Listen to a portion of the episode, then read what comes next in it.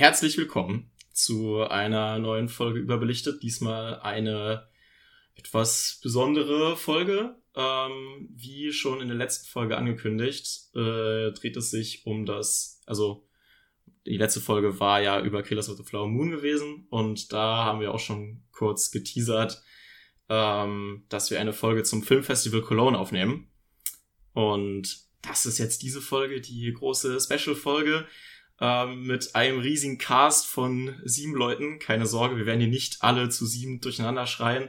Wir haben uns die Filme einzeln unter uns aufgeteilt und werden nach und nach das Programm vom Filmfestival Cologne, das wir als besprechenswert und natürlich auch, wo wir hingehen konnten und was wir gesehen haben davon, ähm, achten. Ähm, das werden wir jetzt nachher nach, äh, nach und nach durch äh, ja, besprechen und ähm, sind heute, wie gesagt, in sehr großer Besatzung unterwegs. Wir haben auch noch zwei Leute dabei, die, äh, die jetzt nicht Teil unserer üblichen Überbelichtet-Crew sind, aber äh, geschätzte Freunde von uns, die wir für den Podcast eingeladen haben und die auf dem Filmfestival Cologne dabei waren. Also, ja, ich wünsche euch sehr viel Spaß mit dieser etwas besonderen Folge. Vermutlich äh, wird diese Folge sehr lang werden. Vermutlich wird diese Folge äh, sehr wenig äh, ja, Hörzeit auf Spotify einsammeln, aber das ist eigentlich, das ist uns eher, ja, wir machen das. Ich glaube, das ist so eine gewisse Folge, die wir halt für uns machen. Ähm, aber ich persönlich habe mich da sehr drauf gefreut. Ich glaube, wir alle haben uns sehr drauf gefreut. Und ja, damit gehen wir in den ersten Film. Und äh, ich begrüße Felix und unseren ersten Special Guest für heute, Kalle. Ähm, der erste Film, den wir heute besprechen, Anatomy of a Fall, Anatomie d'une Chute von Justine Trier. Ähm, das ist ein Gerichtsdrama, wo es darum geht, dass eine Frau äh, verdächtigt wird, dass ihren äh, Ehemann umgebracht zu haben. Und äh, es geht um, ja, primär um sie und um ihren äh, blinden Sohn, der äh, auch, ja, sehr wichtig ist für den Gerichtsprozess und halt ein, ja, wichtiger Zeuge ist. Und sie wird halt sehr stark verdächtig in dem Film. Und es wird immer viel damit gespielt, ob sie jetzt halt eben schuldig ist oder nicht. Ja, ähm, ich persönlich bin ja nicht der größte Freund von Gerichtsdramen. Ich fand den wirklich sehr spannend, aber äh, du besonders, Kalle, du hattest ja eine sehr hohe Meinung zu dem Film, oder? Ja, der hat mir schon sehr gut gefallen. Es gehört auch, gehört auch zu meinen Lieblingsfilmen des Jahres und auch, glaube ich, mein zweitliebster des Festivals. Ich fand besonders am Anfang, äh, saß ich da drin. Ich hatte echt nicht besonders viel erwartet, weil auch, ja gut, Palm d'Or natürlich, aber äh, letztes Jahr Triangle of Sadness mochte ich zwar, aber war noch nicht so krass. Und hier war echt am Anfang mit dem, also ich weiß nicht, wie viel wir jetzt sagen, aber gut, den Anfang kann man vielleicht ein bisschen vorwegnehmen. Ähm, mm, mit diesen Close-Ups. Die Prämisse kann man ja auf jeden Fall. Mit diesen Close-Ups am Anfang und der Musik oben und dann die ganzen mm. Kameraeinstellungen, der, die Opening Credits mit den Bildern, das war schon sehr cool. Das stimmt. Ich mochte das Sounddesign von dem Film sehr. Also es äh, geht, es geht los mit dem, äh, es beginnt mit dieser Berghütte, wo dann letztendlich dieser Fall passiert. Also der Ehemann, der fällt aus dem Fenster. Ähm, und es ist dann halt die große Frage im Film, ob er halt geschubst wurde oder nicht von Sandra Hüller. Äh, nee, Sandra Reuter. So, Sandra Reuter ist die Figur und Sandra Hüller ist der, äh, ist, ist die Schauspielerin. Ähm, und äh, da gibt's dann diesen, diesen Reggae-Song, glaube ich. Naja, nee, nee, das war. Das war PRMP. In genau. der Steel Drum-Version. Ähm, stimmt, das, was dann auch nochmal so ja, einen witzigen, das war sehr, cool. sehr witzigen Dialog erwähnt wird.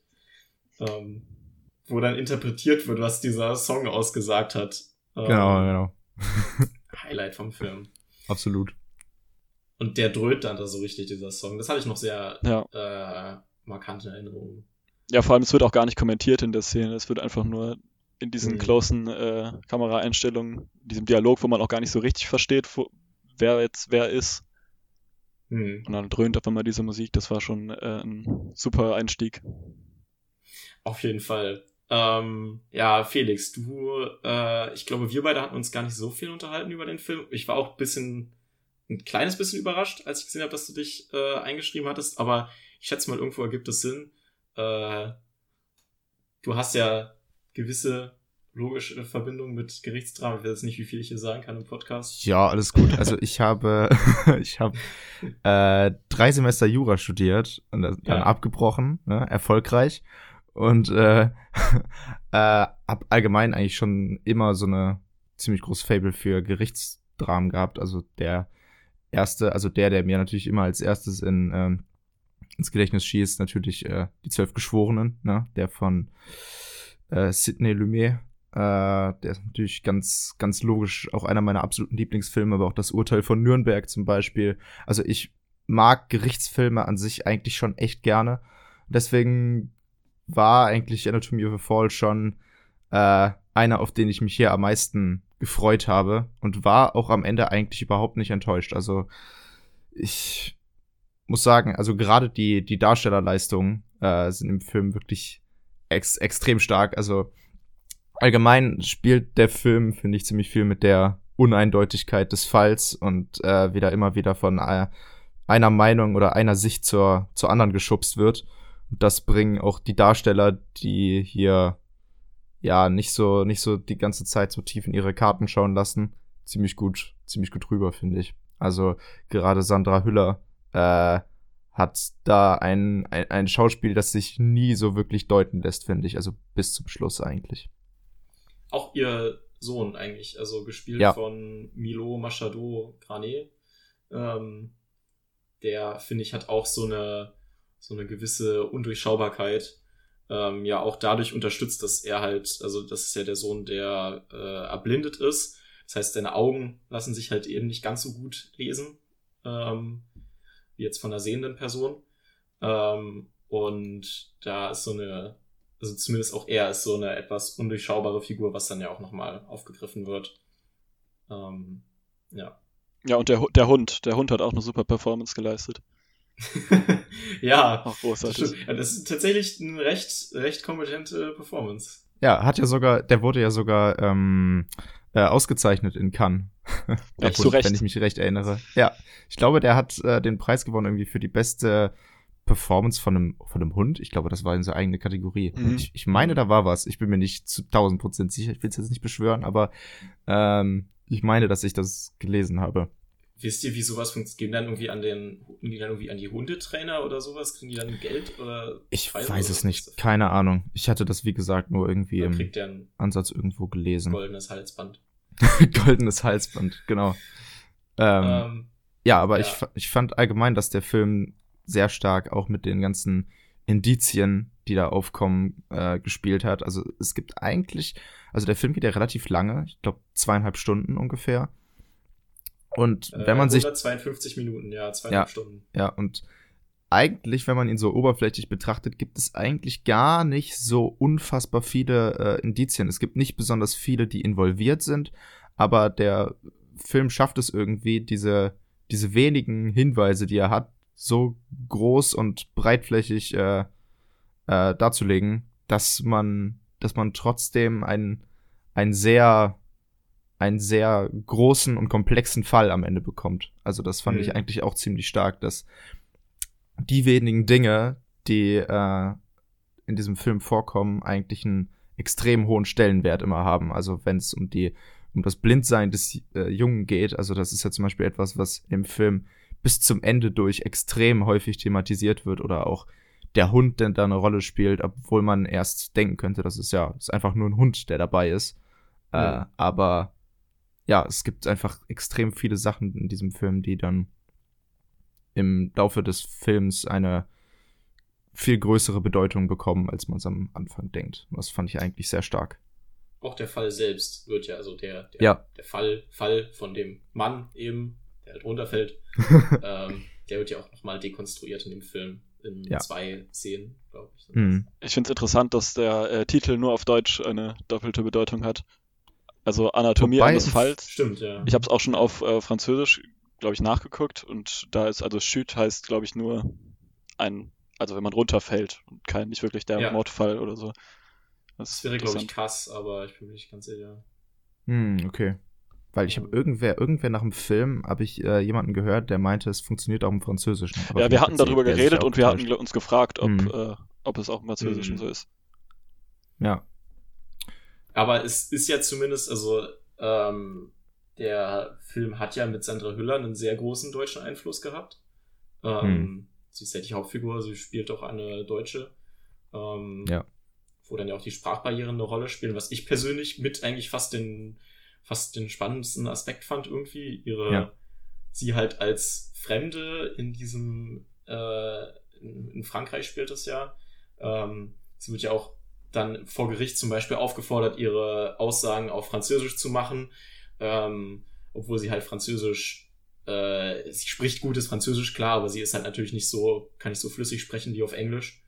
Ähm, ja. Und äh, das ist halt, das fand ich zum Beispiel auch irgendwie so, ein, so eine interessante Betrachtung. Ich weiß noch, Kalle, wir beide haben nach dem Film darüber geredet, dass sie, dass sie diese äh, ja, so deutsche Manörismen wie Füllwörter oder sowas, dass die halt in ihrer Sprache so, so durchkommen, dass irgendwie so voll, das hat, hat irgendwie diese Performance sehr bereichert. Also ich finde, Sandra Hüller gibt echt eine mega starke Performance in dem Film.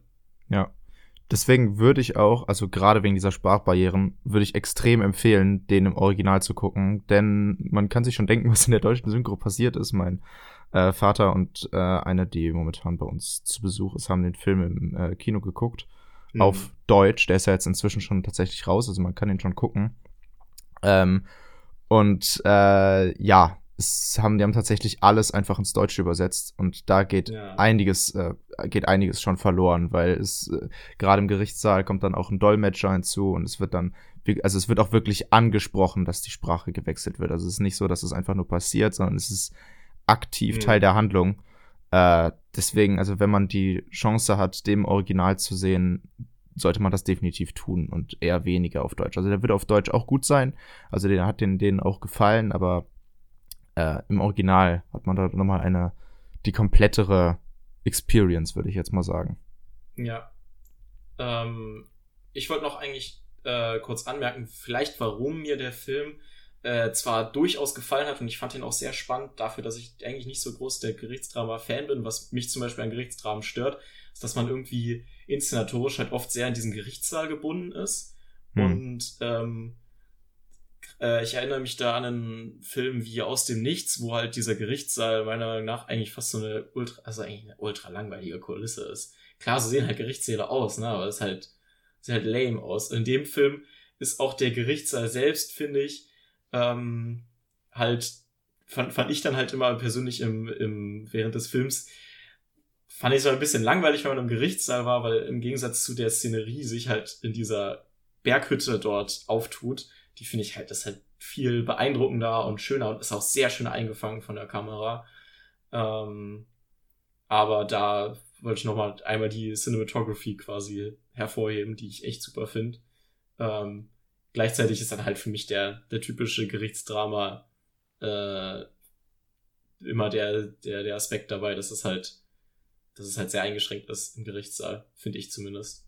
Hm. Ja, es wird da ja immer viel ausgeglichen mit äh, Leuten, die rumlaufen und rumgehen und dann besonders der Strafverteidiger läuft ja praktisch die ganze Zeit durch den durch den Raum und äh, peitscht da einen Satz nach dem anderen denen um die Definitiv Ohren. die unterhaltsamste Performance in dem Film. Ja, absolut. Und auch, also der, der Schauspieler stand, glaube ich, die ganze Zeit unter Hochdruck, während er die ganze Zeit ja. diese, diese Sätze da sagen musste. Ja, es war, glaube ich, schon echt anstrengend.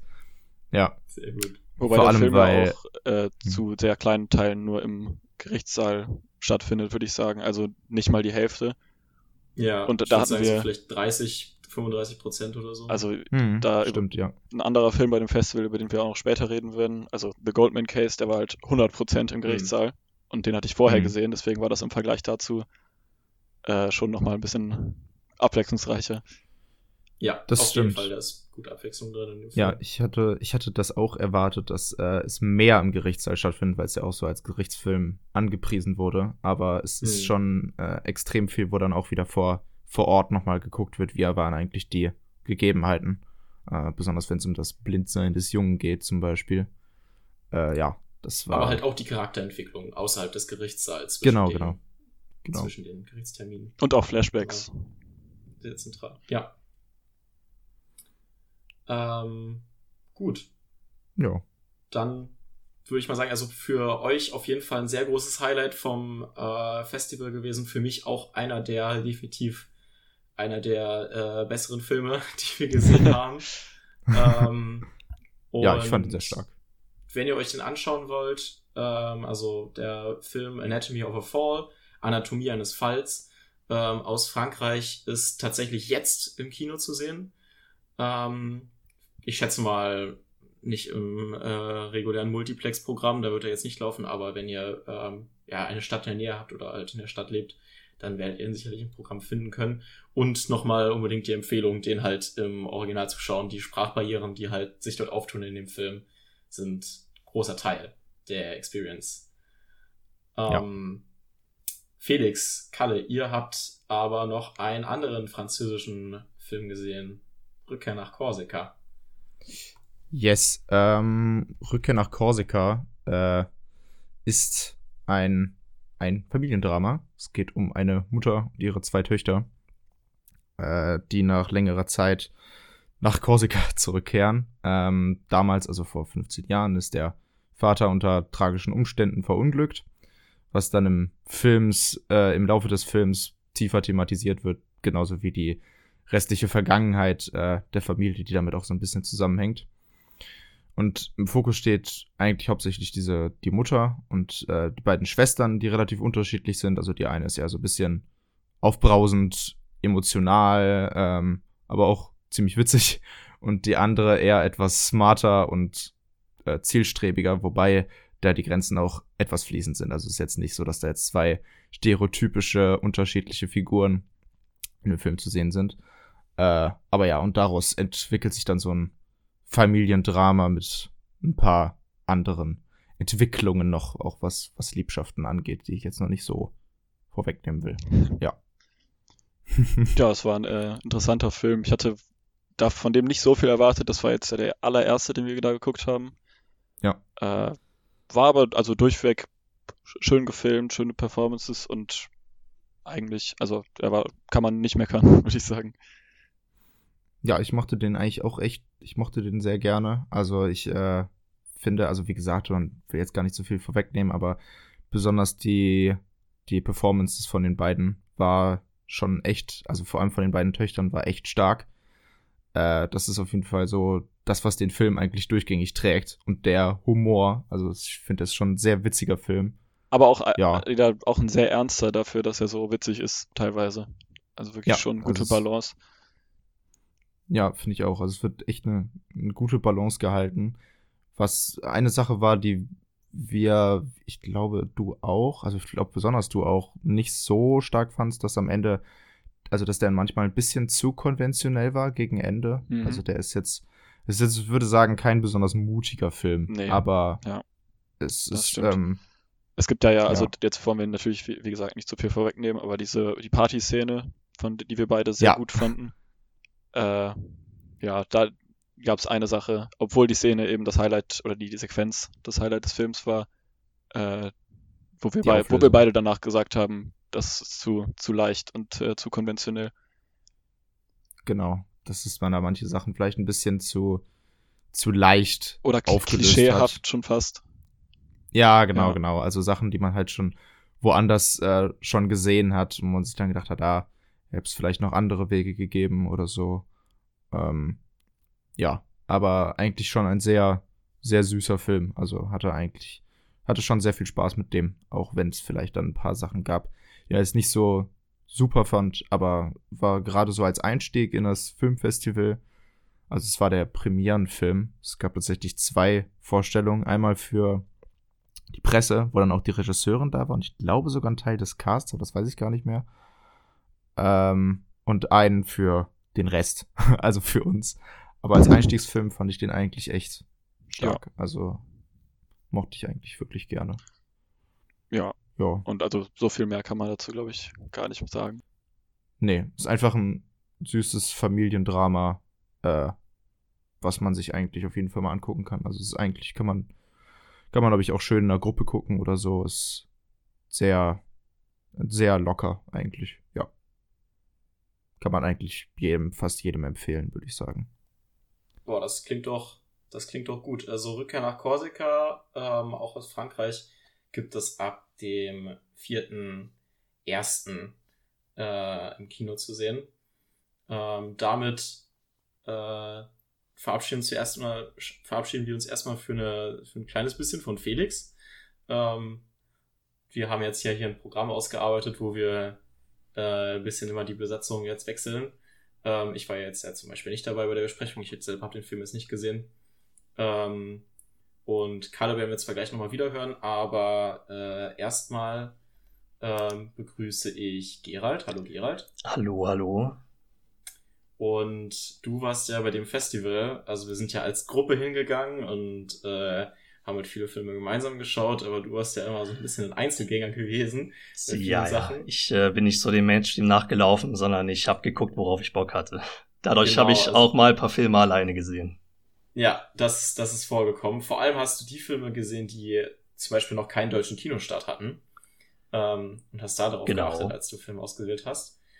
Und deswegen hast du, wie gesagt, ein paar Filme gesehen, die, äh, die nur du geschaut hast. Deswegen übergebe ich dir jetzt das, das Mic, das Zepter. Vielen Dank, vielen Dank. Ja, genau, ich habe zum Beispiel Goodbye Julia gesehen. Das ist ein sudanesischer Film aus dem Sudan. Da sieht man ja jetzt nicht so häufig Filme her. Äh, der Regisseur heißt Mohamed Kardofani, sagt wahrscheinlich niemandem was. Allgemein so ziemlich jeder, der an dem Film mitgearbeitet hat, ist ziemlicher No-Name. Außer die ausführende Produzentin. Die heißt nämlich Lupita Nyong'o. Die kennt man vor allem als Schauspielerin, äh, zum Beispiel aus Black Panther, Star Wars oder John Peele's Wir. Ähm, und, und ja, der, der Film spielt so vor dem Hintergrund der südsudanesischen Sezessionsbestrebungen. Also 2011 hat sich der Südsudan ja abgespalten nach einem Referendum. Äh, mittlerweile gibt's ja eben den Südsudan, den Sudan, also das Land ist jetzt geteilt. Und äh, in dieser Zeit ist der Film gesetzt. Und dieser innere Konflikt zwischen dem Süden und dem Norden und auch die gesellschaftlichen Unterschiede, da, das ist so der Backdrop für den Film. Also eigentlich was, was sehr unverbraucht ist, was man so noch nicht im Kino gesehen hat, eigentlich recht spannend. Äh, die Geschichte, die dann aber darauf erzählt wird, ist das äh, leider weniger. Ähm, kurz zusammengefasst, es geht um eine nordsudanesische Frau. Also muss noch dazu sagen, die Nordsudanesen, die werden auch ähm, eher so als reicher gezeichnet als die Südsudanesen. Und äh, diese Frau, die fährt halt eines Tages aus Versehen ein Kind um äh, mit dem Auto, will erst nach, äh, nach dem Sehen, aber dann kommt der Vater raus, ist natürlich aufgebracht, sie bekommt Angst und begeht Fahrerflucht äh, der Mann, also der Vater verfolgt sie bis nach Hause und dort wird er vom, von ihrem Ehemann erschossen. Äh, das Ganze wird von der Polizei so ein bisschen abgetan. Ja, war halt Notwehr, war halt nur ein Südsudanese. Äh, kümmern, kümmern wir uns nicht weiter. Und ähm, die, die Frau verschweigt natürlich, warum er sie überhaupt verfolgt hat, sagt halt, es war einfach nur so ein Verrückter, bekommt dann aber Schuldgefühle, sucht die Mutter und das Kind auf, freundet sich mit denen an, äh, nimmt sie dann bei sich auf. Also die Frau arbeitet dann bei, bei ihr als Haushaltshilfe und man merkt vielleicht schon, zumindest mir ging's so, ich, äh, ich hatte das Gefühl, das habe ich alles schon zehnmal irgendwo so oder so ähnlich gesehen. Und das, das fand ich halt echt schade, denn eigentlich, wie gesagt, ist das ein wirklich interessanter Hintergrund, den man selten gesehen hat oder noch gar nicht. Und darauf wird dann halt so eine eher langweilige, vorhersehbare Geschichte äh, draufgeklatscht. Und äh, äh, vor allem auch muss man noch erwähnen, vom Handwerklichen her ist der Film auch wirklich grundsolide und da muss ich nicht mal dazu sagen, für eine afrikanische Produktion, sondern auch äh, ganz allgemein ist der wirklich auf einem Niveau, wie man es auch aus Europa zum Beispiel kennt. Beziehungsweise ich, ich habe auch schon ein paar deutsche Filme gesehen, die sahen weitaus schlechter aus als der. Äh, also ja, sehr viel gute Voraussetzungen, die meiner Meinung nach leider durch eine uninspirierte Story äh, zunichte gemacht werden. Am Ende fand ich ihn leider wirklich nicht so gut. Aber das, äh, das ist dann auch nur meine Meinung. Wenn man online sich mal umsieht, dann kommt er eigentlich allgemein ziemlich gut weg. Also für wen das jetzt doch interessant klang, wer sich da jetzt nicht abschrecken gelassen hat von mir, überzeugt euch vielleicht doch lieber selbst. Ist auf jeden Fall eine interessante Hausnummer, denke ich mal ähm, wie du schon gesagt hast, äh, Sudan. hat man jetzt nicht so oft in seinen Letterbox-Stats. Kann man ein bisschen ausbauen dadurch. Ähm, genau. Äh, zu was Enttäuschung angeht, kommen wir, denke ich mal, noch zu einer. Da gibt's auf jeden Fall noch einiges, äh, was wir näher besprechen können. Ähm, Goodbye Julia aus dem äh, aus Sudan ähm, hat noch keinen deutschen Kinostart. Ähm, also bleibt noch zu sehen, wo der letztendlich äh, released wird. Vermutlich dann eher im Streaming direkt. Ähm, aber äh, wie versprochen kommt Kalle jetzt gleich wieder. Äh, und zwar äh, für ähm, The Goldman Case mit Gerald gemeinsam. Ja, den, den habe ich mit Kalle zusammen gesehen. Das ist wieder ein französischer Film von Cedric Kahn. Äh, basiert auf einer, äh, auf einer echten Geschichte, die sich 1976 abgespielt hat in, in Frankreich. Ist dort vermutlich, würde ich mal denken, auch weitaus bekannter, denn so wie ich das rausgelesen habe, äh, hat das äh, schon ziemliche Kreise gezogen. Da war ein ziemlich großes Thema zu der Zeit in dem, in dem Land. Ähm, es geht um Pierre Goldman, der saß im Gefängnis wegen ein, mehreren Raubüberfällen und einem damit im Zusammenhang stehenden Doppelmord.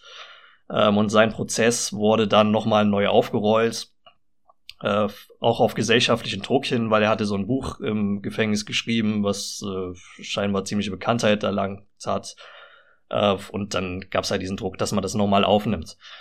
Äh, darum dreht sich dann dieser Film. Es ist im Grunde ein klassisches Gerichtsdrama, spielt wirklich, äh, Kalle hat es glaube ich vorhin schon erwähnt, so zu 95 Prozent komplett im Gerichtssaal.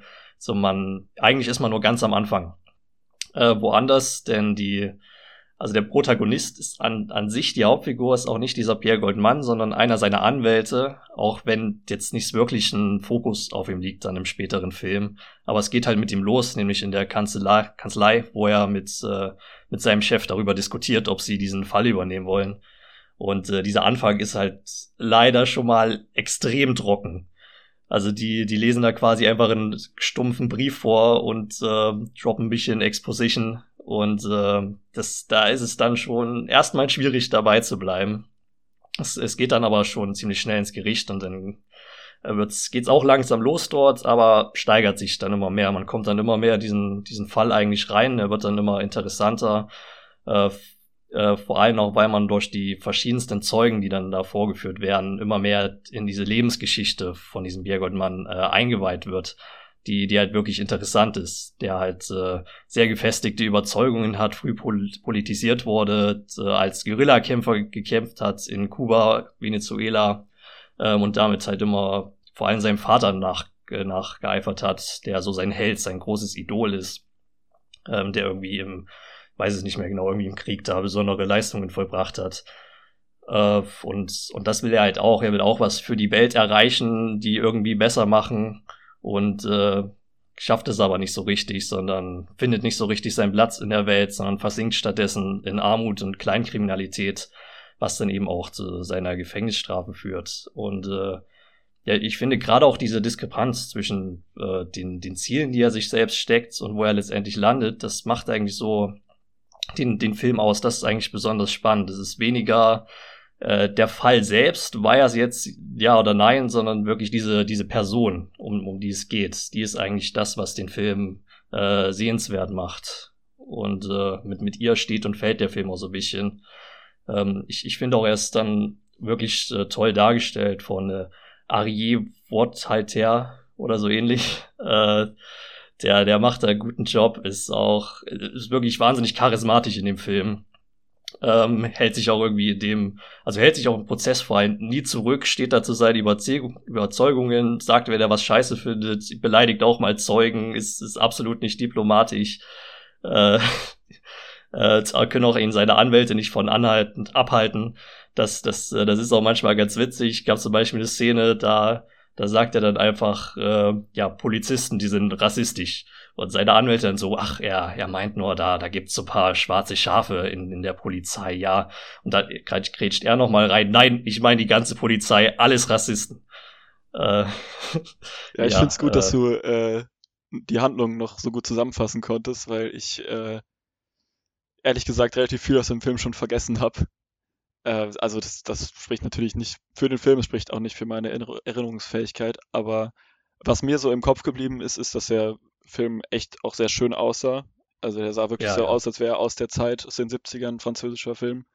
Ja, das ist echt krass. Man, äh, eigentlich, wenn man, wenn man nichts weiß über den Film und den sich ansieht, man könnte wirklich denken, ja. der ist schon ein paar Jahrzehnte alt. Ja. Und dafür, dass er so viel im Gerichtssaal äh, spielt, war es auch dann noch nicht so monoton. Also ich finde, die Dialoge waren sehr clever geschrieben, also diese Statements von den Zeugen und so, dass es alles sehr lebhaft erzählt war und dass man da irgendwie, also es war schon abwechslungsreich trotzdem, obwohl es, äh, ja genau. Also, also wie gesagt, es fängt so ein bisschen äh, langsam an, aber ich finde, es steigert sich dann wirklich immer mehr und man kommt dann da immer besser rein. Oh ja. Wolltest du noch was sagen zu dem Film oder geh mal weiter? Ich äh, würde weitergehen. Wir sind übrigens, ich wollte das nochmal ganz kurz anmerken, wir haben uns ja einen Zeitplan gemacht für die Folge. Wir sind übrigens sehr gut in der Zeit. Also wir sind sogar vor dem Zeitplan. Ähm, The Goldman Case, äh, auch aus Frankreich, hat noch keinen äh, deutschen Kinostart. Also äh, ähnlich wie gut bei Julia. Mal schauen, wann er hier einen Start bekommt. Ob der einen Start bekommt. Vielleicht zur Award Season. Ähm, wir werden sehen.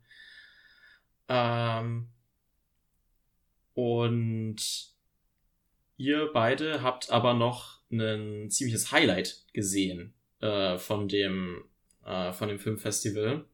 Ähm, einen Film, der lange erwartet wurde von Richard Linklater.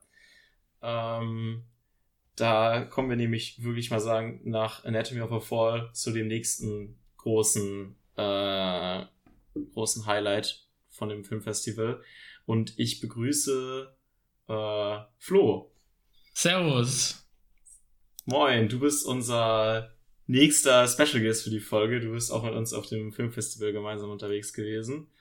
Ähm, und genau, ihr drei, also Kalle, du und Gerald, ihr habt euch in Hitman getraut. Erzählt doch mal ein bisschen. Genau. Wir haben Hitman geguckt. Ich glaube, wir haben den nicht alle zusammen geguckt. Ich habe den mit Gerald geschaut.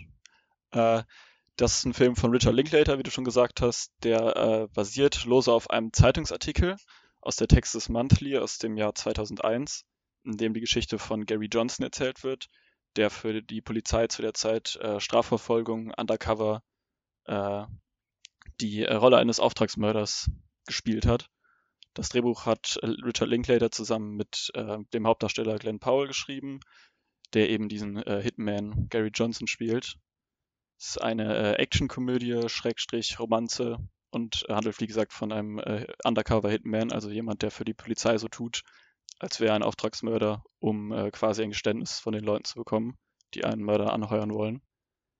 Äh, Richard Linklater sollte ja den meisten bereits bekannt sein. Äh, zu seinen bekanntesten Filmen zählen Boyhood, School of Rock, Days Confused und natürlich die Before-Trilogie, die ich persönlich sehr gerne mag.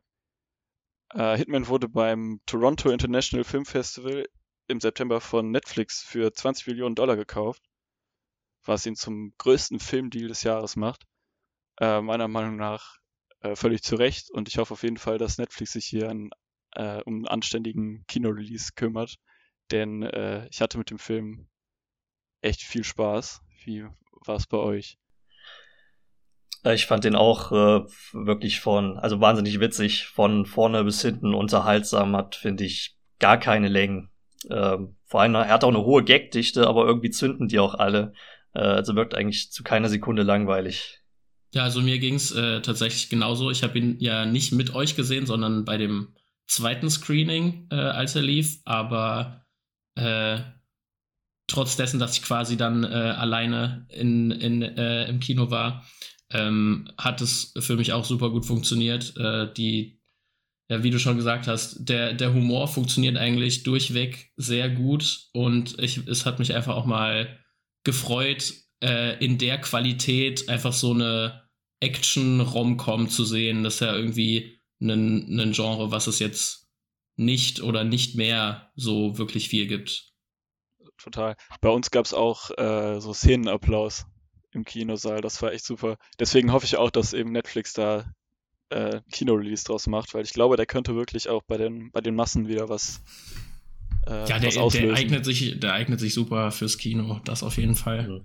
Ich finde auch Glenn, Glenn Powell war, äh, Powell war absolut perfekt für die Rolle. Der hat das, äh, hat komplett abgeliefert da. Ja, ist wie gesagt, eh der einer, hat ja auch. einer der. Oh, ja, sorry, sag. Ah, der hat ja auch das Drehbuch mitgeschrieben und ich finde, das merkt man total, dass er da sehr involviert war. Ja, ich finde ihn bisher in allem, also in allem, wo ich ihn bisher gesehen habe, fand ich ihn äh, sehr gut. Also ich glaube, der wird auf jeden Fall noch einiges reißen, wenn er weiterhin äh, so, eine, so eine gute Filmauswahl hat. Ähm, also sowohl in äh, Top Gun Maverick als auch in Scream Queens ist er mir schon sehr positiv aufgefallen und das ist auf jeden Fall komplett sein Film. Also jetzt Hitman.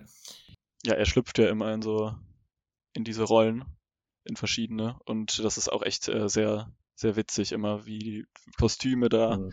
super Ja, er, passt, er passt sich quasi seinen, seinen Opfern, in Anführungszeichen, passt Genau. er sich an, will die perf perfekten Hitmen für sie darstellen. Und äh, ja, da wird sehr viel Humor draus gezogen.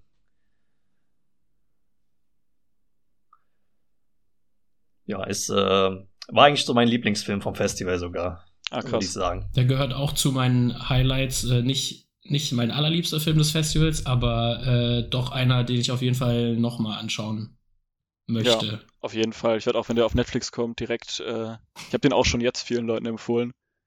Und ich glaube, Ja. den kann ich auch nochmal mit meinen Eltern gucken oder mit äh, meinem Bruder oder so. Kann Ähm. ich mir auch vorstellen, den nochmal zu sehen. Ja, ist lustigerweise erst mein zweiter Linklater nach School of Rock. Äh, ich weiß nicht, wie, wie würdet ihr sagen, ord- ordnet er sich so in die Filmografie ein? Naja, also ich hatte jetzt zuletzt äh, mit, also ich habe seit Everybody Wants Some, seit 2016 keinen Film mehr von ihm gesehen. Das liegt auch so ein bisschen daran, dass ich Everybody Wants Some äh, nicht sehr mochte. Und ich mag seine anderen Filme schon alle sehr gerne. Äh, aber daher hatte mich jetzt schon überrascht positiv. Gehört jetzt nicht zu seinen allerbesten, weil wie gesagt auch Days and Confused und Before Sunset sind halt zwei meiner absoluten Lieblingsfilme. Aber eigentlich gehört er da schon nach oben. Ich habe äh, ich hab halt die Before-Trilogie Trilogie gesehen. Äh, bin jetzt nicht so ein Riesenfan von denen wie viele andere, auch wenn ich sie grundlegend gut fand. Ähm, und ansonsten habe ich nur jetzt seinen letzten, den er davor auch schon mit Netflix gemacht hat, Apollo 10,5 gesehen, den ich auch schon toll fand. Ähm, und von denen allen, die ich halt nur gesehen habe, die fünf, äh, würde ich Hitman sogar ganz oben einsortieren. Also ich hatte ihn auf jeden Fall bisher gar nicht auf dem Schirm so wirklich, aber äh, das hat sich jetzt geändert. So. Ich habe jetzt auf jeden Fall auch Bock, mal noch seine restlichen Filme nachzuholen. Ich hatte noch eine Frage an euch, ähm, und zwar, ob ihr denn eigentlich einen Kinostart, also haltet ihr das denn für wahrscheinlich? Der ist ja jetzt schon im, auf dem Filmfestival angelaufen. Netflix hat Ich kann ja mir vorstellen, dass das so typisch Netflix dann vielleicht mal ein, zwei Wochen in großen Städten laufen wird. Wobei Netflix den ja, wie gesagt, für 20 Millionen US-Dollar gekauft hat, was ja, also kein Film dieses Jahr wurde für mehr Geld äh, gekauft bei, nach irgendwelchen Festivals. Und da könnte ich mir schon vorstellen, dass sie da irgendwas planen. Aber man wird sehen. Also kann ich mir gut vorstellen, aber die, also die Kinostarts bei Netflix fallen ja leider Ja. eh nie groß aus, aber kann Ja. schon sein, dass der mal so ich ein, denke, mehr, läuft. mehr als The Killer zum Beispiel wird er schon bekommen. Aber das ist jetzt auch nur Spekulation und äh, ein bisschen Hoffnung.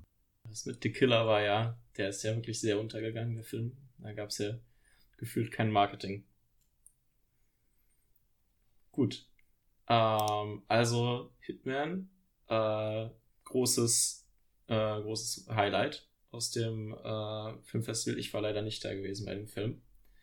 Ähm, ja, ein Start aus den USA und hat halt noch keinen bekannten Release, aber wird halt mit Sicherheit auf Netflix irgendwann starten.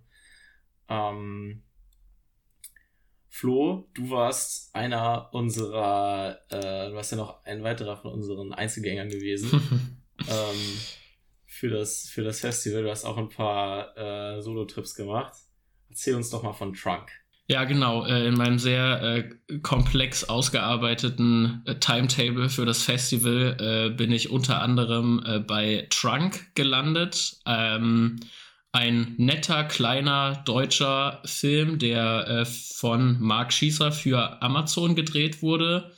Ähm, der wird, also das war jetzt die, die Kinopremiere ähm, auf dem Festival. Ähm, der wird auch nicht im Kino laufen, äh, also eine, eine, Fernsehproduktion in dem Sinne.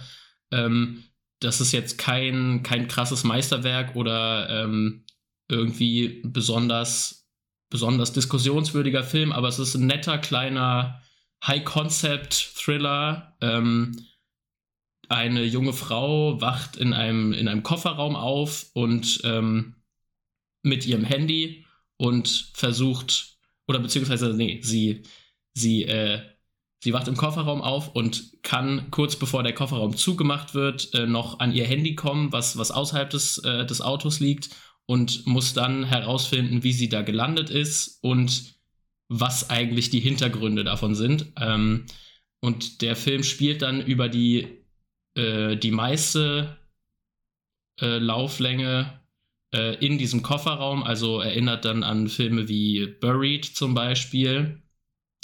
Ähm, und ich finde, der schafft das eigentlich relativ gut aus diesem, aus diesem Setting, äh, das, äh, das Möglichste an Spannung rauszuholen. Die, die Geschichte ist jetzt nicht besonders innovativ oder, oder sonst irgendwas, ähm, aber äh, was mir schon sehr positiv aufgefallen ist, ist, dass, dass er diese Beklemmung oder die, die beklemmende Atmosphäre äh, sehr gut transportiert. Ähm, Gerade wenn sie irgendwie merkt, dass sie, dass sie Verletzungen hat, die sie nicht wirklich zuordnen kann und wenn sie dann äh, überlegt, wie und ob sie das jetzt verarzten kann und wie stark sie das einschränkt. Ähm, also das, äh, das schafft der Film sehr gut äh, zu transportieren und damit auch die, also ich habe gemerkt, so um mich herum im, im Kino, die Zuschauer waren da schon äh, auf gewisse Weise von mitgenommen. Also genau, einfach äh, zum Abschluss. Äh, die Prämisse ist gut durchgezogen, es ist recht spannend. Das Team, was danach noch ein QA gemacht hat, ähm,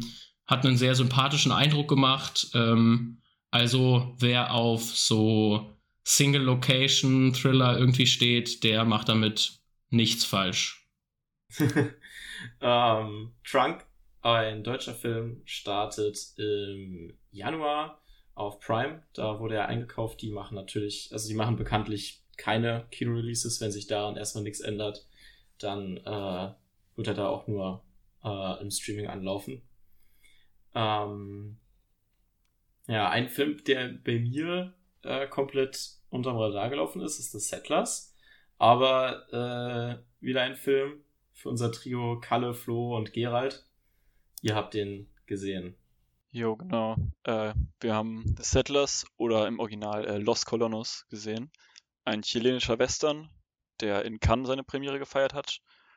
Äh, der Film ist Felipe Ralves Aberles äh, Spielfilmdebüt und er spielt zu Beginn des 20. Jahrhunderts und es geht um einen, äh, um den Großgrundbesitzer José Menendez, der einen Halbchilen, einen amerikanischen Söldner und einen schottischen Leutnant anheuert, um im südlichsten Patagonien eine Straße zu bauen und die Grenzen seines Besitzes notfalls gewahrsam zu sichern. Äh, ich muss ehrlich sagen, dass ich mich bei der Inhaltsangabe ein bisschen schwer getan habe, weil ich mich nicht mal so wirklich an die Handlung gut erinnern kann. Aber so rein äh, stilistisch hat der Film mir auf jeden Fall sehr gefallen. Ging es euch da ähnlich? Ähm, ja, also ich finde vor allem am Anfang hat er eigentlich einen, er baut eigentlich so einen ganz guten Vibe auf. Da war ich invested, da war ich schon interessiert. Äh, das Problem ist, du hast jetzt schon quasi angesprochen mit der Handlung. Man kann sie gar nicht mehr so richtig zusammenfassen, weil das Ding ist, irgendwann kommt dann auch einfach so ein Zeitsprung, der ziemlich random wirkt dann ist, ist der auch einmal auf einmal bei anderen Figuren. Man weiß gar nicht mehr so richtig, was will der Film jetzt von mir? Wie steht das jetzt überhaupt im Zusammenhang mit dem, was ich bis hierhin gesehen habe? Da, da hat er mich dann leider so ein bisschen verloren. Also äh, visuell ist, äh, ist das eigentlich schon ziemlich nice, aber ich finde, narrativ ist der äh, leider nicht so gut. Da wurde ein bisschen Potenzial verschenkt. Also ich muss tatsächlich sagen, so in der Nachwirkung ähm, würde ich jetzt widersprechen ähm, also ich war am Anfang auch erst irgendwie ein bisschen ähm, verwirrt, dadurch, dass er ja so ganz klare Verweise in die Realität macht, eben mit diesem äh, José Menendez und ähm, dem, also das habe ich jetzt äh, nachgeschaut, irgendwie äh, realen Genozid ähm, an den Selknam oder der Selknam-Genozid. Ähm, äh, er macht das halt eben nicht so, wie, wie man das äh, häufig kennt, dass man quasi so eine Geschichtsbuch-Nacherzählung von irgendeinem Fall hat, sondern er verweist nur so in, mit einzelnen Daten oder Namen so in, in diese Richtung, ähm, aber ist eigentlich mehr so äh, eine sehr filmische, kontemplative Erfahrung, ähm, die halt eben sehr stark über die Ästhetik funktioniert. Ähm, und aber gerade, also das Ende hat mich persönlich sehr abgeholt, gerade im länger darüber nachdenken, ähm, äh, diese Figur, wenn man so will, einer der, der Protagonisten, also einer der für diesen, ähm, ich weiß gar nicht mehr, wie er hieß, der durchs Land gefahren ist und die Leute umgebracht hat. Der, äh, auf jeden Fall der, der für ihn gearbeitet hat, ähm, der wird dann am Ende quasi so ein bisschen zu der Hauptfigur und muss äh, mit dieser, mit dieser Komplizenschaft am, am Kolonialismus irgendwie fertig werden. Und so dieser, dieser Eindruck und alles, was irgendwie zu diesem Moment führt, äh, ich finde, das, das wirkt schon. Also ich kann ihm durchaus, durchaus äh, einiges abgewinnen. ja, Film. ich glaube, wenn man mehr über diese, über die Geschichte dahinter wüsste, also wenn ich da mehr darüber gewusst hätte, dann hätte ich auch einfach mehr verstanden. Aber wie du sagst, das Ende war sehr gut. Ich fand auch, dass, also die Szene am Ende steht auch irgendwie so ein bisschen für sich. Zumindest habe ich halt nicht so viel verstanden, worum es da jetzt am Ende noch ging. Und es war trotzdem eine sehr gute Szene, die mir auch noch im Kopf geblieben ist. Ja, also ich wüsste jetzt gar nicht, ob der ähm, vielleicht durch Rewatches äh, nochmal noch mal was gewinnen kann. Ähm, ich hatte ja während dem Schauen auch nicht wirklich jetzt äh, eine Ahnung zu den realen geschichtlichen Hintergründen, aber ähm, selbst irgendwie so einfach beispielhaft für, für die, die Themenkomplexe Kolonialismus, äh, Kapitalismus, ähm, da, da finde ich, schafft er es schon, er, er, schafft es schon, nicht jetzt unbedingt ein direktes Statement, aber einen, einen, einen bleibenden Eindruck zu hinterlassen. Also er hat schon ein paar interessante Themen auf jeden Fall. Ich, äh, also ich, der eigentlich gar nichts darüber wusste, worum es da, also vorher, worum es da jetzt eigentlich so genau geht. Äh, ich, ich fand ihn dann halt einfach zu wirr irgendwo. Da, da hat er mich nicht wirklich da in sein Thema mit reingenommen. Das habe ich, da konnte ich nicht wirklich folgen vielleicht, wenn ich mich da auch mehr belesen hätte oder so, vielleicht würde mir dann auch besser gefallen, das weiß ich nicht. Ich finde aber einfach nur so von der Musik her und von den Bildern und allem war mir das schon genug. Also es war schon sehr. Ja. ja ich denke auch, der ist einfach stilistisch so überzeugend, ja. dass es sich doch durchaus lohnt, äh, sich da vielleicht einzulesen und nochmal reinzuschauen. Ja, ich glaube, es ist auch ein Movie Original. Ich, oder ein Movie auf jeden Fall wird ja auf Movie kommen. Da werde ich mir vielleicht echt nochmal anschauen. Und äh, ich finde es auch interessant, dass es halt das Spielfilmdebüt von dem Regisseur ist, weil mhm. ich finde, dass es da in dem, in dem Stil schon. Also ich bin sehr gespannt, was er als nächstes macht. Weißt, weißt du, ob der analog gedreht wurde oder, oder sieht der einfach nur krass weiß ich aus? tatsächlich nicht, aber es, ich bin gerade auf IMDb. Ich, ah ne, da gibt es keine technische Daten. Also er sieht auf jeden Fall toll aus und deswegen ja. äh, war das Kino mit Sicherheit der beste Ort, um ihn anzuschauen. Ja, auf jeden Fall. Okay. Ähm, der Film The Settlers, äh, eine Co-Produktion, aber äh, halt aus, aus Chile, ähm, hat noch keinen deutschen Kinostart. Ähm, wird, aber auf, wird aber dann auf Movie starten. Ähm, und wir kommen jetzt zu einer ganzen Reihe von Highlights. Ähm, oder ja, ich sag mal, vielleicht nicht so die, die, vielleicht nicht alles ultra große Highlights für jeden, aber doch zumindest größere Filme, ähm, die in größerem, größerem Publikum geschaut wurden. Und zwar sind das die japanischen Starts gewesen. Und ähm, zuallererst äh, kommen wir da zu Perfect Days und zwar eine deutsch-japanische Co-Produktion.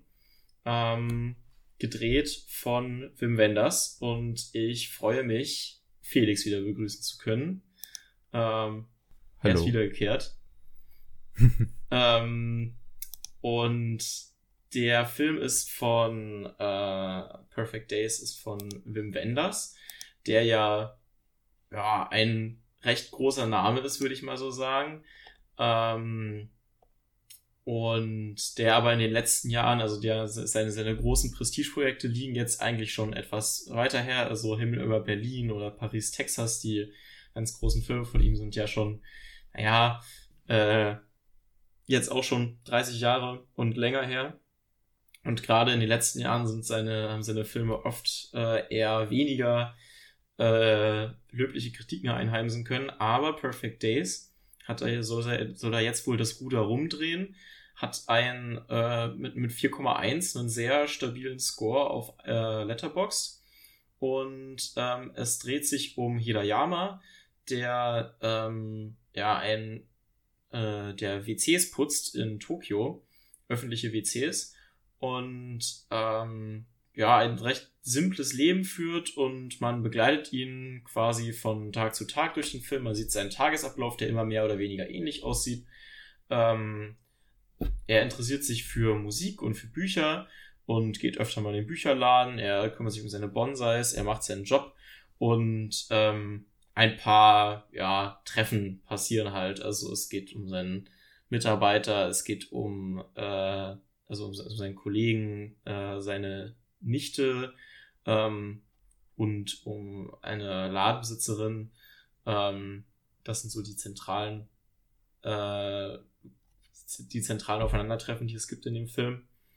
Ähm, ja, ich kann für mich schon mal sagen, dass ich Perfect Days wirklich einen sehr, sehr süßen und herzensguten Film fand, auf jeden Fall. Ähm, für mich jetzt vielleicht nicht das allergrößte Highlight und ich denke auch persönlich nicht, dass der den, dass der den Oscar gewinnen wird. Ähm, aber auf jeden Fall ein guter Film. Kalle, du warst, glaube ich. Ich glaube, ich warst, ja. Ich glaube, ich mochte mehr den, Feuer für den Film. Mochte den, glaube ich, mehr als ihr beide. Weil ich Felix, weiß gar bei Felix gar nicht mehr genau, wie er den fand. Ich glaube, so ähnlich wie du. Aber äh, ja, ich fand den Film, ich glaube, ich habe es danach so ausgedrückt, äh, durchweg, durchweg sehr angenehm. Also er ist sehr, sehr ruhig und sehr angenehme Stimmung und dann immer diese, diese Traumsequenzen zwischendrin, die sehr, also die waren jetzt nichts Großes, aber es war jedes Mal einfach schön anzusehen. Und so die Geschichte von ihm oder er als Figur auf jeden Fall sehr rührend mit seinen, äh, mit seinen Musikkassetten. Dass er die, genau, und dass er die Kassetten, obwohl sie so teuer sind, nicht verkaufen möchte und äh, weiterhin Toiletten putzt. Das war schon äh, schön.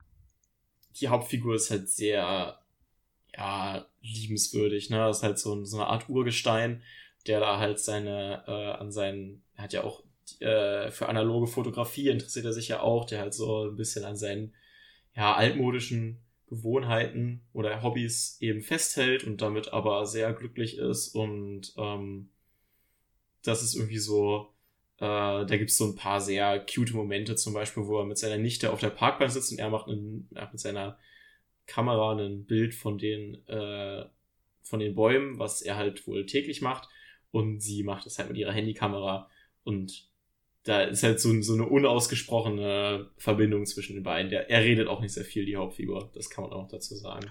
Ja, ja. allgemein, es wird ziemlich wenig geredet und so eine richtige Geschichte, würde ich jetzt mal sagen, existiert marginal. Also es er hatte halt seinen Alltag, der sehr ausführlich gezeigt wird und ähm, er lebt halt so seine Sachen. Also es ist extrem Slice of Life mäßig, aber es geht eigentlich nie oder nur im Ansatz, sage ich mal, ver, äh, wird sich da in den wird sich da in verschiedene Situationen rein vertieft und diese sind dann meistens auch hinterher wieder abgeschlossen. Also es ist es gibt Situationen in seinem Leben und die werden behandelt, aber die sind dann irgendwann auch wieder vorbei und es geht weiter. So, das ist so ein bisschen. Ja, sehr eher unfokussiert. Also es gab jetzt kein, ja. kein großes äh, Centerpiece von dem Film oder so. Hm. Äh, was ich aber eigentlich auch ganz gerne mochte der Film wollte mhm. das nicht so. Also es ist, wie gesagt, es ist kein weltbewegender Film, aber das, was er sein möchte, ja. ist er auf jeden Fall. Ich habe das stimmt tatsächlich. Ähm, ich habe jetzt versucht, das noch zu recherchieren. Ähm, der äh, Film ist äh, übrigens Film ist auf Cannes angelaufen, aber das ist für Wenders nichts Neues. Ähm, äh, ich habe auf Letterboxd in einer Review gelesen äh, ein Zitat wie gesagt, ich konnte es jetzt nicht recherchieren und überprüfen, aber ich kann es mir tatsächlich, ich kann es mir vorstellen, dass es stimmt. Mein anderer Film war im Oktober 2022 in Postproduktion gewesen und deswegen hatte ich zu diesem Zeitpunkt nichts zu tun. Da haben wir diesen Film für 16 Tage gedreht und somit ist der entstanden. Äh, also wie gesagt, ich kann nicht den Wahrheitsgehalt dieser Aussage von dieses Zitats von Wim Wenders jetzt überprüfen. Das ist mir jetzt äh, wenn wir das. Ich, wie gesagt, ja. ich kann es mir auf jeden Fall vorstellen, dass es so ist. Ähm, und äh, ich finde, es passt auf jeden Fall sehr in das, in das Bild von dem Film rein. So, dieses ja. Großen, so, ja, ich hatte nichts zu tun, also haben wir 16 Tage haben wir gemacht, haben den Film gedreht, zwei Wochen. Hm. Und so ist, so, so war die Geschichte von dem Film. Ja.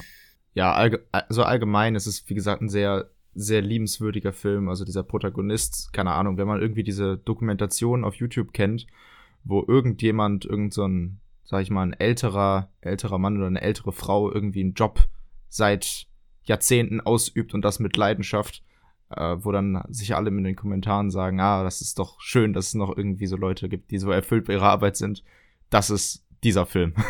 und ähm, ich mochte den, wie gesagt, eigentlich auch, äh, hab aber so den krassen emotionalen Zugang irgendwie nicht so zu 100% gefunden. Also ich war, ich meinte das schon danach, ich war angenehm gelangweilt. Äh, ich, äh, ich, ich konnte dem was abgewinnen. Es gab, wie gesagt, auch Szenen, die ich echt, die, es auch, die ich auch wirklich gut fand, aber an manchen Stellen habe ich es nicht gebraucht, wie sein Alltag zum wiederholten Male gezeigt wurde. Und klar, dass das kann, das kann funktionieren, aber für mich nur ähm, ja, nur teilweise. Also ich, wie gesagt, insgesamt war ich schon eher positiv, aber nicht begeistert. Ja. Ich sehe den auch positiv an. Der geht halt, äh, der geht halt zwei Stunden. Ähm, das ist jetzt keine ultra lange Lauflänge, aber ich finde, für mich persönlich macht halt der Film dann doch, äh, also er hat halt eine, eine, Hauptfigur, die recht simpel ist und halt eben auch noch wortkarg. Ähm, und finde da vielleicht, dass da die Hauptfigur, wie sagt man, also Overstay is welcome, so ein bisschen. Ähm, ein bisschen die, das, das, das wird ein bisschen zu sehr rausgezögert, vielleicht dann doch. Naja, also ähm, dafür, ich finde dafür, wie wenig der äh, Hauptdarsteller sagt, ist es dann trotzdem, also weiß man trotzdem genau, wer er ist und er spielt einfach super. Finde ich auch. Er hat ja auch in Cannes die, äh, den Preis für den besten Schauspieler gewonnen. Und das auch, äh, also ja. gut, ich habe die anderen Filme jetzt nicht alle gesehen, aber ich würde sagen, er hat den schon verdient, den Award. Ja, st stimme ich, glaube ich, auch zu, ja. ja finde ich schon. Aber ich fand's mutig, dass ich das dann irgendwie gesagt wurde, ähm, oder das, wie ich es dann mitbekommen habe, dass der eingereicht wurde für den internationalen ja. äh, Oscar von Japan aus gesehen. Denn äh, zu den beiden anderen Filmen, zu denen wir jetzt gleich direkt danach kommen, die aus Japan sind, nämlich Monster und Evil Does Not Exist, wären aus meiner Sicht zwei Anwärter gewesen, die deutlich höhere Chancen gehabt ja, hätten allem, zu gewinnen. Vor allem, weil beides ja von Regisseuren äh, ist, die auch schon mal einen Auslands-Oscar in den letzten vier Jahren gewonnen haben oder nominiert waren. Deswegen mutig, das, mutig den jetzt zu nehmen. Das stimmt, aber also ich, meine Überlegung war halt tatsächlich, dass sie mit, äh, dass sie eben genau keinen Regisseur nehmen wollen, den sie erneut nominieren, ähm, um halt zu vermeiden, dass, dass man halt schlechtere Chancen hat, weil ja, der war ja erst letztens. Ähm, und dass sie mit halt, also dass Wim Wenders zumindest ich habe das Gefühl, irgendwo hat Wim Wenders ja noch, ist ja noch der größere Regisseur als, ähm, jetzt habe ich den Namen vergessen, Hama, Hamaguchi war, glaube ich, für Evil Does Not Exist.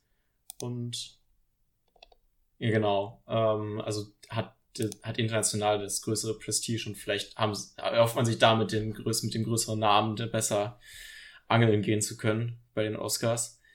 Ähm, ja, wir werden es sehen. Ich finde auf jeden Fall, es ist ein sympathischer Film.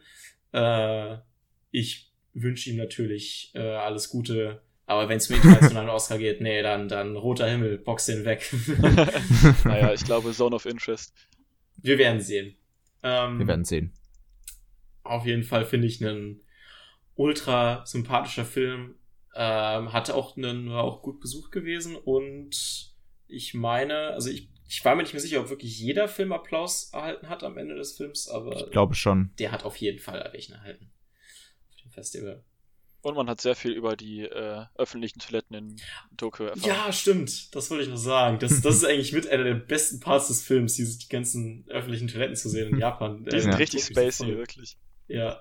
Ja, eine, eine ist mir sehr im, im Kopf geblieben, eine Szene, in der eine Toilette geputzt wird und es, die Türen zu der Toilette sind so durchsichtig. Und wenn man abschließt, wird die ähm, undurchsichtig. Also ja. zumindest von außen. Von innen kannst du immer noch durchgucken. Das wurde zwar nicht gezeigt, aber es war offensichtlich der Fall.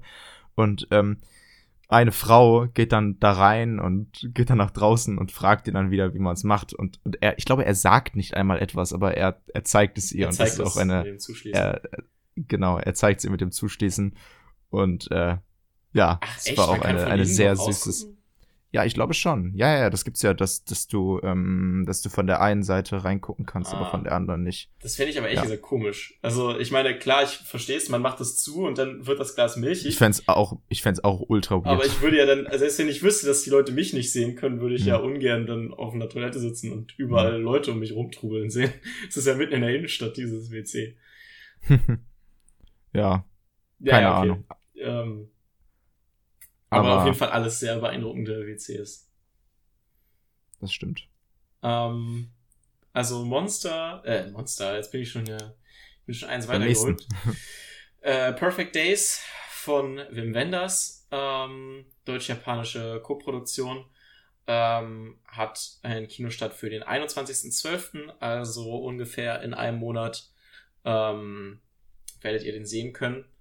Und ja, ich denke mal, das ist eigentlich eine, eine große Empfehlung. Ich denke mal, so für die Feiertage, äh, Weihnachtszeit rum ist das doch eigentlich ganz passend, der Film. Genau. Da. Ein guter, ein guter Ausgleich zum Alltagsstress, würde ich jetzt mal sagen. Also ein, ein sehr entspannender Film. Ja. Ja. Ähm, dann äh, möchte ich mich schon mal äh, an der Stelle von Kalle verabschieden. Du hast für die, äh, also du wirst ja jetzt, denke ich mal, hier noch ein bisschen der Aufnahme zuhören, aber du hast jetzt quasi schon alle Filme besprochen. Hat mich sehr gefreut, dass du für die Folge dabei sein konntest. Ähm, ja, sehr cool. Und äh, wir kommen zum nächsten großen japanischen Staat. Äh, und ich begrüße Max. Hallo Max. Hallo, hallo. Ja, du hast den Film Monster. Ähm, ja, äh, ach so, nee, du, du hast ja die Vorstellung für den Film. Ja, mach, mach du erst Laber Genau, ich habe den Film ja bereits vorab gesehen vor dem Fest und zwar auf dem Menschenrechtsfilmfestival in Nürnberg. Äh, ich glaube, das war Anfang Oktober. Und das ist der neueste von Koreeda, deswegen hatte ich da auch Lust hinzugehen und habe mir das eingerichtet. Und es geht da um einen Jungen, der so ein bisschen sich komisch verhält gegenüber seiner Mutter, so fängt es an. Und er sagt ihr, glaube ich, er fragt sie, ob er ein Schweinehirn hat. Ich glaube, so ist das wortwörtlich. Und sie ist dann total irritiert und geht dem irgendwie so ein bisschen mehr auf den Grund. Und dabei stellt sie halt fest, dass er ihr, beziehungsweise er sagt es hier irgendwann einfach direkt, dass der Lehrer zu ihm meinte, er hätte ein, ein Schweinehirn. Und die Mutter versucht dann so ein bisschen da zur Schule zu gehen und den Lehrer, äh, ja, dem Lehrer da sich gegenüberzustellen und ihm zu fragen, was da eigentlich vor sich geht und halt so ein bisschen, ja, ihm auch zu sagen, dass er es unterlassen soll. Und sie bekommt da aber eigentlich nur als Antworten die ganze Zeit Floskeln von dem Lehrer und daneben sitzt noch die Rektorin und ich glaube noch irgendjemand. Und sie ist da total irritiert von. Und man als Zuschauer logischerweise auch so ein bisschen. Und der Film wechselt dann die Perspektive, so nach, weiß ich nicht, 50 Minuten vielleicht.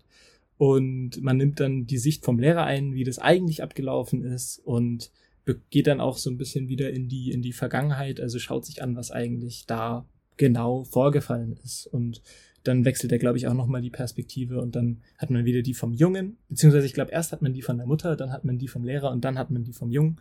Also es ist so ein bisschen, wechselt einmal durch und man, man geht dann so ein bisschen dem auf den Grund, was da eigentlich passiert ist. Und ich muss sagen, ich mochte den gar nicht. Also ich war total überrascht, dass der mir überhaupt nicht gefallen hat, weil der ist ja super gut bewertet und irgendwie waren alle total begeistert. Und das war mein erster Koreeda und ich bin da eigentlich total unvoreingenommen reingegangen. Ich hatte da jetzt weder groß die, die, ja, die Erwartung, dass es super wird, noch die Erwartung, dass es mir gar nicht gefällt. Aber ich bin echt ernüchtert rausgegangen und ja, ich mochte den einfach überhaupt nicht. Also ich fand die Figuren alle so ein bisschen, also entweder sie tun einem halt extrem leid oder sie sind richtig böse, beziehungsweise es ist irgendwo dazwischen.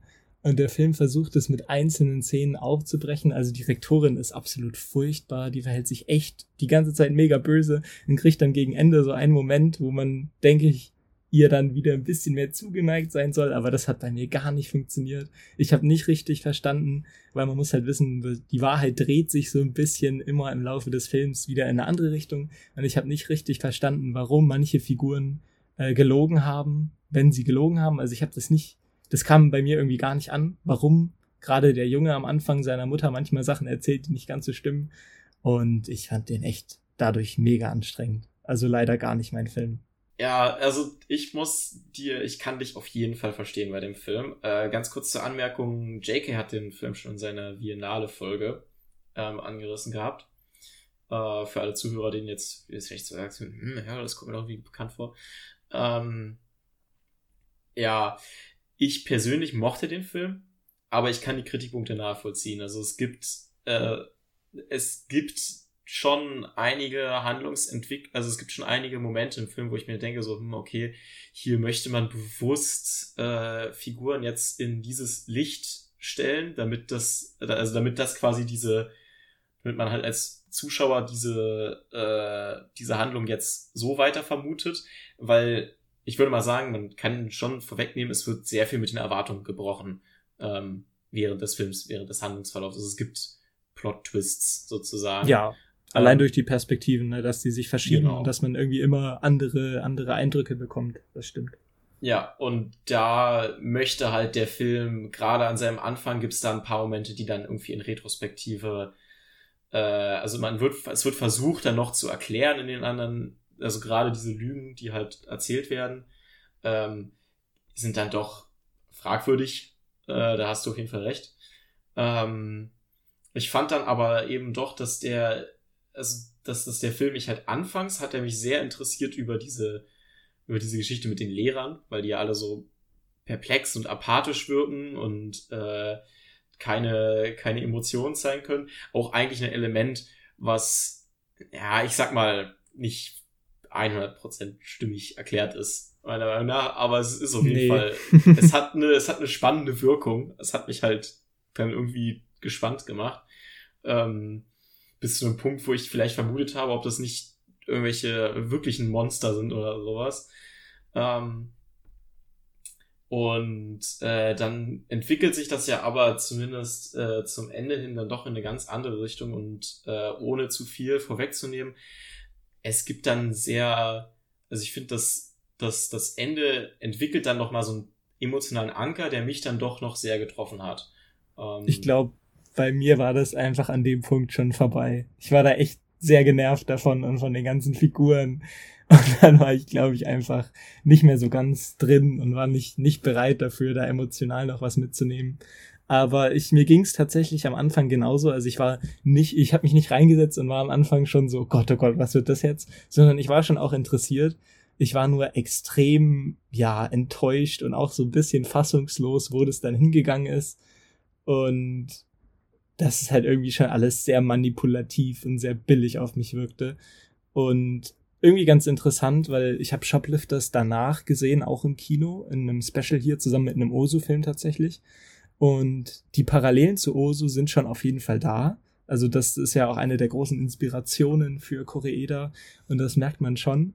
Aber ich finde halt im Gegensatz zu Osu, er hat irgendwie immer diese ruhigen Momente drin, aber muss die muss da so ein bisschen, ja, eine ganz krasse Dramaturgie reinbringen und irgendwas muss passieren, was irgendwie so total übertrieben ist und überzogen und dann muss eine Figur noch das machen und das wirkte auf mich immer so manipulativ und sehr, ja, fast als hätte er so, so Osu mit Spielberg vermixt. Als hätte er so einen Spielberg-Kniff noch reingemacht und gesagt, so, jetzt haben wir hier noch einen dramaturgischen Kniff drin und ich finde irgendwie, das passt nicht ganz zu seinen Filmen.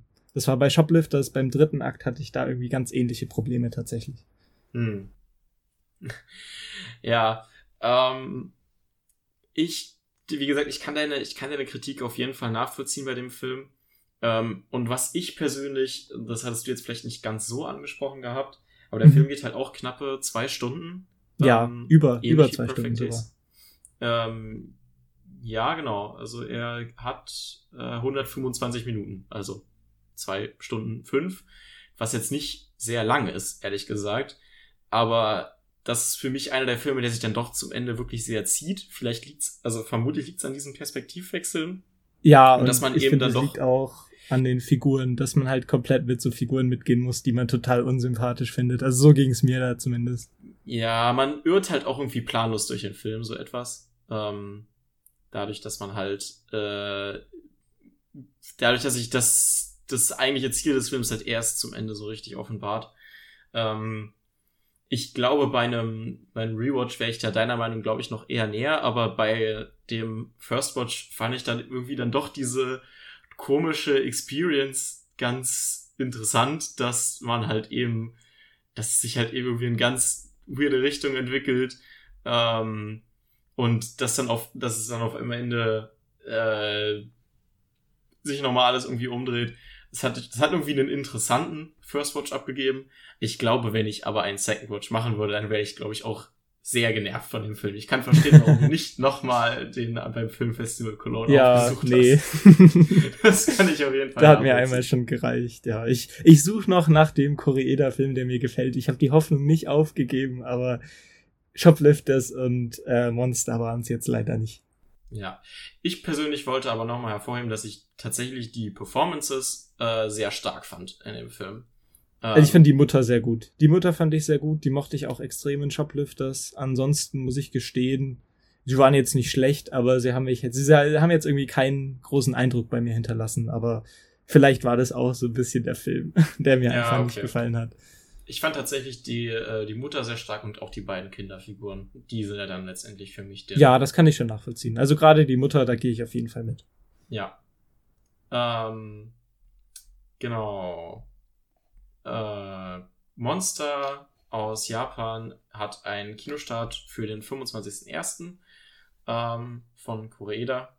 Und äh, ja, wie ihr gehört habt, eingeschränkte Empfehlung, aber ist bei der Kritik sehr gut weggekommen. Also, weiß ich nicht, wenn ihr im Diskurs mitreden wollt, macht euch vielleicht selbst ein Bild. Ähm, kommen wir zu unserem letzten äh, großen japanischen Start hier in, unserer, äh, in unserem Japano-Exkurs. Ähm, und dafür begrüße ich wieder Felix. Und Genau, wir reden über Evil Does Not Exist. Mein persönlicher Zweitlieblingspick von diesem Festival, das kann ich schon mal wegnehmen. Für mich wirklich der große, also nach, nach einem anderen Film, der noch kommen wird, das ist der, das große Highlight. Ähm, ja. Ja, Evil Does Not Exist. Ich, äh, ich, äh, genau. ich, genau, ich, ich äh, mach kurz Zusammenfassung. Also in Evil Does Not Exist spielt in einem kleinen Dorf, in dem ein Vater mit seiner Tochter wohnt. Also die stehen aus diesem Dorf am meisten im Fokus.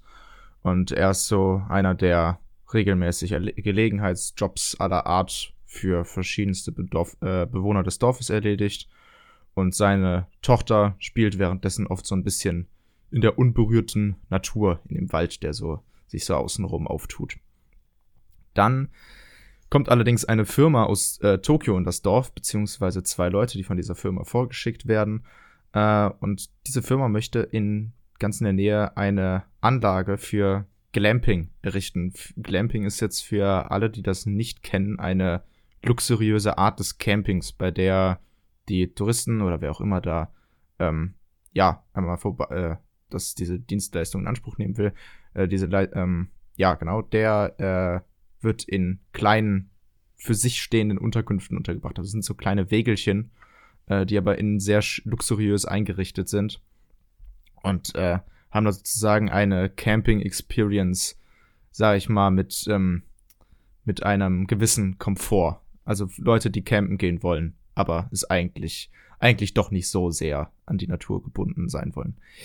Ja, und mit diesen, mit diesen Plänen äh, kommen sie, werden dann die Bewohner konfrontiert, die sich direkt aus etlichen Gründen, die die Natur und ihre eigene Existenz betreffen, dagegen auflehnen und ihre Bedenken anbringen, was dann zu weiteren Konflikten führt. Also es gibt eine Anhörung, über die wir jetzt gleich auch noch ausführlich sprechen werden, in der diese zwei Leute, die von dieser Firma vorgeschickt werden, mit den Bewohnern sprechen und da wird dann ja so einiges angebracht.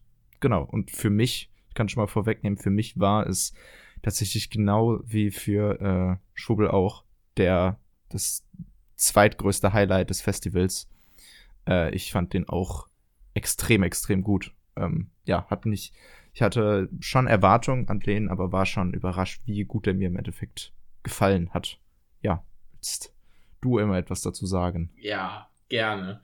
Ähm, der ist schon, äh, ich finde den halt besonders visuell beeindruckend. Ähm, es ist mir, äh, der, der Film fängt auf so eine richtig entspannende Art an. Es geht los in diesem, in diesem Wäldchen, wo dieses, wo dieses Dorf halt ist. Und äh, man sieht die Hauptfigur, die übrigens auch sehr wortkarg ist in dem Film. Ähm, man sieht ihn halt, äh, er muss sich überlegen, er sammelt auf jeden Fall Wasser, aber ich glaube, er ist auch am Holz hacken. Ähm, und ja, also so, so richtig, irgendwie so, so, als würde man so ein, so ein ASMR-Video, äh, relaxing, äh, relaxing Sounds und sowas gucken. Ähm, ich bin auch tatsächlich kurz weggenickt am Anfang Film. Für so ein, zwei Minuten. Ähm, hat so eine richtige Tiefenentspannung da reingebracht, was auch irgendwie so ein gutes Setting ist dann für den, für den Rest vom Film, weil man irgendwie dann auch so dieses, dieses Dorf oder zumindest diesen, diesen Wald und diesen Fluss auch so ein bisschen nachvollziehen kann. Diese Liebe für den, für die Natur, die da drin steckt in dem Film. Hm. Ähm, Ja, voll spannend. ja. Also es geht, es geht los. Ähm, also als allererstes kommt ein Shot von unten, also so eine Kamerafahrt, in der einfach nur die Wälder oben und der, der Himmel gefilmt werden. Also Ja, wenn die. Kamera so durchfährt. Und der geht echt lang. Ich glaube, der geht fünf Minuten oder so. Zum Ende Ähm, gibt's den ja auch noch mal. Und zu Ende gibt's den auch noch mal, genau in einem dann anderen Kontext. Mhm. Äh, aber ja, also all, allgemein wird am Anfang erstmal diese gesamte Natur etabliert und die äh, Bewohner dieses kleinen Dorfes, die dann da äh, daneben und da drin leben. Und es schafft schon direkt zu Beginn so ein gewisses Verständnis äh, für diese für diese Leute, die dann da die dann da wohnen.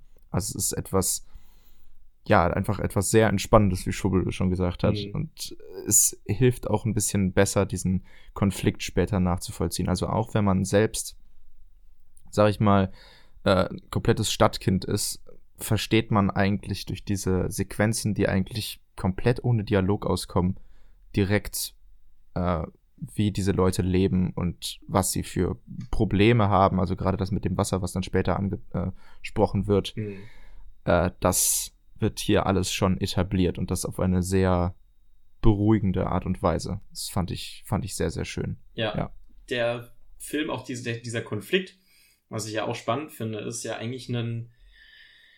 Das, das ist ja nie eine richtige Situation, die, wo, wo man jetzt das Gefühl hat, das eskaliert gleich oder sowas, das, das schlägt hier gleich über. Eigentlich ist dieser Prozess ja eigentlich ein ganz ruhiger und sachlicher. Ähm, und die Figuren, äh, es, man kann ja sagen, es gibt da ja so zwei, ich sag mal, Pressesprecher sind das ja quasi. Ähm, die da von dem, von diesem Glamping-Unternehmen geschickt werden, um dort mit den Dorfbewohnern zu reden. Ähm, aus deren POV wird ja auch noch einiges erzählt und das, da finde ich, macht der Film ja auch einen klaren Punkt zu zeigen, dass das halt eben, ja, das, das, das sind ja keine schlechten Menschen oder sowas, die werden auch sehr stark, äh, sehr stark mit denen äh, empathisch, kann man sich mit denen verbinden und halt äh, kriegt halt auch das Gefühl, ja, das, das könnten du oder ich sein. Ähm, und die haben ja auch selber so moralische Struggle damit. Eine der Figuren schließt sich dann ja auch dazu, irgendwie da mehr auf der Seite der Dorfbewohner stehen zu wollen. Ähm, und da fand ich halt eben, dass dieser, dass dieser Konflikt wieder dargestellt wurde, ähm, irgendwie so eine sowas, sowas ganz Besonderes hat. Und da entwickelt sich das ja dann, es ist wirklich zum Ende, Ende, die letzten Minuten, passiert ja dann noch was ganz, ganz Wildes auf jeden Fall. ja, darf man nicht, darf man nicht vorwegnehmen. Darf man nicht vorwegnehmen. Aber JK, ja auch nochmal zur Erinnerung, JK hat diesen Film auch schon besprochen gehabt in äh, seiner Biennale-Besprechung. Ähm, da hat er übrigens auch kurz erwähnt, dass der Hauptdarsteller des Films dort in der Biennale äh, zugegen war und gemeint hat, dass er selbst keine Ahnung hat, was das Ende bedeutet. Ähm, wir haben hier uns nach dem Film so ein, zwei Interpretationsvorschläge überlegt. Den besten fand ich den von Gerald. Ähm, da ging es quasi darum, dass die Dorfbewohner äh, auf einer ähnlichen Ebene äh, ja wie die Natur reagieren auf diese, auf diese Gefahr der, des Glampings, ähm, was eine spannende Interpretation ist. Aber äh, ja, da passiert auf jeden Fall, ich, da kann man auf jeden Fall einiges interpretieren. Also da möchte das der Film auf jeden Fall, sage ich mal. Ähm, ich fand auch, dass dieser Konflikt, also es ist ja ein sehr starker Stadt gegen Land Konflikt, der wurde hier auf eine Weise dargestellt, die man, die ich sehr, sehr, sehr passend fand. Also es ist eben nicht so, dass da eben ein paar Städter hinkommen und dann kommen äh, die Bewohner und haben dann so einen großen Konflikt, sondern es sind ja die Leute, die die Verantwortung tragen, sind eigentlich überhaupt nicht dort. Also diese zwei Leute, die da vorgeschickt werden, die hat man engagiert, damit die das da machen. Ich glaube, die gehören eigentlich nur so, nur so halb zu diesem Unternehmen. So ganz habe ich das jetzt noch nicht verstanden, aber sie haben auf jeden Fall keine größere Verantwortung. Ihnen wurden die grundlegenden Sachen äh, erklärt. Äh, extrem tief sind sie tatsächlich gar nicht drin. Also manche Fragen können sie zum Beispiel gar nicht beantworten. Und so sind sie dann dort und sprechen mit den Bewohnern, um die darüber aufzuklären, was dann dort demnächst entstehen soll. Aber sie selbst sind eigentlich in gar keiner Verantwortungsposition. Also wenn die Bewohner dort irgendwas anführen, dann sagen die im, im, im höchsten Fall können sie sagen, ja, wir geben das weiter. Äh, aber wir leiten das weiter, genau. Aber es ist, es ist, kommt, es gibt keinen Moment des wirklichen Aufeinandertreffens. Also diese zwei äh, Bereiche, äh, Stadt und äh, Land oder diese Firma und diese Bewohner, die treffen eigentlich nie aufeinander. Es ist einfach ein, es sind zwei völlig in sich geschlossene Kreise, die voneinander, ja, die dann übereinander denken. Also es ist, fand ich schon sehr, sehr spannend gemacht, dass man eben nicht einfach einen, einen simplen Konflikt daraus gemacht hat, der dann irgendwann gelöst wird, sondern dieser Konflikt existiert, aber er kann eigentlich gar nicht wirklich ausgetragen werden, weil sich die eine Seite überhaupt nicht zeigt. Und das ist fand ich wirklich extrem, extrem stark gemacht. Und allgemein, was wir schon angesprochen haben, die Atmosphäre, also es ist, der ist wirklich wunderschön gefilmt. Also gerade zu Beginn wird hier wirklich viel mit der, viel mit der Ruhe der Natur gespielt, die dann dadurch durchstoßen wird von dieser Firma, die äh, was ganz anderes im Schilde führt, sage ich jetzt mal. Äh, das ist einfach so ein, so ein Kontrast, der da dargestellt wird, den ich sehr schön fand. Also später geht es dann auch nochmal in die, in die Stadt rein. Also es gibt noch eine nicht allzu lange Szene, äh, also obwohl doch, sie ist ja relativ lang, aber ähm, im Verhältnis, äh, im Vergleich dazu, wie lang in der, äh, wie lang die, wie viele Szenen es auf dem Land gibt, ist es dann doch relativ kurz. Also es gibt dann so eine Szene in der Stadt und es ist ein, es ist ein völliger, obwohl es um die gleiche Thematik es ist ein völliger Wechsel an Atmosphäre, an den Leuten, die dort sind. Es ist einfach, es ist alles anders. Und das hat es für mich auch nochmal sehr, sehr schön dargestellt. Also es wird da auch die ganze Zeit geredet. Also allgemein es hat man in dieser, in diesem Dorfsetting das Gefühl, dass sich die Leute eigentlich ohne Worte ganz gut verständigen. Also es gibt ja auch diese Abendessenszene relativ zu Beginn, ähm, wo relativ so eine Familie und so ein paar Freunde, glaube ich, zusammensitzen. Und es ist eigentlich ich will nicht sagen komplett wortkarg, denn die sprechen natürlich auch. Und dann wird auch das angesprochen, dass diese zwei Leute von diesem Unternehmen kommen und da was vorstellen wollen. Aber man hat doch das Gefühl, dass diese Leute ein bisschen in dem Sinne verschlossen sind, dass sie nicht besonders viel reden. Also einfach, einfach eine ganz andere Art haben, miteinander zu leben. Und äh, dass das natürlich äh, gemeinsam mit den Umständen überhaupt nicht zu so viel Verständnis führt, wie es eigentlich führen sollte äh, bei den Stadt, äh, bei den Leuten aus der Stadt ist eigentlich relativ logisch und ja, es ist eigentlich so ein, ja, es ist, geht eigentlich hauptsächlich um dieses Aufeinandertreffen dieser verschiedenen Lebensweisen. Ja.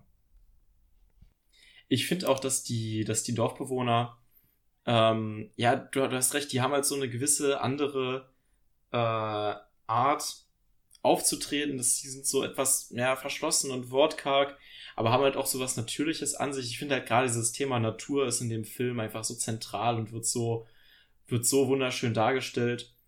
Ähm, ja, also ich finde auch für mich persönlich inszenatorisch äh, mit das, also vermutlich das, das Beste, was das Filmfestival zu bieten hatte. Also wirklich wunderschön.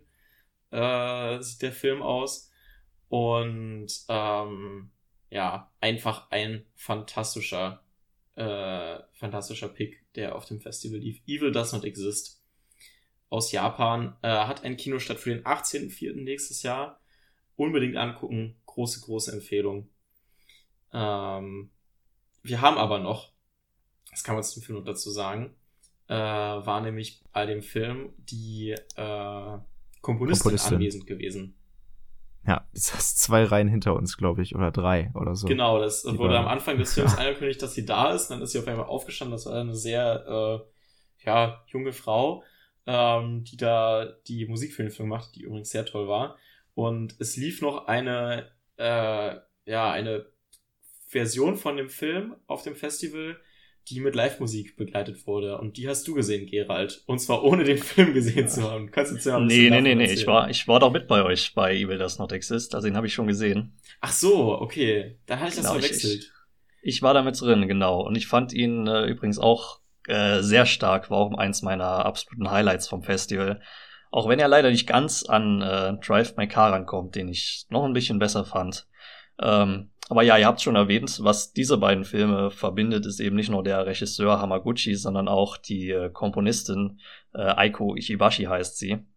Und es gibt quasi noch, äh, Hamaguchi hat noch so eine andere Version von dem Film gemacht, eine andere Schnittversion, die heißt Gift.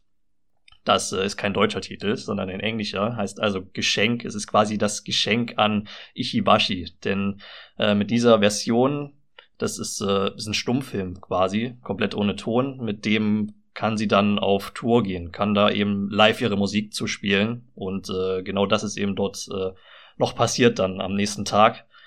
Äh, da war ich von uns dann als einziger. Und diese Version ist, äh, ist so 30 Minuten kürzer. Es sind äh, vor allem die längeren Dialogszenen sind rausgeschnitten. Ähm, teilweise die Dialoge, die noch drin sind, die werden dann einfach äh, so eingeblendet. Also nicht mal als Untertitel, sondern eigentlich wirklich so ins, ins Bild eingeblendet, äh, so drüber gelegt. Und äh, ja, man, man kann der Story da schon folgen, auch wenn wichtige Teile fehlen, aber das, äh, also das Original ist auf jeden Fall filmisch deutlich besser, aber am Ende, darum geht's ja auch nicht bei, bei der Version, sondern eben um die Musik, das ist quasi nur der, der Backdrop dafür. Und äh, äh ich bin jetzt kein Musikexperte, deswegen will ich das, will ich gar nicht groß was dazu sagen war, war ganz cool, ja. Kann man, kann man machen. Wenn das, äh, wenn ihr irgendwie die Chance habt, wenn das irgendwie bei euch mal läuft, zufällig, dann äh, kann ich empfehlen, geht dahin. Aber ich würde auf jeden Fall auch empfehlen, äh, Evil Does Not Exist, die Originalversion wirklich vorher zu sehen und nicht, nicht, dass das der erste Eindruck ist, weil ich glaube, das funktioniert dann nicht so gut. Ähm, ich glaube auch nicht, dass man das außerhalb von diesen Live-Auftritten irgendwie zu Gesicht bekommen wird. Ich kann mir vorstellen, dass das äh, irgendwie mal als Blu-ray extra oder so veröffentlicht wird. Aber äh, ja, war, war schon ganz cool. Kann man mal machen. Ich finde, das bietet sich ja auch irgendwie an bei dem Film. Also wir haben ja schon äh, beschrieben gehabt, der Film ist halt visuell extrem beeindruckend und da dann halt eine Version zu haben, die quasi ohne äh, ohne Sprache und dann halt nur mit dem nur mit der Musik funktioniert, ist eigentlich was total traumhaftes. Schade, dass ich da den nicht das nicht so sehr auf dem Schirm hatte wie du. Ähm, aber äh, auf jeden Fall Gift, äh, denke ich mal, ist eine coole Fassung auf, denk, von dem Film. Äh, und ich freue mich für dich, dass du da gewesen sein konntest. Ähm, genau, also Gift, kein Kinostart, gibt es nur live zu sehen. Ähm, und Gerald, du äh, hast noch andere Solo-Mission, von ja. denen du uns erzählen kannst. Ja, dann gibt's noch einen Film, bei dem ich alleine war. Der heißt, international heißt der No Love Lost. Ist wieder ein französischer Film von Erwan Leduc. Ähm, ich finde den originalen Titel passender. Da heißt der La Fille de Saint-Pierre, äh, die Tochter ihres Vaters. Und äh, darum geht's letztendlich auch um eine Vater-Tochter-Beziehung. Ähm, es fängt aber erstmal an mit einer Montage. Äh, man kennt's, eine, eine, eine, Frau, ein Mann, sie treffen sich, sie verlieben sich, äh, gehen eine Beziehung ein, äh, bekommen schließlich ein Kind. Aber die Frau entschließt sich eines Tages, äh, dass sie einfach, sie fährt einfach weg, sie haut ab. Und äh, der Vater muss die Tochter jetzt äh, alleine großziehen. Also jetzt auch nicht falsch verstehen, da wird jetzt nicht irgendwie ein Mysterium draus gemacht, was ist mit ihr passiert, sondern es ist wirklich sehr klar, sie ähm, hat die quasi im Stich gelassen. Sie ist einfach weggefahren. Und äh, ja, es gibt dann eben, wie gesagt, das ist eine Montage am Anfang, die ersten paar Minuten, und dann gibt es einen Zeitsprung, äh, wo die Tochter dann schon fast erwachsen ist. Sie, sie zieht eigentlich bald aus und da geht dann der richtige Film los. Es geht dann eben zwischen um die, also hauptsächlich um die Beziehung so zwischen Vater und Tochter. Ähm, er, der Vater, ist nie so richtig über die Sache hinweggekommen, auch wenn er jetzt eine neue Beziehung führt und die Tochter fängt so langsam ihr eigenes Leben an, will ihn aber auch nicht so wirklich alleine lassen. Also es geht zum Beispiel auch darum, dass sie jetzt äh, für zum Studieren in eine andere Stadt zieht oder so und da da das das will sie nicht so wirklich ihn da so alleine lassen in in der anderen Stadt. Und das klingt jetzt erstmal nach einem Drama, ist aber eigentlich eher eine Comedy. Ähm, ist nämlich sehr quirky, der Film, hat, hat sehr viel Charme, viel Witz in, in seinen Figuren, in den Dialogen und den kleinen Momenten, die er baut. Und äh, auch, auch wenn er wirklich sehr verspielt ist, immer so ein bisschen drüber, kann man sich trotzdem immer gut da hineinversetzen, bleibt trotzdem authentisch.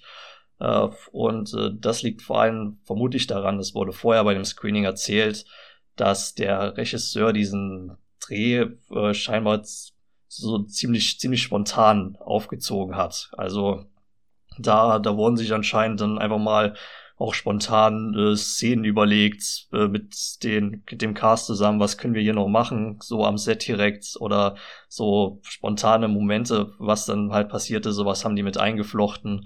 Und anscheinend gab es dann eben eine ziemlich lockere, ungezwungene Atmosphäre am Set. Und äh, das hat sich auf jeden Fall auch auf, auf die Leinwand übertragen. Also wirklich äh, eigentlich durchgehend ein, ein ziemlich unterhaltsamer Film. Der, der geht auch, geht auch recht schnell rum. Da macht man nichts mit falsch. Der, äh, der findet jetzt vielleicht nicht groß was Neues oder er bringt große Meisterleistungen, aber bietet eine wirklich nette Zeit, die man auf, auf keinen Fall bereut. Also von daher würde ich ihn auf jeden Fall empfehlen, mal anzusehen. Spannend, spannend. No Love Lost äh, aus Frankreich hat noch keinen Kinostart erhalten. Also wieder gespannt bleiben, wann der wie hier erscheinen wird. Ähm, ein weiterer französischer Film, äh, auf den wir zu sprechen kommen, war vielleicht ein, äh, ja, gestartet hat es bei uns in der Gruppe eigentlich als Scherz, dass wir alle sehr gehypt waren auf den Film. Ähm, zumindest habe ich so als Scherz verstanden. Äh, naja, mehr dazu äh, zu Menü Plaisir. Ich gebe mal das, also ich begrüße natürlich wieder Felix und Win, Felix und Flo. Äh, ihr beide seid wieder am Start und ich übergebe das Mike heute zum ersten Mal an Linus. Linus, hallo. Du hast ja die, du hast ja die Haupt, das der Menüpläsier auf deinen Schultern zu tragen, eigentlich, was unsere, ja, eigentlich schon. unsere Rezeption dazu angeht. Ich, ich habe ja auch tatsächlich, also ich weiß noch, als wir unser Programm geplant haben, ähm, habe ich noch, glaube ich, zu Max gesagt, äh, wäre schon krass, wenn Menü Plaisir laufen würde. Und äh, zu meiner Überraschung, also zu meiner ehrlichen Überraschung, lief der dann tatsächlich und auch an dem Termin, an dem wir alle konnten. Und dann habe ich mehr oder weniger ich sag mal, die Hälfte von uns überreden müssen, da reinzugehen. Und äh, um mal Hintergründe zum Film zu sagen, das ist ein vierstündiger Dokumentarfilm von Frederick Wiseman. Es geht um äh, ein Restaurant in, in, der, in, in der französischen Provence, ist es, glaube ich. Ähm, das Restaurant hat drei Michelin-Sterne, also die, die Höchstwertung an Michelin-Sternen. Und ist auch irgendwie 90 Jahre alt, denke ich müssen es gewesen sein. Und das Besondere ist halt, dass Wiseman, der ist eine Dokumentarlegende, äh, seine Dokumentarfilme anders aufbaut als andere Dokumentarfilmer. Äh, besonders markant ist eben, dass es keine ähm, Talking Heads gibt, also es gibt keine Interviews, wo dann irgendwelche Leute reden und es gibt auch keine Voice-Overs. Was es halt gibt, sind einfach, ähm, einfach gefilmte Szenen von, von Dingen, die passieren und ähm, worin quasi die, die hohe künstlerische Leistung, äh, wo, woraus die besteht, ist halt vor allem, welche Szenen rausgesucht werden, um gezeigt zu werden. Es wird auch in den Szenen nicht irgendwie rumgeschnitten, also es gibt jetzt kein Cross-Cutting oder so, sondern er lässt quasi einfach seine Szenen immer so laufen, wie er sie halt gedreht hat. Und sammelt dann aus seinem Material, das er halt angesammelt hat, ich glaube, es waren zwei Wochen Drehzeit bei äh, Menü Plaisir, da sammelt er dann halt einfach die besten Momente raus und schneidet die halt dann auch recht, ähm, recht logisch aneinander. Also der Film erzählt quasi auch zweimal, wie quasi Essen beschaffen wird, wie dann geplant wird, was es für Gerichte gibt, oder das wird auch vor der Essensbeschaffung noch gemacht, ähm, wie dann gekocht wird und wie dann serviert wird und wie dann mit den Gästen umgegangen wird. Und das passiert ungefähr zweimal im Film. Ähm, aber jetzt können erstmal die anderen, die jetzt mit mir besprechen, gerne auch was dazu sagen. Ich werde jetzt ja keinen Monolog halten. Ja, äh, ihr habt es ja schon angerissen, beide, dass das erstmal so ein bisschen ein äh, in der Vorbereitung auf das Festival so ein Mysterium war, wo Linus dann gut Lobbyarbeit geleistet hat. Äh, und ich kann sagen, ich bin nicht enttäuscht worden. Also äh, ich fand den extrem beeindruckend. Äh, ich habe im, im Bereich Dokumentarfilm, äh, glaube ich, noch nie was gesehen, was mich irgendwie so abgeholt hat. Also. Ja, geht mir ähnlich. War auch, übrigens, um das jetzt schon mal gleich zu sagen, war mir mit Abstand mein Lieblingsfilm des Festivals. ja, ähm, also ich will auch noch kurz äh, auch noch was dazu sagen, nämlich äh, habe ich damals den ähm, Festivalplan gemacht. Also klar, klingt jetzt ein bisschen übertrieben, aber ich habe wir haben zusammen zusammen getroffen äh, auf Discord und äh, ich habe dann so eine Word ein Word Dokument aufgemacht und mal reingetippt, was wo wir reingehen und dann auf einmal die vier Stunden Doku, Menü Plaisir, müssen wir unbedingt mitnehmen. Und ich habe gesagt, ja, Quatsch, machen wir nicht. Kannst du alleine reingehen. Aber irgendwie sind wir dann doch am Ende alle reingegangen, oder fast alle. Äh, ich glaube, Gerald, Gerald, war der, der Einzige, der jetzt nicht mit. Genau, Obwohl Gerald, ja Gerald, Einzige, wie er vorhin gesagt hat, immer nach, den, nach dem Startdatum gekommen, gegangen ist. Und Menü Plaisir hat momentan zum jetzigen Zeitpunkt kein Kino-Release in Deutschland. Und hat auch, glaube ich, weltweit nur in Frankreich ein einen äh, landesweiten Release und in den USA hatte nur in, ich glaube, wenigen Kinos in New York momentan Release. Also, Skandalös. wer weiß, wann man den wie sehen kann. Hm. Ja, und wie gesagt, ich war anfangs, äh, ich sag mal in dem Sinne noch skeptisch, weil ich dachte, ja, das wird irgendwie, es wird so ein langweiliges Ding, wo der Regisseur, also wo Wiseman, äh, der jetzt auch schon extrem alt 93, ist, der ist, glaube ich, 93, 93, 93 genauso genau. alt wie das Restaurant. Ähm, Krass. Der, ähm, ich habe vorher gedacht, der hat irgendwo seine Kamera da abgestellt äh, in dem Raum in der Küche und dann sieht man einfach uncut einfach irgendwie Leute, die ihre Arbeit verrichten und dann gibt es nur wenige Schnitte und aber es ist eigentlich sehr ein ziemlich dynamischer Film. Also ich habe das echt nicht erwartet, aber Wiseman schneidet schon wirklich ziemlich viel eigentlich. Also die Szenen sind nicht, also sie sind schon lang genug, um, um wirklich alles auffassen zu können, aber sie sind nicht überlang. Also ja. er weiß schon, wann er wieder wegschnitt. Und er nimmt ja wirklich auch vor allem die interessanten Teile. Ja, also es wurde ja auch vorher gesagt, also ähm, einer der den Film, also es gab immer beim Filmfestival jemanden, der den Film vorgestellt hat. Äh, und der, der ihn vorgestellt hat, von dem war Wiseman tatsächlich sogar der Lieblingsregisseur. Und er hat vorher einmal erzählt, dass ich äh, Wiseman das komplette Material, ich weiß nicht mehr die genaue Stundenanzahl, aber ich glaube, es waren boah, 150, glaube ich. 20, 150, auf, auf jeden Fall sehr, sehr, kann sein, 150 Stunden. Ich sogar, glaube ich, 200 an, ähm, hatte ich im Kopf, an, aber es kann, ich kann auch gut keine sein. Ahnung mehr. Ja, auf jeden Fall extrem viel. Und dass er sich das äh, in den äh, Schnittprozess so reingeht, dass er sich diese gesamten, diese gesamten Aufnahmen chronologisch einmal komplett anguckt und sich dann erst in den, in den äh, Schnittraum, Schneideraum reinsetzt, um das äh, Ganze zu machen, was mit 93 schon extrem beeindruckend ja, ist. Und dass es dann am Ende auch noch so gut geworden ist, also dass da wirklich extrem, also dass man schon wirklich das Gefühl hat, dass hier die absoluten Highlights reingekommen Vor sind. Vor allem ist es ja auch das noch. Fand ich äh, schon stark. Das erwartet, also der Film hat mich auch deswegen so überrascht, weil er halt sehr lustig ist. Also es werden super viele lustige Szenen reingeschnitten.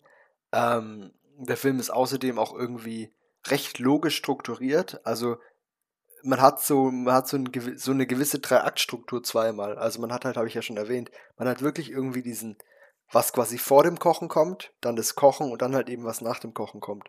Und das gibt dem Ganzen irgendwie auch allem so ein bisschen so einen, so einen ganz klaren Sinn.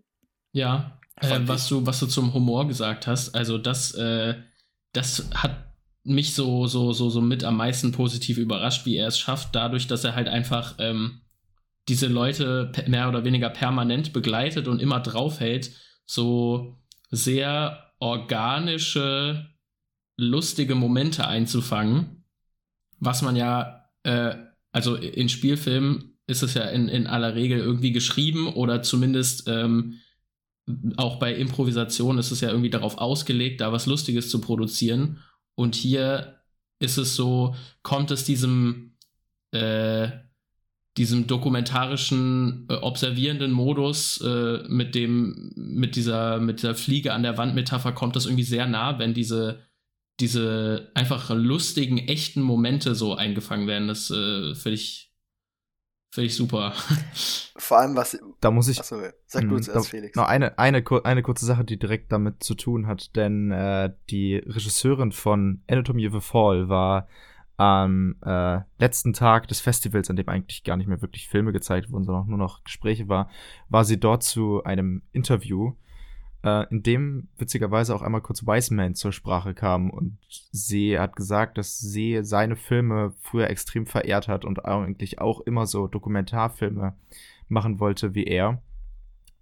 Und extrem sich dann aber während, als sie dann angefangen hat, auch sowas zu versuchen, hat sie erst gemerkt, dass und sie hat sich auch gefragt, wie Wiseman es eigentlich schafft, dass die Leute vor der Kamera so frei reden. Ähm, es ist eigentlich schon, es ist schon krass, dass da, also viele Leute, die tun, also man, was Flo gerade schon gesagt hat, das ist, die Kamera ist wirklich praktisch nicht da. Ist, also man hat das Gefühl, dass diese so eine unsichtbare ja. Kamera irgendwie, ja. ja.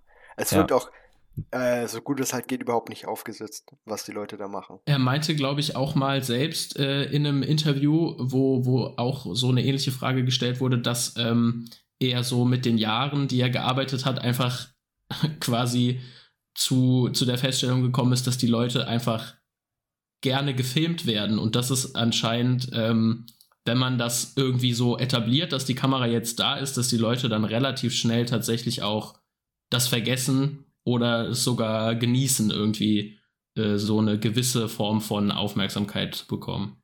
Ja, glaube ich, auf jeden Fall. Was auch interessant ist, glaube ich, äh, um jetzt vielleicht mal das Thema Wiseman noch weiter auszubreiten, ist halt, dass, dass er auch irgendwie dieses, er hat so ein eigenes Subgenre quasi erfunden, das Institutionenporträt.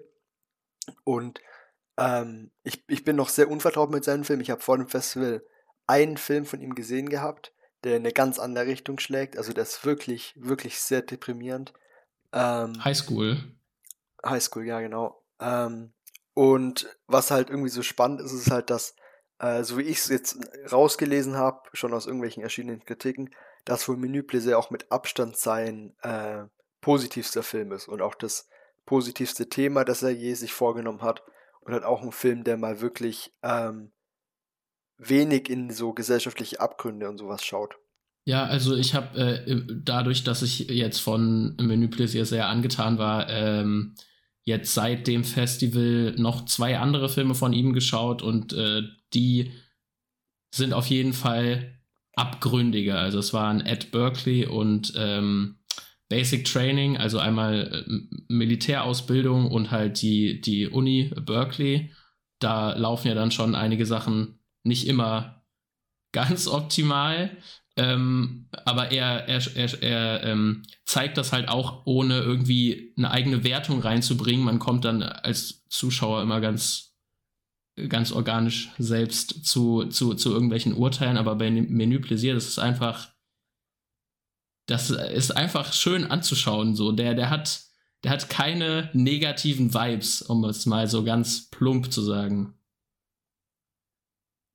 Ich finde auch, man kommt auch richtig schnell irgendwie äh, in diese, in diese Räume, nicht mal rein, dieses Restaurants. Also man fühlt sich da auch irgendwie ganz schnell ziemlich wohl in diesen Räumen und aber auch gleichzeitig dann irgendwie, wenn man dann auf dieser, auf dieser speziellen Kuhfarm ist, wo diese Kühe diese riesige Freilandhaltung haben und dann der Bauer erklärt, dass er hier 24 Schichten hat und jeden Tag werden die Kühe auf eine neue Grasschicht gesetzt, damit sie immer das beste Gras fressen. Äh, und man fühlt sich dann da irgendwann einfach wohl drin, weil diese Leute halt, ähm, man, man begleitet ja quasi die, die, die Chefs des Restaurants äh, bei ihrem Alltag und irgendwie wirken die halt tatsächlich wie, liegt wahrscheinlich auch daran, dass sie so eine sehr, so einen sehr ähm, gesellschaftlich anerkannten Beruf haben, äh, aber die wirken halt super nett und sind super umgänglich mit allen Leuten, mit denen sie in Kontakt sind. Und es ist einfach super angenehm anzuschauen. Und gerade der Vater der beiden äh, jetzigen Chefs, also der ehemalige Chef, der jetzt so halb im Ruhestand ist, äh, ist halt eine super lustige Figur als Mensch und ähm, der ist auch verantwortlich für sehr viele der Lacher in der, in der zweiten Hälfte. Ja, absolut. Also immer, wenn er da jemanden und seinen Köchen zusammenscheißt für irgendwas, was er da aus seiner Sicht wieder falsch gemacht hat, hat dann ist das echt gemacht. immer. Also der scheißt ja nur zweimal, ja, wird er richtig wütend. Ja, aber es gibt, es gibt schon einige andere Momente, wo er auch sehr, sehr angespannt ist, weil er sagt, das muss jetzt ein bisschen schneller gehen, das ist jetzt so und so. Ja, und es ist schon, es ist auch, also bei mir war es zumindest so, es war immer so eine Mischung aus Belustigung und Faszination, diesen hochprofessionellen Köchen dabei zuzugucken, wie sie da ihre Gerichte zusammenstellen. Also wenn da irgendwelche zur Dekoration irgendwelche Millimeter großen Grashalme oder so zur Verzierung auf so ein Osterhasennest oder so gesetzt werden, dass dann so ein Ei gelegt wird oder was auch immer. Es ist so eine minutiöse Arbeit, in der wirklich chirurgisch mit so einer Pinzette die einzelnen Sachen zusammengesetzt werden.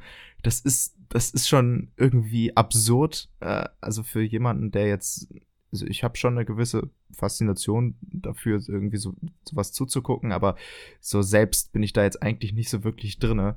Äh, und das dann mal so zu sehen in so einer Ausführlichkeit, das ist schon, es ist schon irgendwie, irgendwie lustig, äh, aber es ist auch echt krass, wie professionell da äh, alles zusammengesetzt ist. Also das fand ich schon, das fand ich schon extrem stark. Ja, ich auch. Ich fand es auch faszinierend, wurde. wie schnell die alle arbeiten. Aber meistens sind sie auch nicht irgendwie hektisch. Also sie haben auch alle irgendwie so eine Ruhe in ihrer. Sie haben irgendwie so einen, so einen schnellen Grundrhythmus, aber es gibt wirklich wenige Momente, wo die wirklich gestresst aussahen, die ganzen Köche. Und was ich auch faszinierend war, das waren ja so viele Köche, die ja auch irgendwie sich eigentlich die ganze Zeit im Weg stehen müssten oder in sich reinlaufen müssten und das passiert aber gar nicht. Also irgendwie, es läuft wie so ein, wie so ein, wie so ein Zahnrad in einem Uhrwerk, läuft irgendwie alles doch seltsamerweise recht reibungslos. Und das ist auf jeden Fall sehr faszinierend. Und generell ist der Film halt auch super idyllisch und so fast schon utopisch in seiner, in seiner Weltsicht, weil halt irgendwie äh, es wirkt halt irgendwie, als wäre als wär für alles gesorgt. Also die, die Quellen der, der Nahrungsmittel sind halt vorzüglich, es wird auf Tierwohl geachtet. Natürlich gibt's auch, äh, das hat Jakey ja auch, auch schon erwähnt bei ihm, es gibt auch zum Beispiel Stopfleber, hat Jakey gemeint, da kann ich mich nicht dran erinnern, aber es ist sehr gut möglich. So ist es natürlich moralisch äh, schon zu verurteilen, aber generell ist der Film irgendwie in seiner, in seiner Sicht der Welt irgendwie sehr hoffnungsvoll. Also irgendwie klappt alles. Auch wenn, auch wenn natürlich da riesen Geldsummen im Spiel sind, um dort essen zu können. Ähm, es wirkt irgendwie kurz so, als wäre als wär irgendwie die Welt gerettet. Weil ja auch äh, das Restaurant super nachhaltig ist. Hat ja auch einen Nachhaltigkeitsstern. Ja, es ist alles sehr offen, also auch diese, diese Küche und diese ganzen Räume, es ist alles sehr offen, frei und lebhaft. Halt das ist irgendwie. Im, im idyllischen ja. Frankreich mitten in, im Nirgendwo. Ich denke, man hat auch äh, sehr viel mehr mitgenommen oder einen sehr viel nachhaltigeren Eindruck einfach bekommen, als wenn das jetzt so eine klassisch informierende Doku gewesen wäre, sondern einfach dieser Porträtcharakter, äh, also wie, wie man irgendwie dieses Wiseman-Subgenre Institutionen-Porträt nennt, das, ähm, das, das, wird schon, das wird schon sehr deutlich und das äh, habe ich als sehr, sehr positive Eigenart wahrgenommen. Ja, ich auch. Ich will ihn auch unbedingt nochmal sehen. Also wenn der irgendwie im Kino läuft und selbst wenn ich irgendwie eine Stunde oder zwei Stunden Bahn fahren muss, ich glaube, ich würde hinfahren. Und egal wie teuer die Blu-ray wird, ich, also falls, falls es überhaupt eine gibt, äh, die werde ich mir, glaube ich, auch holen müssen. Das einzige, den einzigen Kritikpunkt, den wir, glaube ich, noch ansprechen müssen, es gab ja. eine Stelle im Film, da waren wir doch alle eine recht Stelle. einig, äh, die hat sich ein bisschen gezogen. Bisschen sehr. Also es gibt, ich glaube, es ist auch diese eine Stelle, ist auch, glaube ich, eine Dreiviertelstunde lang, in der so ein Typ äh, nach unten geht äh, und über äh, in die die Käsehallen genau, und das, da eingeführt. Das und dann Problem ist auch, redet dann, um, ich hm. möchte nur kurz einwerfen, das ist quasi zeitlich, nachdem zum ersten Mal das Essen serviert wurde und dann werden wieder äh, Zutatenbeschaffung wird wieder gezeigt und dann testet irgendeiner der Mitarbeiter testet, also erst testen die irgendwie Wein und dann testen sie so eine Käserei. Und da ist, glaube ich, auch nur ein Mitarbeiter und den kennt, hat man aber auch nicht so oft gesehen generell, oder? War das, war das einer der Chefs? Ich glaube, es war auch einer der Chefs. Es, ich weiß, aber der kann sein. Es, weniger markante. Und dann ja. ist man halt, wie du jetzt schon sagen wirst, ewig in dieser Käserei. Ja, es dauert ewig. Es dauert wirklich ewig. Ein guter Käse braucht Zeit. Äh, guter Käse braucht Zeit und auch diese Szene. Äh, es gibt noch eine andere Käseszene, die oh, ultra lustig ist, ist, in der ähm, in der, in der ein, ich weiß nicht, ob wir die gleiche doch, meinen, doch, doch. aber es gibt eine, in der der äh, ein der Chef oder einer der Mitarbeiter die einzelnen Käsesorten vorstellt. Und er geht dann zu einer, er geht dann zu äh, zu so einem Tisch hin und stellt die vor und das dauert wirklich lange. Ich glaube fünf fünf bis ja doch gut fünf Minuten oder so ist er da und stellt jede einzelne Käsesorte also zu, vor, zur, zur Erklärung, wo der so herkommt eine, so eine und so. Käseplatte. Also es gibt ja oft in Restaurants quasi als Nachtisch Käse und halt, das ist aber halt keine normale Käseplatte, wo dann drei Käse drauf liegen, sondern da liegen halt 50 oder 100 verschiedene Käse. ja, und er zählt die halt wirklich alle auf und sagt so, oh, haben Sie irgendwelche ja, Favoriten? sie sucht sich halt auch jede zweite Sorte dann aus. Das, das macht es halt noch besser. Ja, es ist, ja, es ist schon, es ist schon sehr irgendwie absurd, aber trotzdem so echt schön anzusehen, dass da Leute halt so tief, tief drin sind. Also auch auf Nachfragen oder so wissen die halt zu allen äh, äh, Dingen, die sie da servieren, wissen sie genau äh, die Hintergründe und was sie da empfehlen können und was. Es wird ja auch jede Person am Anfang gefragt, auf was sie allergisch ist und was sie nicht mag. Also da werden tatsächlich, ist ja auch irgendwie logisch bei, bei dieser, bei diesem Standard, da werden halt quasi wirklich alle Kundenwünsche dann irgendwie mit einge, eingedacht und dann wird halt auch das, das Gericht entsprechend ähm, verändert, damit es halt, damit's halt passt zu den, zu den Gästen. Es gibt auch so eine Vorbesprechung, noch, sorry, eine, eine Sache dazu, es gibt noch so eine Vorbesprechung äh, vor dem Tag, wo die Mitarbeiter eingewiesen werden, äh, wo dann auch einmal die Unverträglichkeiten äh, durchgegeben werden. Also es wird dann irgendwie darüber geredet, ey, wer hat dort und dort, bei dem muss man ein bisschen aufpassen oder so, oder der ist ein bisschen, ähm, der ist das und das nicht. Und dann war da irgendwie eine Person, die irgendwie so zehn Sachen oder so nicht gegessen hat. Es ist auch schon, das war auch schon sehr lustig. Allgemein, äh, den im Kino zu gucken. Also ich hätte es nicht erwartet, aber es wurde wirklich sehr viel gelacht. Also es ist nicht so, dass sich die ganzen Leute, es war relativ gut besucht, der Saal. Also am Anfang war er voll, ähm, am Ende. Ja, ein paar Leute sind gegangen. Sind sehr viele geflüchtet. Ja, aber es waren, sind trotzdem schon ja, einige geblieben. Also es sind schon und über 90 Prozent geblieben, hätte ich gesagt. Es war ja. eine super Kinoerfahrung Die, auf jeden Fall. Ja, extrem. Also es war, es wurde wirklich viel gelacht. Es war nicht so, dass sich dort einfach ein paar Leute vier Stunden lang ruhig diese Doku angeguckt Nein, haben. Es, es, gab ja noch diesen, war, den einen super. legendären Typen. Es war, aber das so den, viel gelacht. Ja. Es gab noch den einen, einen legendären Typen, der gleichzeitig äh, noch irgendwie ein bisschen gefilmt Oh hat. ja, stimmt. In, der, Reihe, in der Reihe vor uns. Echt? Das war eine Frau? Ich weiß es nicht. Egal. Hat, äh, sie hat angefangen, da hat sie Fotos gemacht und dann hat sie gefilmt. Das war einmal die Szene, wo, wo die irgendwelche Früchte gepflückt haben im, in ihrem eigenen Garten. Da hat sie gefilmt, da hat sie später noch zwei oder dreimal gefilmt.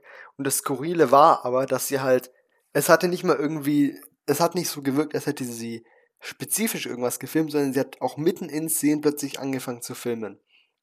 Und am faszinierendsten war dann, dass diese Person nach ungefähr eineinhalb Stunden, denke ich, oder so, äh, den Saal verlassen hat und auch nicht wiederkam.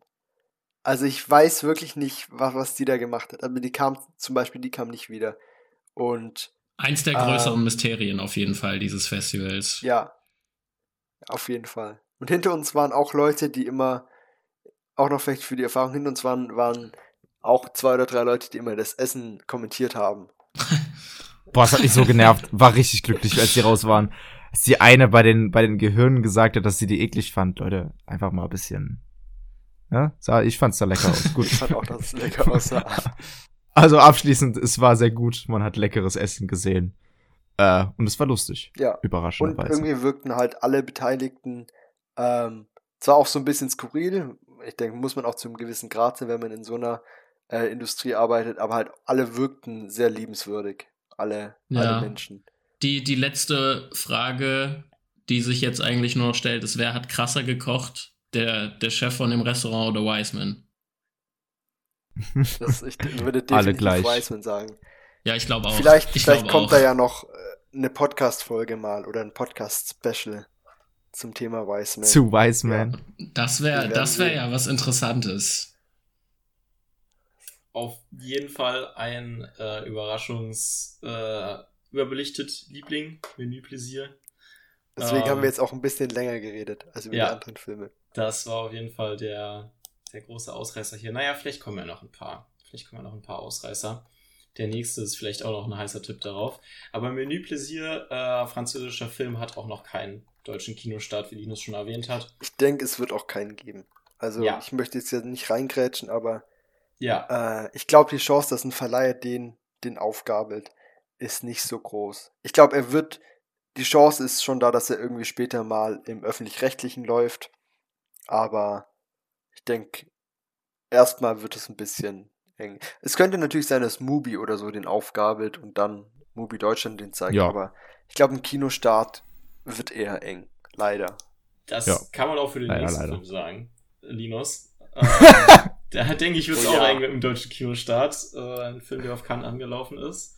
Das ähm, direkte Gegenteil zu Menü Plaisir. Ja, Max, stell uns doch mal Agra vor. Das ist natürlich eine ganz schön gewagte Aufgabe hier oder eine ganz schön schwere Aufgabe, weil ich glaube, den Inhalt von Agra zusammenzufassen, das würde wahrscheinlich selbst dem Regisseur und Drehbuchautor schwerfallen. Ähm, es geht prinzipiell, hätte ich mal gesagt, um einen jungen Mann, der mit seiner Familie in einem Haus wohnt und dort nicht so ganz genau in Agra in Agra, einer indischen, ich glaube, Industriestadt. Jedenfalls ist es ziemlich, ziemlich unschön da und er, er ist da unzufrieden. Und ja, dann passiert allerhand und er vergewaltigt unter anderem fast seine Cousine oder ist drauf und dran. Ähm, dann lernt er irgendwann eine Frau kennen und kommt mit der zusammen. Und schließlich driftet der Film dann auch noch in, eine, in einen Hausbau-Subplot ab, äh, wo eben genau das gemacht wird. Sie bauen ein Hochhaus und sie verhandeln mindestens 25 Minuten. Ich wollte, ich wollte es gerade sagen, also abschließen. 25 waren es, ja. glaube ich, nicht, aber sie verhandeln. Ich glaube, die längste Doch, Szene im also Film oder die längste Sequenz ist, hat nichts mit irgendwelchen Themen des Films zu tun, sondern ist einfach nur die Szene, in der verhandelt wird, wie jetzt dieses Haus umgebaut wird, damit da alle drin leben können. Genau, das geht ewig. Und das kann man auch über den Film sagen. Also der Film selbst geht über zwei Stunden, zwei Stunden und zehn Minuten, hat sich aber, glaube ich, eher angefühlt wie dreieinhalb Stunden. Also auf jeden Fall, wahrscheinlich sogar länger als der Wiseman. Also ja, auf, also ich würde ein, sagen, auf jeden Fall. Ein, ein sehr interessanter Film. Äh, ich glaube, wir hatten so ein bisschen Spaß, wir hatten aber auch Nein, schon eine also Menge Qualen. Also ich also hatte auch ein bisschen Spaß. Trauma-Bonding nennt man das, glaube ich. Ja, ja, also es war, es war ein Erlebnis. Der Film hat auf Letterboxd sehe ich gerade eine 3,0 im Durchschnitt. ei, ei, ei. Ähm, spannend, sehr spannend. Ja, ich habe also, ich habe eben gelesen, dass er fünf Minuten Standing Ovation bei der Cannes, äh, bei dem Cannes Screening bekommen hat und dass er 100% äh, positive Kritiken auf Rotten Tomatoes hat. Ja, dann ist es jetzt auch geklärt. Ähm, wir waren alle recht, wir waren tatsächlich auch überraschend einstimmig negativ. Schubbel hat auch den Saal verlassen. Das Schubbel ist irgendwann eingeschlafen und ist dann aufgewacht und hat dann entschieden, äh, da habe ich jetzt keine Lust mehr drauf. Ähm, ich glaube, er ist auch beim Hausbau. Nee, davor. Er ist nee, ja, den Hausbauplot hat er nicht mehr mitbekommen. Da hat er es, echt was verpasst. Es war ein sehr, es war so wirr, dass er, glaube ich, nicht mehr genau wusste, ob das wahrscheinlich sogar noch derselbe Film ist.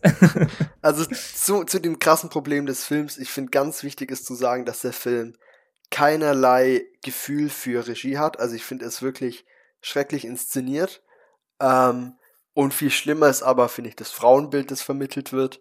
Ähm, und wie in gewisser Weise ähm, toxische Maskulinität, die halt aus äh, so einer so einer Erbärmlichkeit entsteht, ähm, wie die quasi entschuldigt wird.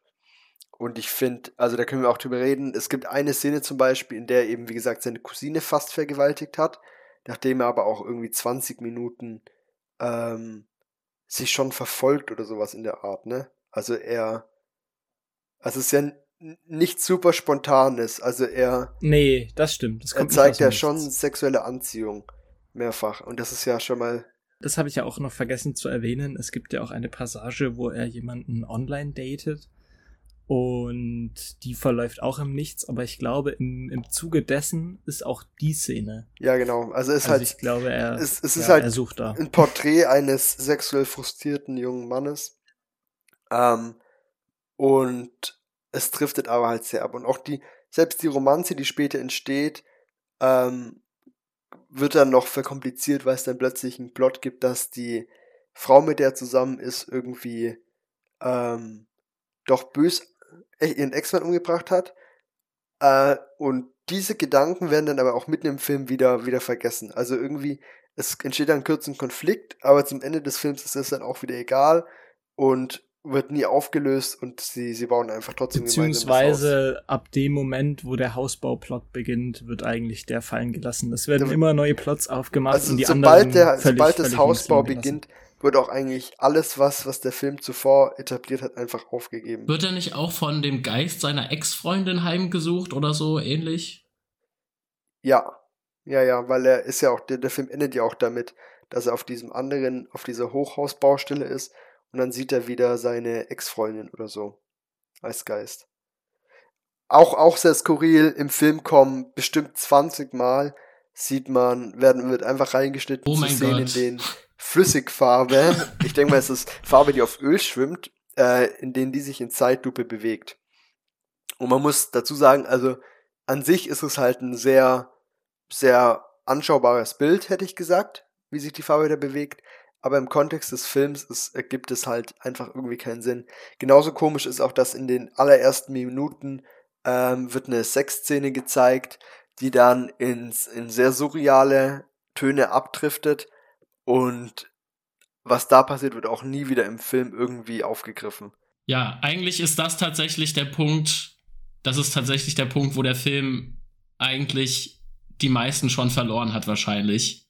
Äh, also, äh, ja, es ist ja jetzt kein Spoiler oder es ist auch nicht, es ist auch völlig egal, aber er, er, ist es seine, ist es seine Freundin? Auf jeden Fall, er schläft mit seiner Freundin auf dem Esstisch und währenddessen verwandelt sie sich in eine CGI-Ratte in Menschengröße. Ja. Ja. Ist gut Ja. zusammengefasst. Ja, also Ja, ich, ich kann muss, man das, glaube ich, nicht ich sagen. muss sagen, tatsächlich ist das, ähm, ich habe extra nochmal nachgeschaut, äh, mit Abstand der schlechteste Film, den ich seit ungefähr zwei Jahren gesehen habe. Das, der letzte Film, der, der diesen Titel äh, gehalten hat, war das Star Wars Holiday Special. Also, ja, das ist ungefähr, ungefähr die Hausnummer. Äh, auch, noch, auch noch sehr interessant zu erwähnen ist, es gibt in dem Film recht grafische Sexszenen, die sind aber ähm, sehr pornografisch inszeniert. Die sind furchtbar, die sind furchtbar. Langweilig inszeniert. Also Also generell die sind die Inszenierung, du hast es ja schon gesagt, die Inszenierung ist derart amateurhaft, dass ich, also ich kann mir nicht erklären, wie jemand freiwillig seinen Namen da draufschreiben will auf das fertige Werk. Äh, aber gerade in den, also gerade in den Sexszenen, die sind ja wirklich derart unerotisch und geschmacklos. Äh, aber halt das meiste andere auch. Ja. Also, ähm, ja, äh, man kann auch nicht sagen, dass, dass man wirklich enttäuscht war, weil ich bin ohne wirkliche Erwartungen reingegangen.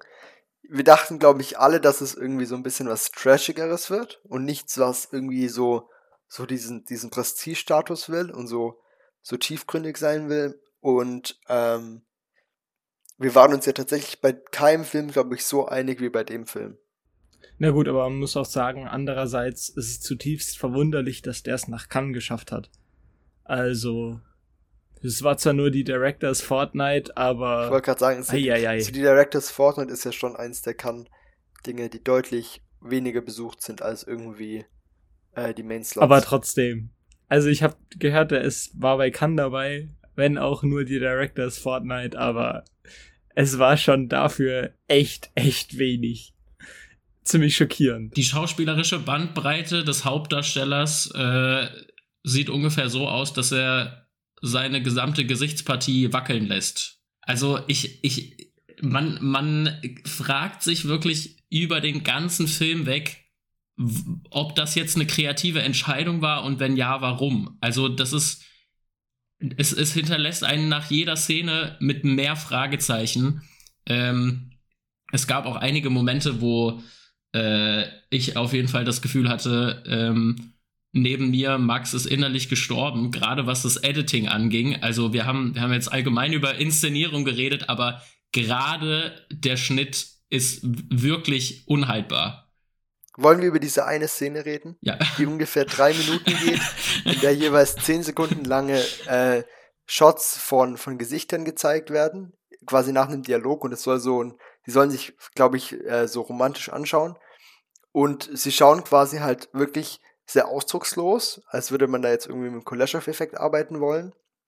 Und das Böse ist aber, dass die sich halt dass die Shots für 10 Sekunden gehalten werden und dass man dann quasi erst die eine Person sieht, dann die andere, dann wieder die eine, dann die andere und das geht bestimmt für drei Minuten so. Und es sind halt wirklich fast die genau gleichen Shots, also da verändert sich nicht mehr was. Da ist kein, da passiert auch nichts in den Augen der Darsteller und ähm, da kann man nur mutmaßen, was da, was da die Intention war.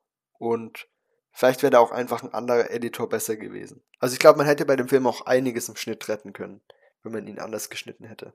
Ja, so gut wäre es nicht geworden, ja. aber zumindest, zu, zumindest nicht so eine Vollkatastrophe. Das, das kann schon ja, sein. Genau. Also wenn man mal so. Also man hätte ja auch, man hätte ja auch einfach, man hätte ja auch einfach die komplette erste Hälfte rausschneiden können. Dann wäre es zwar ein komplett anderer Film, natürlich. Natürlich wäre es ein komplett anderer Film, aber ähm, ich fand, der Film hat sich so ein bisschen selber zerfleischt. Der war ja auch einfach absurd anstrengend. Also wenn der schon schlecht ist, dann bitte keine zwei Stunden 15, die sich anfühlen wie wirklich drei oder vier Stunden. Einfach weil auch der Schnitt teilweise so dröge ohne Rhythmus daherkam. Also das war wirklich. Ja, man leidet, man, man leidet wirklich richtig darunter, wie die Szenen gar nicht zum Ende kommen. Nee. Also das ist wirklich kräftezehrend. Ich will noch einwerfen, wie ihr beide tatsächlich mehrfach irgendwie äh, über den Film so ein bisschen gelacht habt. äh, ihr ja. hattet auf jeden Fall, ihr hattet, ihr saßt beide neben mir, aber ihr hattet irgendwie deutlich mehr Spaß als ich. Ja, habt ihr auch wahrscheinlich Glück gehabt. Ja, also ich muss sagen, wenn ich den alleine geschaut hätte, dann, dann wäre es wahrscheinlich wirklich, also dann hätte ich wahrscheinlich nicht zu Ende geguckt, weil es ist wirklich grotesk, aber so, ich hatte, ich hatte auf so eine ganz abartige Weise schon mein Spaß mit dem Film. Äh, aber halt hauptsächlich aufgrund der Kinosituation und dadurch, dass wir das halt irgendwann das Screening gar nicht mehr ernst genommen haben und uns eigentlich so, wie man sich im Kino normalerweise verhält, nicht mehr verhalten haben. Also wir haben äh, hin und wieder dann einfach ein paar Witze gemacht und uns ein bisschen in die Absurdität reingesteigert, äh, um es irgendwie erträglich zu machen.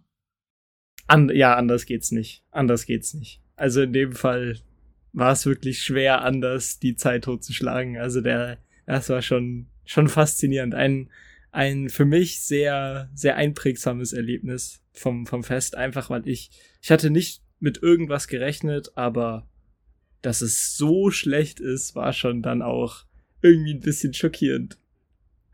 Florian meinte auch irgendwann mal zu mir, er glaubt, sie haben das Stativ vergessen und ich glaube, das hat eigentlich so die letzte Stunde ganz gut getroffen. Okay. ja, ich glaube, wir haben alles gesagt. Also ja, es mangelte an allem. Es mangelte an allem. Es mangelte ja. an allem. Das ist eine schöne, schöne Zusammenfassung in einem Satz. Agra ist ja das, das Lowlight, was schon angekündigt wurde von Max äh, in unserem letzten Podcast. Ähm, ja, ich, wie gesagt, ich bin, ich musste da raus aus dem Film. Ich musste da raus aus dem wollen, Fall. Wollen wir überleiten zu einem anderen Film, der mit A beginnt? Ja. Äh, der auch ein Lowlight war. Auch ein Lowlight von uns auch. In dem es auch um, um, um sehr viel um sexuelle Beziehungen geht. Und wo wir uns auch erstaunlich ähnlich waren, äh, einig waren mit den. Hier war es vor allem erstaunlicher als ja. bei Agra. Ja, hier war es überraschender auf jeden ganz Fall. Kurz okay, zu, dann ganz kurz zu Agra nochmal äh, ein indischer Film äh, ohne Kinostart. Ähm, kommen wir aber zu All of Us Strangers. Das wird jetzt vielleicht Spaß. verwundern schon mal. Ihr habt schon rausgehört. Wir waren alle nicht so begeistert. Ähm, ja, gelinde gesagt. Das Kino war komplett voll. Es war der größte Saal. Und die, die Leute waren begeistert. Also so viel kann man ja sagen, die, die meisten Zuschauer waren begeistert und ich war auch tatsächlich mir sehr unsicher und hatte auch echt Angst, dass ich da jetzt so ein bisschen der Einzige sein werde in unserer Gruppe. Und ich weiß noch, wie ich dann, wie ich dann mal rübergeguckt habe und äh, auf meiner linken Seite habe ich dann, ich dann nur quasi gesehen, dass es da nicht läuft. Dann habe ich zu Felix rüber geguckt und dann hat Felix, hat Felix mir quasi äh, aus der Seele gesprochen, als er dann nur äh, mit, mit, weil sie dann nur quasi seine Augen so ein bisschen, bisschen verdreht, verdreht hat. hat. ja. Ja, also kurz zur Zusammenfassung, worum es in Oliver Strangers geht. Äh, ist tatsächlich relativ schnell gesagt. Also es geht um zwei Männer, Adam und Harry, die äh, die bisher einzigen Bewohner in einem relativ neuen Hochhaus sind und sich dann irgendwann zufällig begegnen äh, durch einen Blickkontakt. Einer steht draußen vor dem Hochhaus und einer drinnen und dann sehen die sich gegenseitig und irgendwie kommen sie dann zueinander. Und die beiden verlieben sich auch äh, praktisch instant äh, ineinander und haben äh, Sex miteinander und schauen sich gegenseitig viel in die Augen und äh, noch andere Sachen. Äh, und während auch schon, also während dieser Liebschaft und auch schon davor, äh, durchlebt Adam, der hier schon eher der Protagonist ist des Films, äh, seine eigene Vergangenheit in zahlreichen Traumsequenzen, ähm, wobei es hauptsächlich um seine Homosexualität geht. Und äh, da wir eben schon bei Agra waren, also ich habe Agra tatsächlich nicht gesehen, aber für mich war Oliver Strangers mit Abstand der große Tiefpunkt dieses Festivals. Ich fand den leider ganz schrecklich. Ähm, Im Nachgang noch mal, auch noch mal deutlich schlechter, als ich da noch mal drüber nachgedacht habe. Und es war wirklich absurd. Also wir haben wir sind in diesen Saal reingegangen und ich hatte eigentlich schon relativ hohe Erwartungen, muss ich sagen.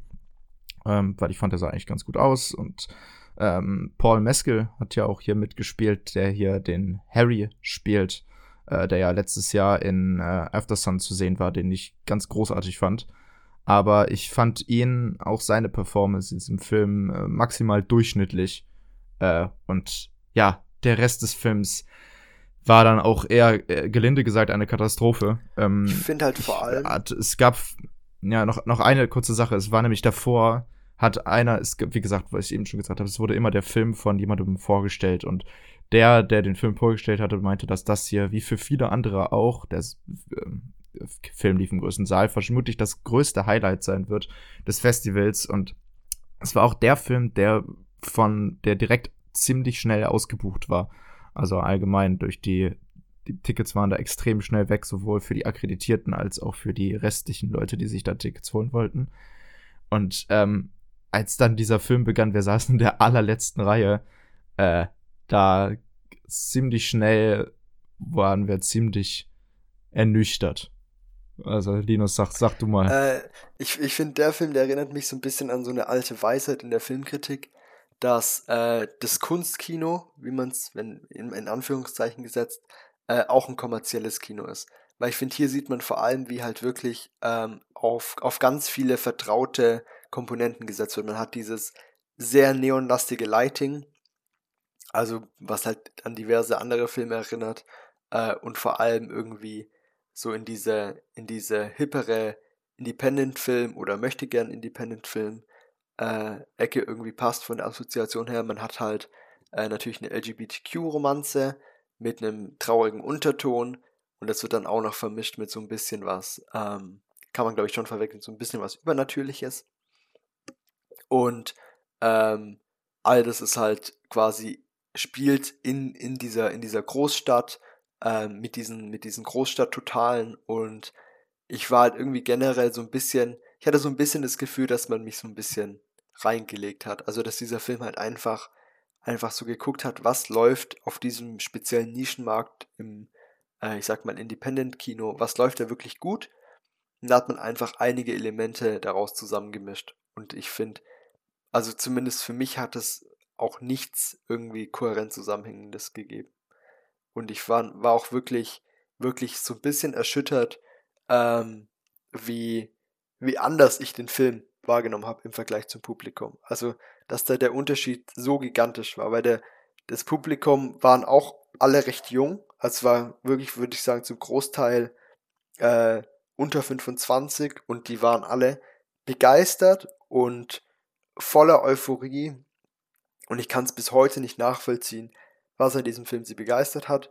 Ähm, vielleicht bin ich auch einfach zu sehr abgedriftet in meiner Cinephilie, aber ähm, das ist auch, glaube ich, das, was ich am Festival am, am erstaunlichsten fand. Also ja, wie, ich auch. Also bei wie, mir wie das schlecht ich diesen Film fand. Und umso überraschender ja, fand ich es aber, dass, dass ihr, ich hole gerade immer weiter aus, umso überraschender war es aber dann auch, dass eben halt wirklich, dass wir alle einer Meinung waren. Und ich glaube, Gerald hat auch noch zu mir gesagt, ähm, er dachte sich auch, er würde jetzt der Einzige sein, der ihn hasst oder so. Ähm, und irgendwie, ja, da hatte irgendwie jeder von uns gefühlt so dieses Gefühl, ähm, dass er jetzt da so alleine dasteht, aber dann war es wohl doch nicht so. Ja, ja, bin ich, bin ich derselben Meinung, gehe ich auch voll mit. Und ich war auch so ein bisschen überrascht. Viele fanden den ja so traurig. Und ich kann das so halb nachvollziehen, aber ohne zu viel vorwegnehmen zu wollen. Ich finde, der Film ist gegen Ende eigentlich mehr grausam als traurig. Also, weiß ich nicht, fand ich auch sehr, sehr überraschend, dass das dann so als Weepy rüberkam und nicht als einfach ein ziemlich grausamer Film. Und am Ende ist der so pathetisch aufgesetzt, dass man das irgendwie, dass ich das zumindest gar nicht ernst nehmen konnte. Also allgemein hatte ich auch das Gefühl, dass dieser Film extrem edgy wirken will. Also mit seiner mit seinem ganzen Lightning, mit mit verschiedensten Szenen. In der ersten Sexszene da da äh, leckt dann ich glaube, Paul Mescal leckt dann, äh, also Harry leckt dann Adam das, das Sperma von der Brust und die säuseln sich dann da gegenseitig zu. Es fand ich extrem, äh, extrem, ein, ein extremer hohler Film. Also es gibt, wie gesagt, es gibt ja diese zahlreichen Traumsequenzen, in der diese Homosexualität aufgearbeitet wird. Und das ist, es ist so dermaßen dämlich, was da immer wieder aufs Neue heruntergebetet wird. Also es geht immer wieder um das Gleiche. Also er bildet sich in diesen Traumsequenzen meistens eine Realität so auf, wie er sie gerne gehabt hätte. Und zum Ende des Traums wird er dann davon erschlagen, meistens, ähm, wie es dann in echt gewesen ist oder wie es wirklich war. Und ähm, ja, und dann wacht er auf und die Szene ist vorbei und es hat eigentlich auf den die Realität in, in dem ähm, jeweiligen Moment gar nicht so einen wirklichen Einfluss. Sie stehen einfach für sich und sie erzählen immer wieder das Gleiche und sie werden so zahlreich eingestreut, dass es irgendwann eigentlich ein Film ist, der völlig konsequenzlos ist. Also es, der ja, Protagonist lernt. Ja, die ja. Aussage des Films ist ja irgendwie auch, dass die Realität ziemlich grausam ist, was ich irgendwie als Aussage ziemlich blöd finde. Findest du? Ich für mich war für mich war die für mich war die Aussage was völlig anderes. Für mich war die die Aussage am Ende, dass er mit dieser, mit dieser, mit dieser, also am Ende gibt es auch noch eine Wendung, die ich jetzt nicht vorwegnehmen will, aber am Ende lügt, lügt er sich die Realität ja auch wieder schön. Also das, was er den ganzen ja, genau, Film über gemacht hat, was ja. er den ganzen, ja, aber, aber der Film stellt das ja als was Positives dar. Ja, und das ist für mich das Absurde. Also die Realität ist eine so. Grausamkeit, aber die, die Hauptfigur Es ist halt schön halt so, passt so. so. Und das fand ich ja. schon als Aussage, boah. Also ich finde halt hart. generell, äh, man muss bei dem Film einfach sagen, er steht halt im Schatten von, von sehr vielen anderen queeren Filmen, ähm, die halt alle um, um Welten besser sind. Und ähm, ich finde, ich finde, um es in einem Satz zu sagen, und ich werde dann auch fertig, dann dürft ihr gerne noch reden, der Film ist, ist, sehr, ist in seiner Natur sehr durchkalkuliert und er ist dafür gemacht, dass man auf Twitter vier Screenshots davon postet, um darauf hinzuweisen, wie toll und schön die Cinematography ist, auch wenn sie halt recht seelenlos ist. Ja, also es ist für mich, für mich äh, Fanservice für, für genau solche Leute. Also für, für irgendwie äh, Leute, die ein bisschen Film interessiert sind, die sich denken, ah ja, da habe ich jetzt, gucke ich jetzt auch mal einen Film, der ein bisschen, ein bisschen künstlerischer ist. Aber letztendlich bekommt man da was präsentiert, was eigentlich völlig inhaltslos ist oder in dem wenigen Inhalt, den er präsentiert, eigentlich, eigentlich sehr, sehr leer ist und äh, eher in eine Richtung geht, die man nicht unterstützen sollte aus meiner Sicht. Ähm, ich hatte, wie gesagt, also ich glaube, glaube ich, der, der im Endeffekt jetzt am, am negativsten gegenüber dem Film eingestellt war. Also ich fand den wirklich ganz schrecklich. Also zu, wirklich zu, zum Ende hin gibt's auch so ein paar Szenen, wo der in seiner, in seiner pathetischen Art so aufgeht. Das ist wirklich, ah, es ist ganz, es ist, und das, das Ende, Ende, also der letzte Shot, war ähm, wirklich ein, ein Moment, wo, glaube ich, viele im Kinosaal angefangen haben zu heulen, aber wir saßen da wirklich in einer Reihe und äh, konnten es nicht so ganz glauben, dass das jetzt hier das Schlusswort zu diesem Film sein soll. Also ein Thema, was er die ganze Zeit behandelt hat, dieses Selbstbelügen und dass am Ende die, die Wahrheit dann doch bei ihm äh, immer wieder äh, aufgegriffen wird. Also diese Traumsequenzen enden ja meistens in, in seiner Erkenntnis, sage ich jetzt mal, dass das alles nicht so gewesen ist, wie es war. Und es endet eigentlich darin, dass er wieder in seiner, in seiner, in seiner, in seinem Selbstbetrug endet. Also er, ja, ich, es ist jetzt, vielleicht, ich will jetzt damit jetzt gar nicht, ich glaube, an sich ist das gar nicht so ein, es wirkt jetzt wie ein Spoiler, aber ich glaube, das, was da am Ende passiert, kann man, kann man darin auch überhaupt nicht absehen. Also was da am Ende passiert, ist noch was ganz. Also ich habe mir auch schon dann öfter gedacht, wieso jetzt wir den Film irgendwie so nicht mögen.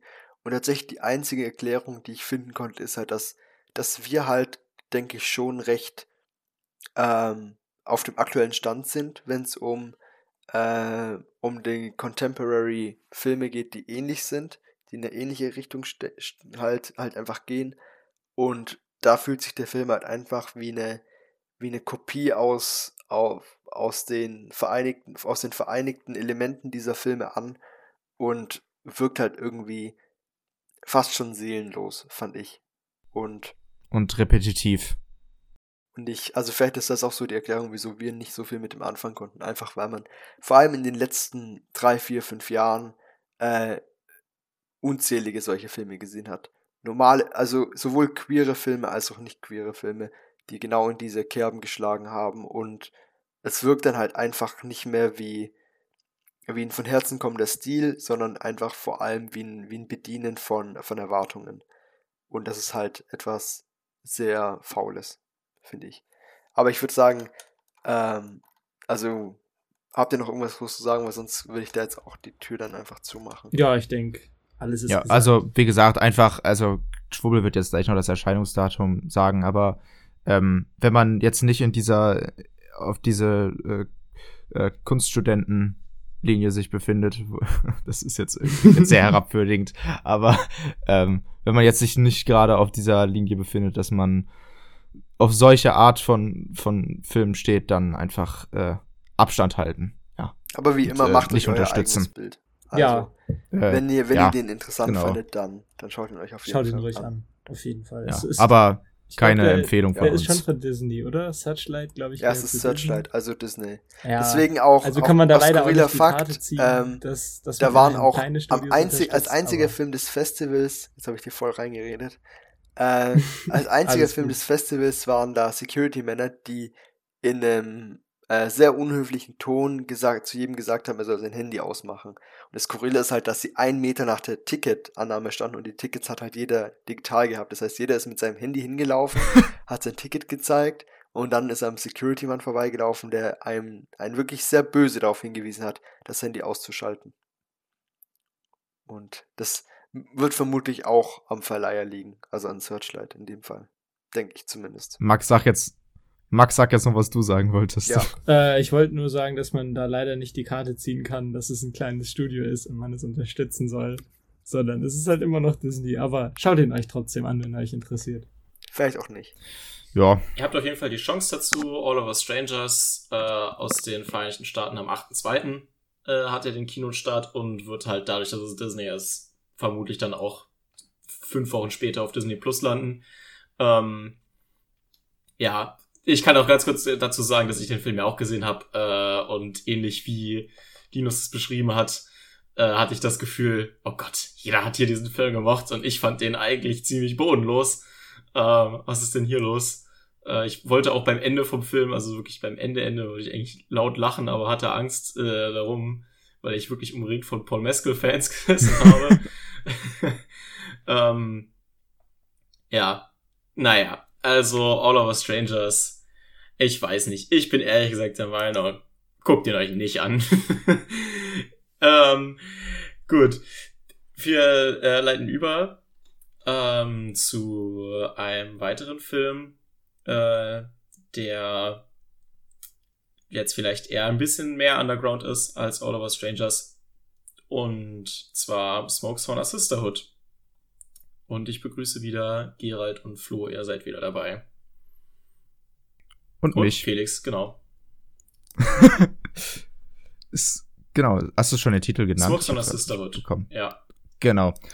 Äh, und Smoke Sauna Sisterhood ist, glaube ich, jetzt die, ähm, genau, ist eine Dokumentation, eine sehr kleine Dokumentation über eine kleine Gruppe an Frauen, ähm, die sich regelmäßig in einer äh, Sauna trifft, also die draußen in der Natur steht.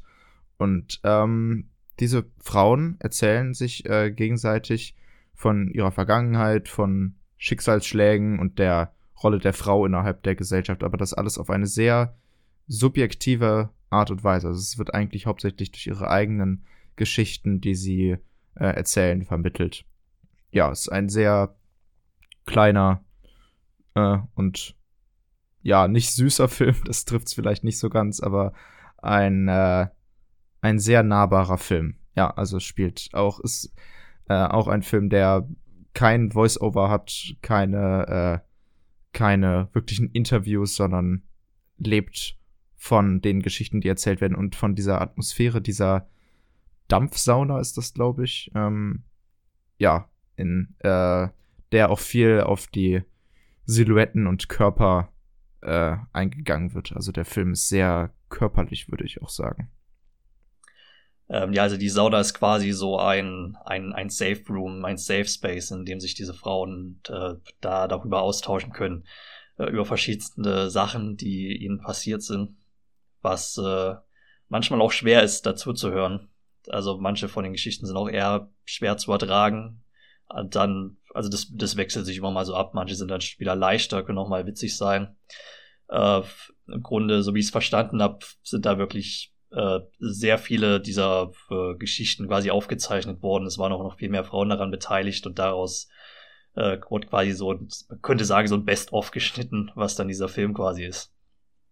Ähm, und und äh, ja, das Ganze wird so ein bisschen, äh, äh also die Stories werden so abgegrenzt äh, durch so, äh, das mit so, also so ein filmischer Rahmen wird da aufgebaut, ähm, da ist dann auch so mein größter Kritikpunkt eigentlich, dass dieser, dieser kleinen Hütte da, da kann man halt dann nicht so viel machen und filmen. Das ist dann immer mal so ein bisschen repetitiv. Da wird auch mal drei, vier Mal im Grunde dasselbe gezeigt.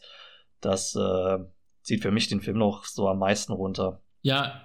Ähm, an, ja, ja also ich habe äh, nichts explizit Schlechtes über den Film zu sagen. Ähm, ihr habt ja jetzt hauptsächlich einfach äh, so ein bisschen über den Inhalt geredet.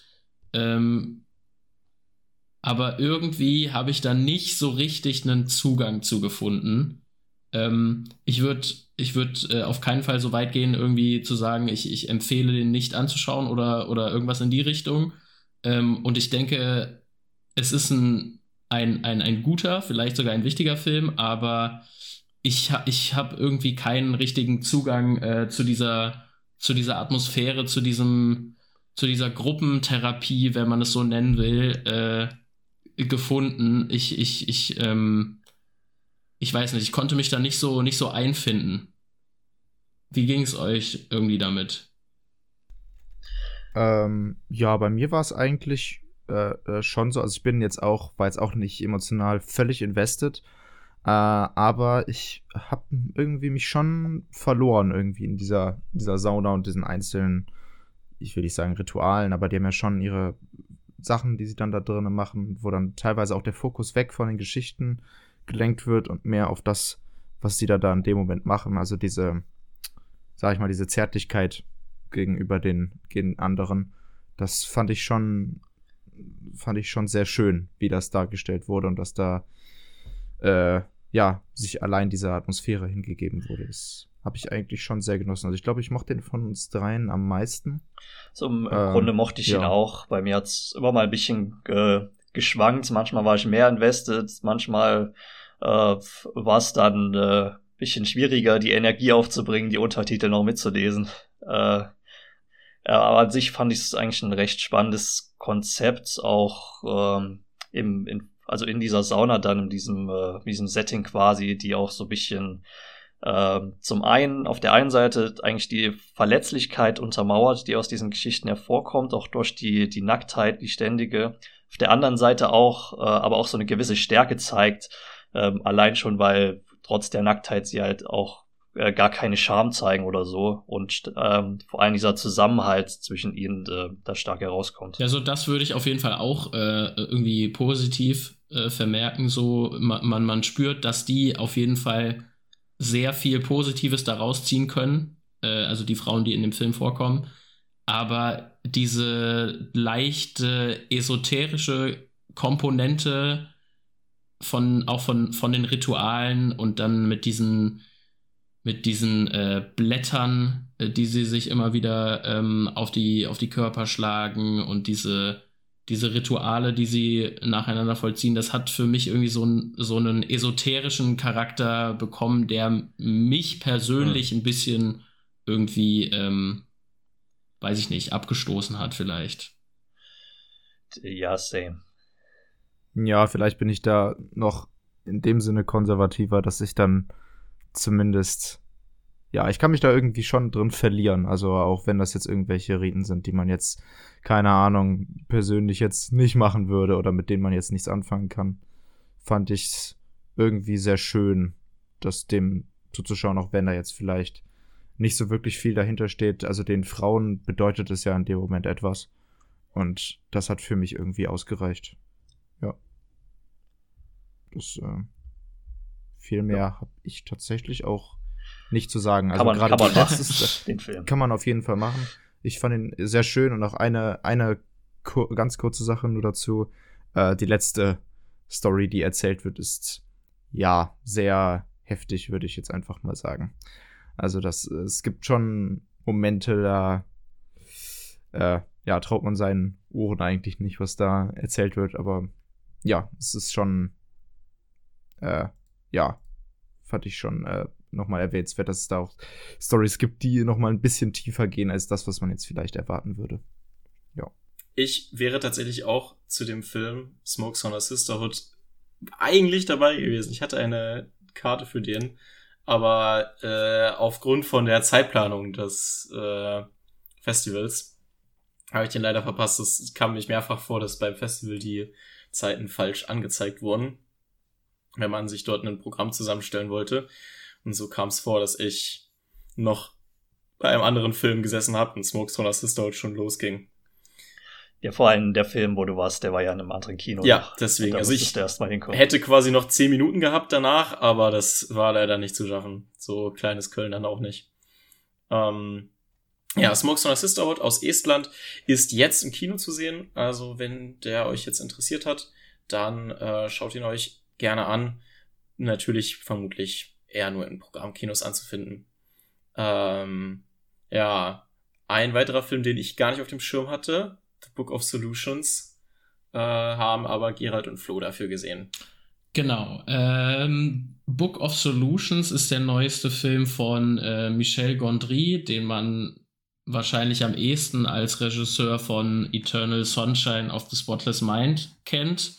Äh, für mich war jetzt äh, Book of Solution der erste Film von ihm, den ich gesehen habe. Ähm, das äh, ist vielleicht insofern ein bisschen ungünstig, dass der äh, semi-autobiografische Komponenten hat. Ähm, es handelt von einem Filmregisseur, der eine kreative Blockade hat und ähm, äh, aus äh, einem aus, aus einem Konflikt in einer in einer Sitzung mit mit seinen Produzenten äh, heraus äh, er die Entscheidung, dass er sein gesamtes Filmmaterial und seine Editing-Crew ähm, mit in, eine, in ein kleines Haus auf dem Land nimmt, zu seiner Tante, glaube ich, äh, und den Film da alleine frei von den, den Zwängen der Produzenten fertigstellt. Ähm, und das ist insofern schwierig, dass er ein, ja, es wird nicht explizit gesagt, aber er hat auf jeden Fall Symptome diverser äh, psychischer Störungen, äh, legt er an den Tag. Er ist sehr paranoid, er ähm, hat verschiedene ADHS-Symptome und er ist einfach ein sehr, ähm, also zusätzlich dazu ist er auch einfach ein sehr anstrengender äh, Zeitgenosse äh, nicht unbedingt jemand, mit dem man gerne an einem Projekt arbeiten will, aber der äh, eine kreative Vision zu haben scheint. Ähm, dennoch äh, in diesem, an diesem Rückzugsort schafft er es auch nicht so wirklich, seine Energie da in den Film reinzustecken, sondern hat alle möglichen Ideen für Nebenprojekte äh, und ja, ähm, dieser, dieser kreative äh, Prozess ist irgendwie Inhalt des Films. Wie ging es dir mit dem Film? Um, ähm, ja. mir äh, mir fällt es eigentlich recht schwer, viel dazu zu sagen. Ich meine, man merkt auf jeden Fall, dass der, äh, dass das eine sehr persönliche Sache ist, weil äh, der, der Regisseur, der hat ja damit scheinbar auch, äh, das ist quasi seine Art, äh, also, oder ich sag so, vieles davon ist anscheinend mehr oder weniger äh, so auch passiert in den letzten zehn Jahren und das ist so seine Art, das aufzuarbeiten, da äh, diese schwierige Phase auch selbst zu reflektieren und sich auch bei, bei seiner Crew quasi äh, zu entschuldigen damit.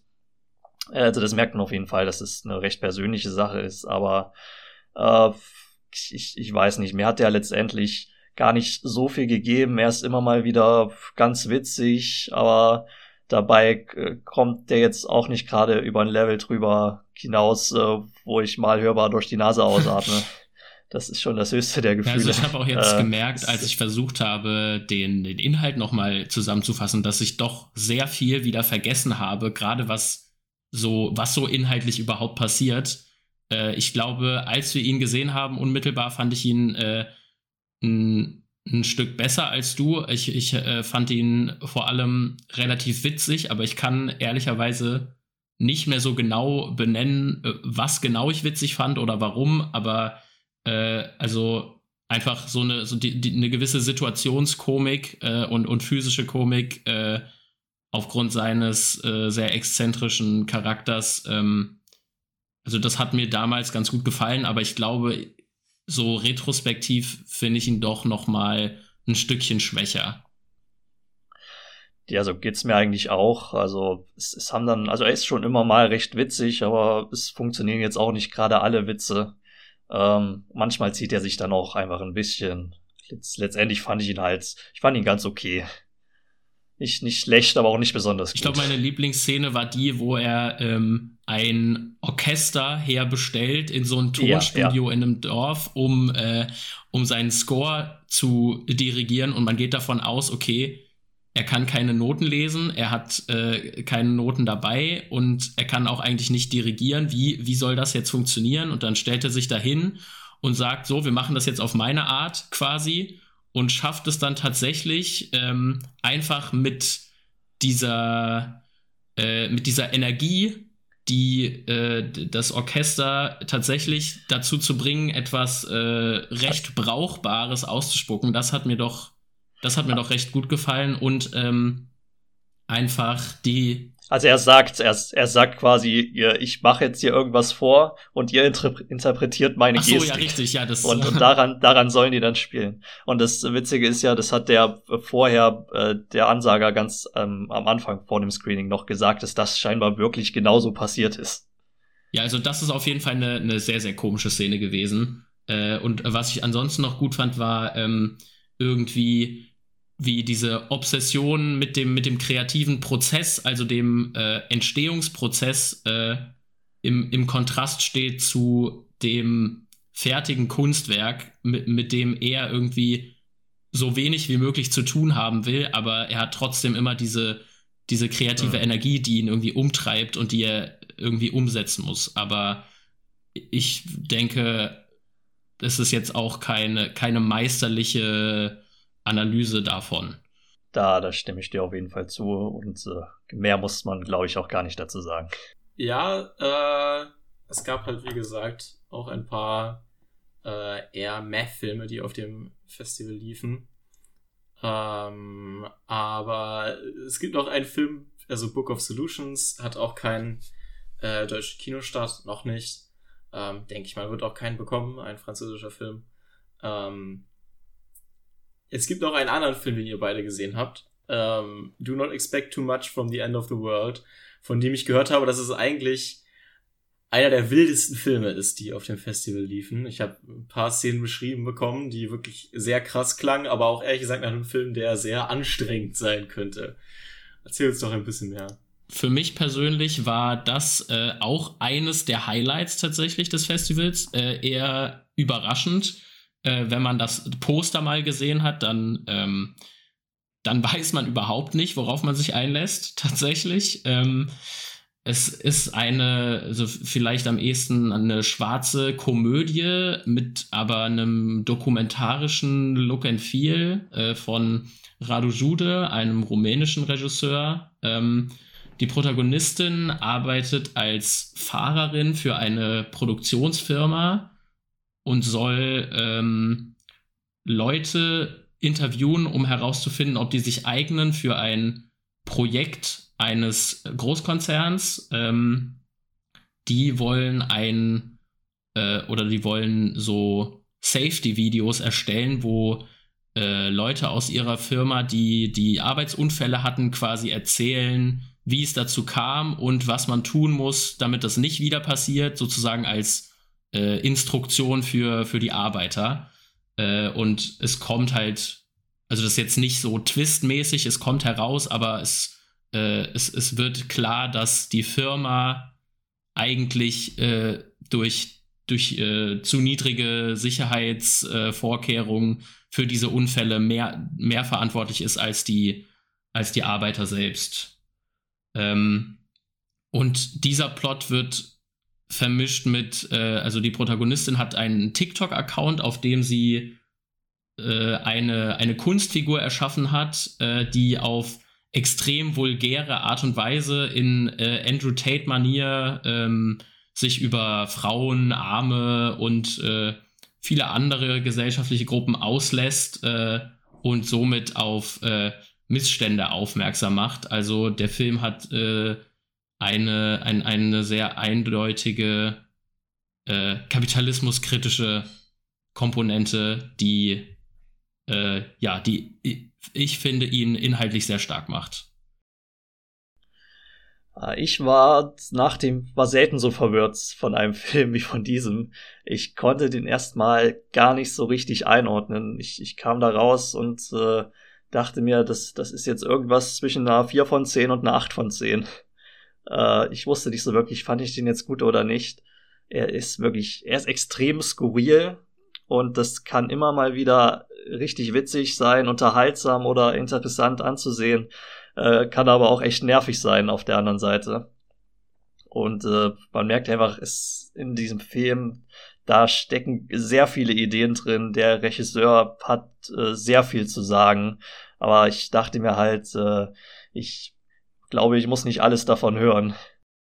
Ja, ich denke, dass es ist eine faire Kritik. Ich zum Beispiel habe auch äh, nicht so ganz durchblicken können, dass da muss man vielleicht ein bisschen mehr Ahnung von der rumänischen Filmgeschichte haben. Es wird äh, hin und wieder werden Ausschnitte von einem äh, Film über eine Taxifahrerin in Bukarest aus den 80er Jahren äh, eingeschnitten und da konnte ich jetzt zum Beispiel auch nicht so wirklich was mit anfangen.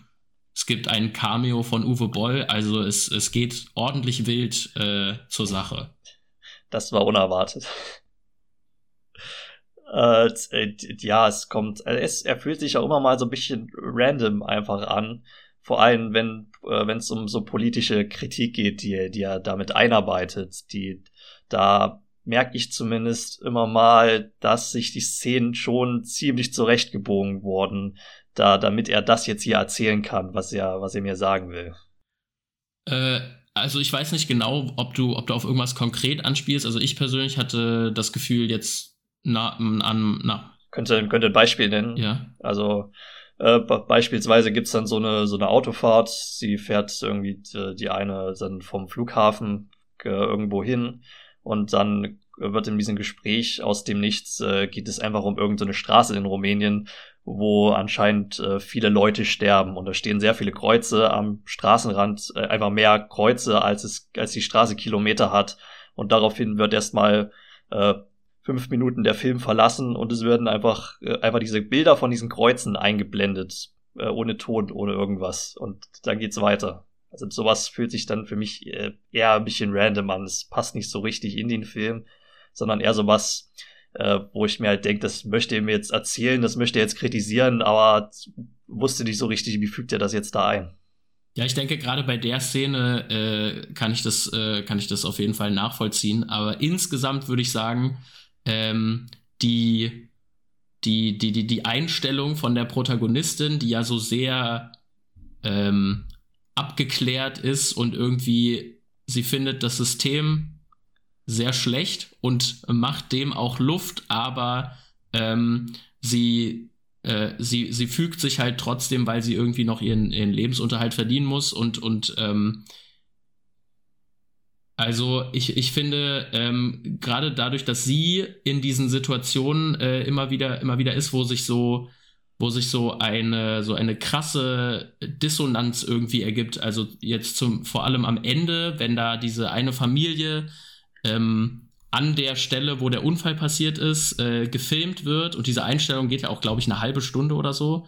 Ähm, Wenn ich genau, und dann äh, die, die, äh, die, die Firma da quasi dieses äh, Video filmt. Ähm, da, da, da, da mischt sie das irgendwie mit ihrer Art äh, so, so ganz gut auf. Ähm, und es kommt so dieser Kontrast äh, irgendwie oder, oder einfach diese, diese Kritik an, an den Absurditäten, die der Spätkapitalismus teilweise hervorbringt. Es ist jetzt sehr, das ist ja. sehr phrasenhaft, merke ich gerade, wenn ich, wenn ich mir so anhöre, was ich da erzähle. Aber es ist irgendwie schwer in Worte zu fassen. Ähm, ich finde aber, dass es ja. filmisch sehr gut funktioniert. Uh, kann ich schon verstehen. Also der, der Film macht auch viele spannende Dinge auf, muss ich schon sagen. Es hat mir, also ich fand die jetzt auch nicht schlecht. Wie gesagt, ich war ja so verwirrt.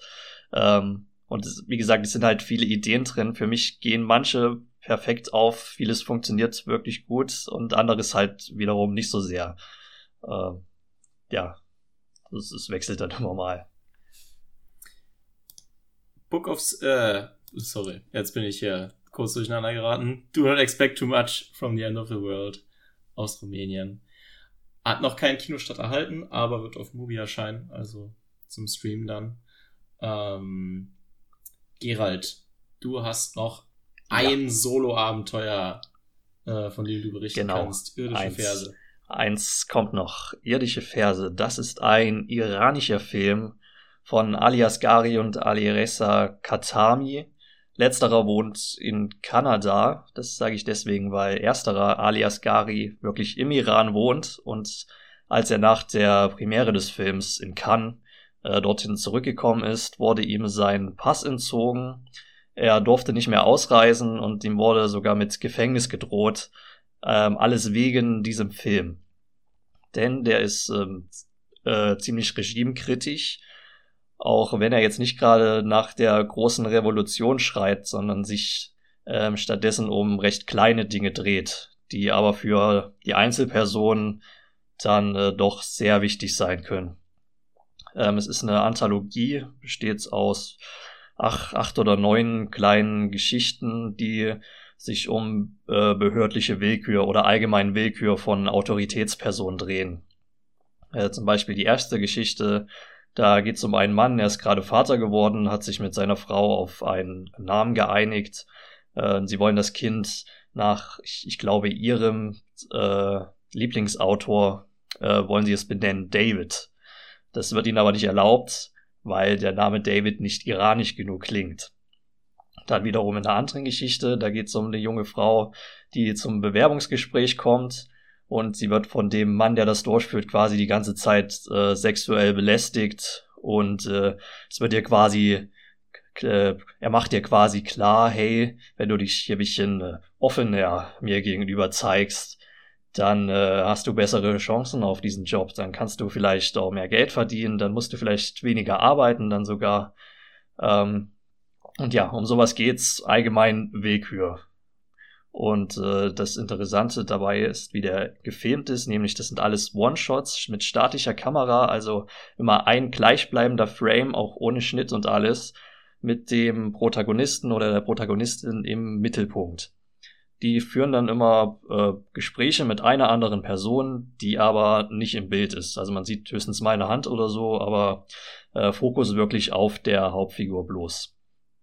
Und äh, der Film äh, er ist gleichzeitig ist er wirklich äh, erschreckend, aber auch immer wieder jetzt irgendwie irgendwie auch witzig, weil er zieht so einen gewissen schwarzen Humor aus dieser völligen Absurdität heraus, die man da sieht und äh, gibt einen so eigentlich äh, im Grunde spannenden Einblick in so eine völlig restriktive Bürokratie und äh, schöpft vor allem daraus Kraft, funktioniert vor allem dadurch, dass man eben weiß, dass es leider wirklich äh, Menschen gibt, die sich jeden Tag mit äh, so einem Mist herumschlagen müssen.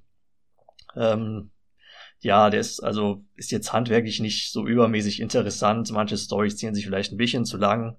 Äh, ich würde aber trotzdem sagen, dass, dass der auf jeden Fall empfehlenswert ist. Den kann man sich auf jeden Fall mal angucken. Geht auch nur 77 Minuten. Äh, ja, kann man, kann man auf jeden Fall machen. Hat aber leider noch keinen Kinostart.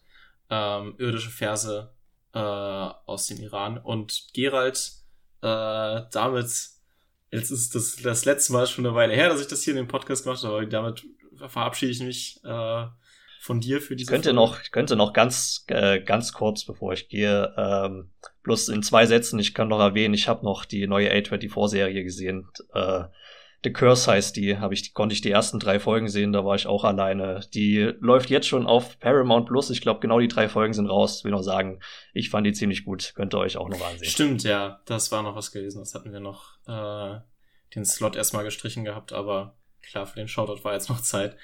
Ähm, nee, hat mich sehr gefreut, dass du bei der Folge dabei warst und ich hoffe, du hattest Spaß bei der Aufnahme. Oh ja, immer wieder gerne. Super. Ähm, ja, kommen wir dann äh, zu einem italienischen Film, ähm, den ich auch wieder gesehen habe, aber äh, Felix, Linus und Flo werden euch jetzt etwas über die Bologna-Entführung erzählen. Ja, genau. Also ähm, die Bologna-Entführung, im Deutschen hat er noch den Beititel Geraubt im Namen des Papstes, ist ein äh, Historiendrama von Marco Bellocchio, tatsächlich gar kein so unbekannter italienischer Regisseur. Er hat auch äh, Fist in the Pockets gemacht von 1965. Also schon eine sehr lange Karriere, auf die er da zurückblicken kann. Und im Film geht es um eine jüdische Familie und ganz zentral um ein jüdisches Kind.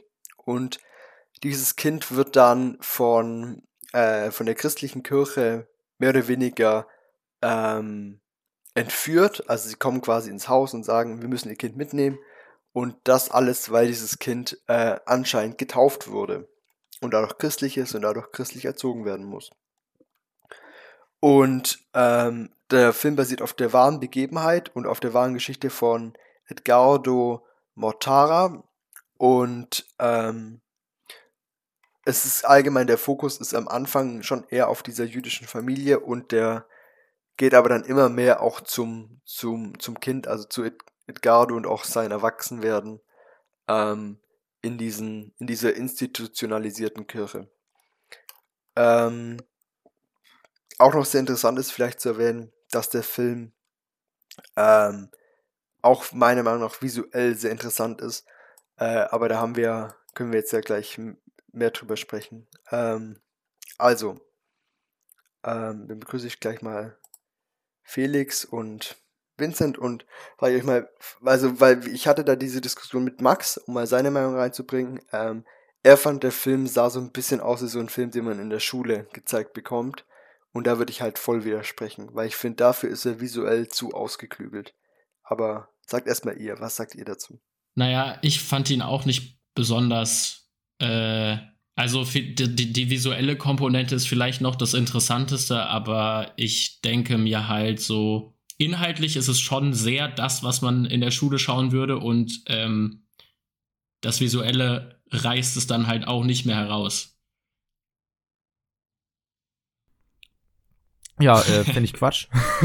ich, ich, ich war jetzt auch nicht, also um mir ganz kurz nochmal äh, zu beruhigen, ich fand den jetzt auch nicht unfassbar gut. Äh, ich fand den, ich fand den ganz in Ordnung. Ähm, äh, aber ich fand ihn gerade visuell und vor allem zu Beginn echt großartig. Also ich finde die, die Anfang, die äh, ersten Sequenzen, in der auch das äh, Kind geraubt wird, sind wirklich wunderschön inszeniert. Also das Lightning in dem Film ist äh, vielleicht nochmal einwerfen, also er wird äh, nicht wortwörtlich ja. geraubt, sondern da kommen halt dann zehn Leute der Kirche und sie sagen, und weil es halt diese Re Region um den Vatikan ist, gibt es da quasi keinen anderen Staat als die Kirche.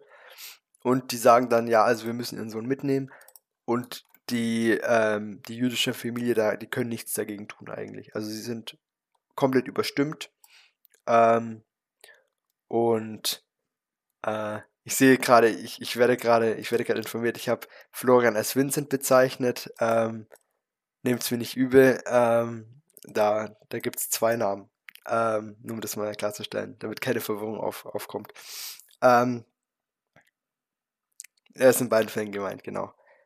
Ähm, ich, ich fand halt, wie Felix auch schon, ich fand auch, dass es visuell sehr beeindruckend war und dass es auch im Visuellen so eine gewisse Brutalität zum Teil hatte. Ähm, und gerade viele Bilder mit Papst in Szene sind bei mir tatsächlich auch hängen geblieben. Und der Film ist auch, glaube ich, bei mir im Nachhinein nochmal ein bisschen gewachsen. Als, also ich fand ihn, im Kino fand ich ihn gut. Und jetzt finde ich ihn nochmal ein bisschen besser. Also bei mir eher so gegenteilig im Sinne von während des Schauens fand ich ihn durchweg solide eigentlich. Ähm, also stilistisch schon durchaus durchaus äh, solide. Ähm, aber inhaltlich wusste ich die ganze Zeit nicht so ganz, wo, wo er jetzt hin will. Und dann äh, mit dem Ende hat sich eigentlich für mich so ein bisschen das äh, manifestiert, was ich schon äh, erwartet hatte, nämlich dass er am Ende irgendwie nichts Interessantes zu sagen hat.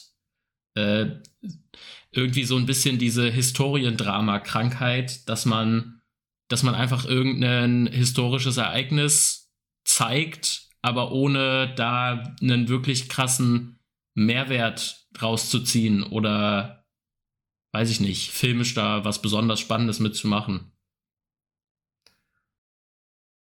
Das, ja, ich, ich sehe diesen Punkt zum gewissen Teil, ähm, finde aber auch, dass der Film zumindest für mich den Eindruck erweckt hat, dass äh, man hier umso mehr rausnimmt, äh, je mehr man gesehen hat. Also je mehr man über die ganze Thematik weiß. Denn man muss ganz ehrlich sagen, der Film nimmt einen nicht unbedingt an die Hand. Also es gibt viele Zeitsprünge und ähm, es werden viele Sachen einfach als gegeben hingenommen. Es kommt dann kurz so ein, äh, so ein Text, der irgendwie gezeigt wird, wo dann gesagt wird, äh, ja, das und das ist irgendwie das Ja, glaube ich. Und auch kurz, was die Thematik auch, glaube ich, dieses Abschnittes ist. Ich bin mir dann nicht mehr ganz sicher. Aber ähm, es ist schon so, dass dieser Film sehr, sehr wenig darauf gibt, den Zuschauer wirklich mitzunehmen, wenn er keine Ahnung von dem hat, was da gerade passiert. Aber ja. ich fand trotzdem, dass man ein gutes Gefühl für die, für die Kirche bekommen hat und allgemein, wie, wie der Glauben dort eine Rolle gespielt hat. Ich finde aber viel äh, mehr, äh, ja, man kriegt auch ein gutes Gefühl irgendwie. Ähm, also ich finde, man ist sich auch während dem Schauen durchaus bewusst, dass es hier quasi ein Historienfilm ist und dass der Film quasi in gewisser Weise ähm, seine Details erfindet. Also ich hatte tatsächlich auch während dem Schauen nie das, also so eine wirkliche Immersion ist tatsächlich bei mir auch ausgeblieben. Ich finde auch, der Film ist überraschend unemotional. Es ist eher so eine Emotionalität, die dadurch entsteht, dass man sich quasi dann denkt, damn, das ist wirklich passiert, dieses arme Kind.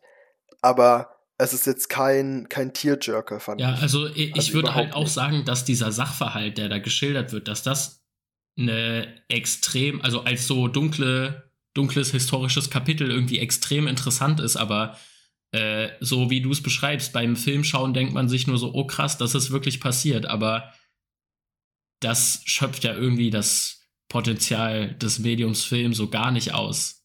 Also ich weiß nicht, ich kann persönlich einfach sehr wenig mit Historienfilmen anfangen und bei, bei dem Film äh, zeigen sich halt eben alle diese Kritikpunkte, die ich generell an diesem filmischen Modus habe, sehr stark.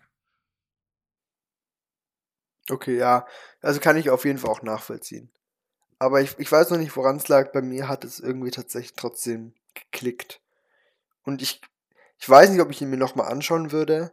Also ich würde mir, glaube ich, nicht eine Blu-ray oder so davon kaufen. Aber falls er dann irgendwann mal im öffentlich-rechtlichen um 23 Uhr kommt, sehe ich mich dann eigentlich schon da sitzen und den nochmal schauen. Cap. ja, das, das, das, das äh, sehe ich auch. Wobei, ich glaube, ich würde den nicht also ich glaube, freiwillig würde ich ihn jetzt, glaube ich, nicht jetzt noch unbedingt Aber wenn ein Geschi-Lehrer ihn anmacht, ähm, dann. und ich, ich muss auch sagen, ich finde, es ist nicht unbedingt auch ein Film, der in der Schule gezeigt wird. Das muss ich kurz widersprechen, weil ich finde, ja, stimmt, dafür, dafür ist, ist der Religionsunterricht auch ich meistens finde dafür, nicht, weiß ich nicht, kritisch genug. Das, das würde ich jetzt auch, da würde ich auch nicht zustimmen. Also ich kann mir durchaus vorstellen, dass äh, der Rallye-Lehrer, den ich äh, ab der Mittelstufe hatte, der würde den durchaus ja, zeigen. du hast, du hast recht, ich habe ich hab mich zu sehr reingesteigert. ich finde, es ist einfach, es ist nicht unbedingt ein guter Film, um die Thematik rüberzubringen, aber ich finde, es ist ein guter Film, um die, um das äh, Gefühl für diese, für diesen Zeitabschnitt rüberzubringen. Also ich glaube, du wirst inhaltlich wirst du ein bisschen was lernen, aber teilweise ein bisschen auf der Strecke liegen gelassen. Aber was die die Emotionen der Leute angeht, finde ich, kriegst du schon ein sehr gutes Gespür dafür. Und das fand ich eigentlich ganz gut. Und das ist dann auch nochmal etwas, wo ich dann schon die Daseinsberechtigung von dem Film sehe im Vergleich zu einem äh, Dokumentarfilm jetzt zum Beispiel, weil das ist eben etwas, was hier, finde ich, einfach sehr gut rübergekommen ist. Die Emotionen der verschiedenen Parteien. Äh, und die kann man ja auch schon mal drauf ansprechen, auf die Verwirrung des, des Jungen in seiner Gesinnung, sage ich jetzt mal, äh, das ist für mich eigentlich wie sehr stark. quasi brainwashed und gaslightet wird. Langsam aber ja. sicher. Ja.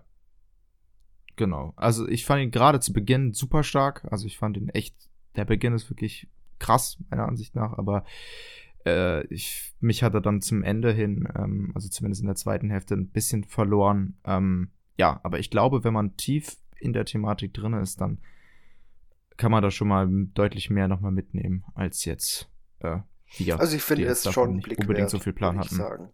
Ja, stimme ich zu. Nö. ich persönlich fand ihn ganz unterhaltsam. Eigentlich ganz gut. Ich war ein bisschen gefesselt. Aber Flo, du hast ja noch, äh, achso, Bologna-Einführung, äh, italienischer Film, könnt ihr jetzt im Kino sehen tatsächlich. Ähm, und Flo, du hast aber noch von einem Film zu berichten. Ähm, Kims Video. Genau, den habe ich äh, ebenfalls alleine gesehen. Eine kleine Dokumentation über, ähm, glaube ich, die größte Videothek, die es damals so gab in äh, New York City. Ähm, und die äh, mehr oder weniger schon eher mehr absurde äh, Geschichte, was mit dieser Sammlung passiert ist, nachdem sich ähm, die, die, die Videothek selbst, also Kims Video, äh, aufgelöst hat. Ähm, der hat nämlich die diese Sammlung weitergegeben mit der unter der Bedingung, dass äh, alles zusammenbleibt und dass es äh, verfügbar gemacht werden muss. Und nachdem man äh, längere Zeit niemanden gefunden hat, hat dann die Stadt äh, Salemi in Italien die Sammlung aufgenommen, äh, um den Tourismus zu fördern und ein Filmfestival damit äh, zu starten. Äh, so sollte es allerdings nicht kommen und das Dokument, also das Projekt der Dokumentation ist dann quasi aufzuarbeiten, was da damals schiefgelaufen ist, warum die Sammlung äh, zu dem Zeitpunkt, als die, als die Doku startet, äh, immer noch in, in diesem Gebäude in Salemi rumliegt und nie wirklich genutzt wurde. Und dabei kommen ganz absurde Verstrickungen mit äh, korrupten Politikern, Mafia-Figuren äh, und äh, weiteren verrückten Querverbindungen äh, ans Tageslicht. Er tritt dann auch, also der äh, Regisseur, ich, äh, Moment, sein Name, äh, David Redman, äh, tritt, tritt dann auch in Kontakt äh, mit äh, Mr. Kim, dem Besitzer der Video oder dem vormaligen Besitzer der Videothek und ähm, begibt sich sozusagen auf eine Reise, irgendwie äh, diese gigantische Sammlung an äh, Titeln, auch viele Bootleg-Titel, eben Dinge, äh, die sonst wenig zugänglich sind, begibt sich auf, ein, auf eine Reise, das wieder irgendwie der Öffentlichkeit verfügbar zu machen. Ähm, und das ist wirklich einfach für Sammler oder für, für Fans von, äh, von analogen Medien ist das wirklich äh, ein, ein Fest teilweise, ähm, wie ähm, was, was sich da so entspinnt. Es ist unfassbar absurd und lustig, ähm, aber auch irgendwie traurig zu sehen, wie eben diese, diese Videothekenkultur äh, mehr oder weniger äh, zerbrochen ist. Äh, insgesamt würde ich sagen, ist es jetzt nicht äh, vielleicht die informativste Dokumentation, aber sie ist sehr mitreißend und man spürt allen Beteiligten äh, eine sehr starke Leidenschaft für das Thema an. Ähm, die, die Konklusion, beziehungsweise ähm, wo, wo die Sammlung äh, und der Film dann am Ende landen, ist auch irgendwie wirklich herzerwärmend und schön zu sehen. Ähm, die wiederkehrenden Figuren, äh, zum Beispiel die, äh, der Bürgermeister und der Polizeichef äh, aus dieser Stadt in Salemi, ähm, die, mit denen gibt es diverse, diverse sehr ähm, lustige Momente.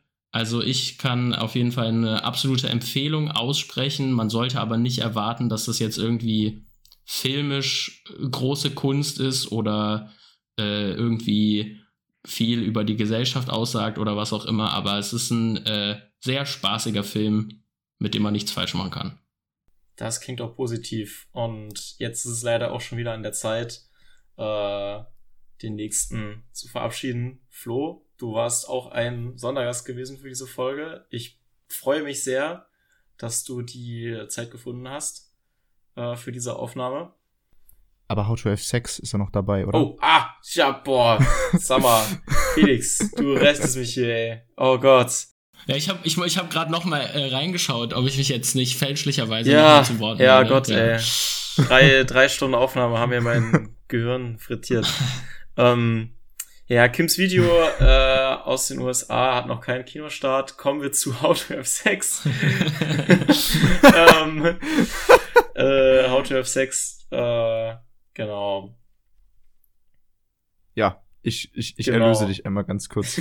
äh, in How to, in How to Have Sex äh, geht es um die drei Jugendlichen Terra, M und Sky, die Urlaub in Kreta machen und sich als äh, Ziel setzen, von möglichst vielen äh, Jungs äh, flachgelegt zu werden. Äh, die Protagonistin Terra ist dabei auch noch Jungfrau und es geht dann auch so ein bisschen darum, um die Verlierung ihrer Unschuld, sage ich jetzt mal, oder äh, ja, wie der Verlust Weg dorthin. Und, ähm, der, der Verlust, es tut mir leid. Ähm, genau, äh, und ja, es geht viel um, äh, machen sozusagen dort Party und es geht viel um, sage ich jetzt mal, um dieses Begrapschen auf Partys, diese leichte Übergriffigkeit und ähm, der Gruppenzwang, der damit einhergeht. Ja, das, äh, darum geht es hauptsächlich in How to Have Sex, den ich persönlich eigentlich ganz, ich fand den eigentlich ganz gut.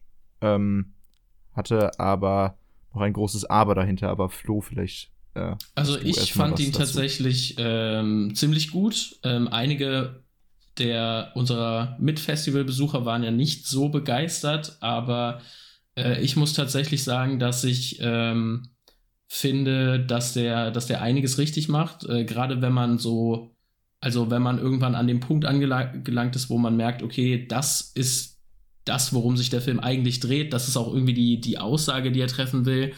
Und es gibt so einen Turning Point, ähm, äh, um, also äh, der Film ist vor dem Turning Point sehr, sehr anders als nach dem Turning Point. Ich finde, dass er die, die Figurenführung der Protagonistin äh, sehr gut auf die Reihe bekommt. äh, ja, ich war insgesamt tatsächlich sehr positiv überrascht. Ich tatsächlich auch. Also nicht positiv überrascht. Ich hatte schon hohe Erwartungen an den Film tatsächlich. Es war für mich einer der Filme, die so das Festival, äh, wo ich mich am meisten drauf gefreut habe, mit Evil Does Not Exist und Perfect Days. Ähm, und ich persönlich habe How to Have Sex richtig ins Herz geschlossen. Also ich denke mal, wenn jetzt nicht noch allzu viel passiert, das Jahr ja, neigt sich ja dem Ende, wird er in meiner Top 10 landen für das Jahr. Ähm, und ja, ich finde, der hat einfach so einen, der hat so einen tollen Look. Also ich finde, das ist einer der bestaussehendsten Filme vom Festival. Äh, hat diese, diese krasse Party-Atmosphäre, aber ähm, mich hat halt auch einfach die, ja, das, das, das, die, die Hauptfigur ähm, war halt sehr nachvollziehbar dargebracht und auch die, auch die anderen Figuren waren alle so authentisch, meiner Meinung nach. Und ähm, gerade wenn es in Richtung Ende, Ende geht und wie dann, da hatten wir beide uns Flo auch so ein bisschen drüber unterhalten, warum, wie es dann darum geht, wie die Hauptfigur ihr Schicksal da so verarbeitet und dann letztendlich so einen, ja, wir müssen jetzt irgendwie einfach, man muss jetzt irgendwie einfach weitermachen, so, ne? Tränen weg, wir schon weitermachen. Dass diese Mentalität ist da irgendwie so was, was man gar nicht so häufig mit der Thematik verbunden sieht, finde ich. Das hat sowas, sowas Geerdetes, sowas, ja, so was Authentisches eigentlich an sich wieder mit den, den Themen, äh, ja, ersten sexuellen Erfahrungen, ähm, auch im negativen Sinne, äh, das kann man ja schon mal so sagen, ähm, wie damit umgegangen wird, das sieht man meiner Meinung nach nicht so häufig. Ich finde, das macht der Film sehr, sehr gut.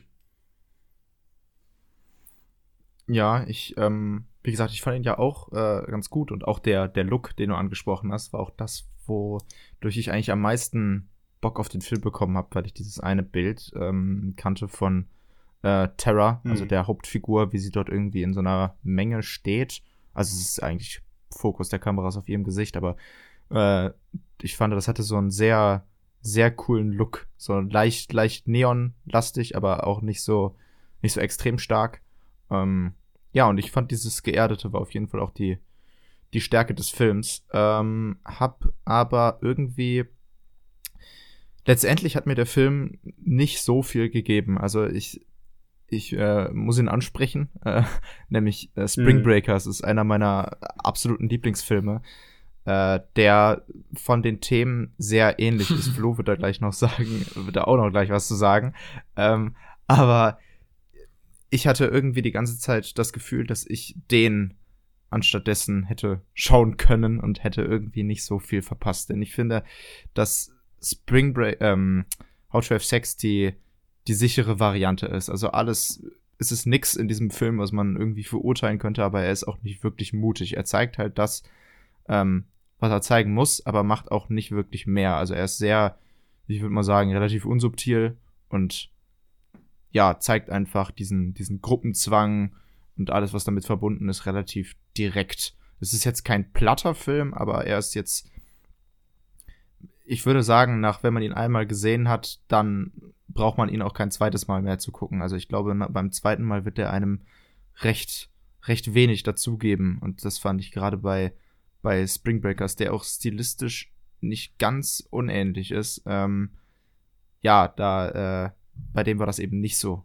aus meiner Sicht. Und deswegen, ich fand ihn irgendwie solide, ich fand ihn ganz gut, äh, aber würde ihn jetzt nicht noch ein, nicht noch ein zweites Mal gucken. Also ich äh, bin ja. ja, auch äh, großer Spring Breakers Fan, also den äh, finde ich auch noch mal um, um Längen besser als How to Have Sex. Ähm, ich finde aber, also die lassen sich durchaus miteinander vergleichen, ist sehr naheliegend, aber ähm, How to Have Sex setzt schon noch mal andere Akzente, vor allem andere Schwerpunkte.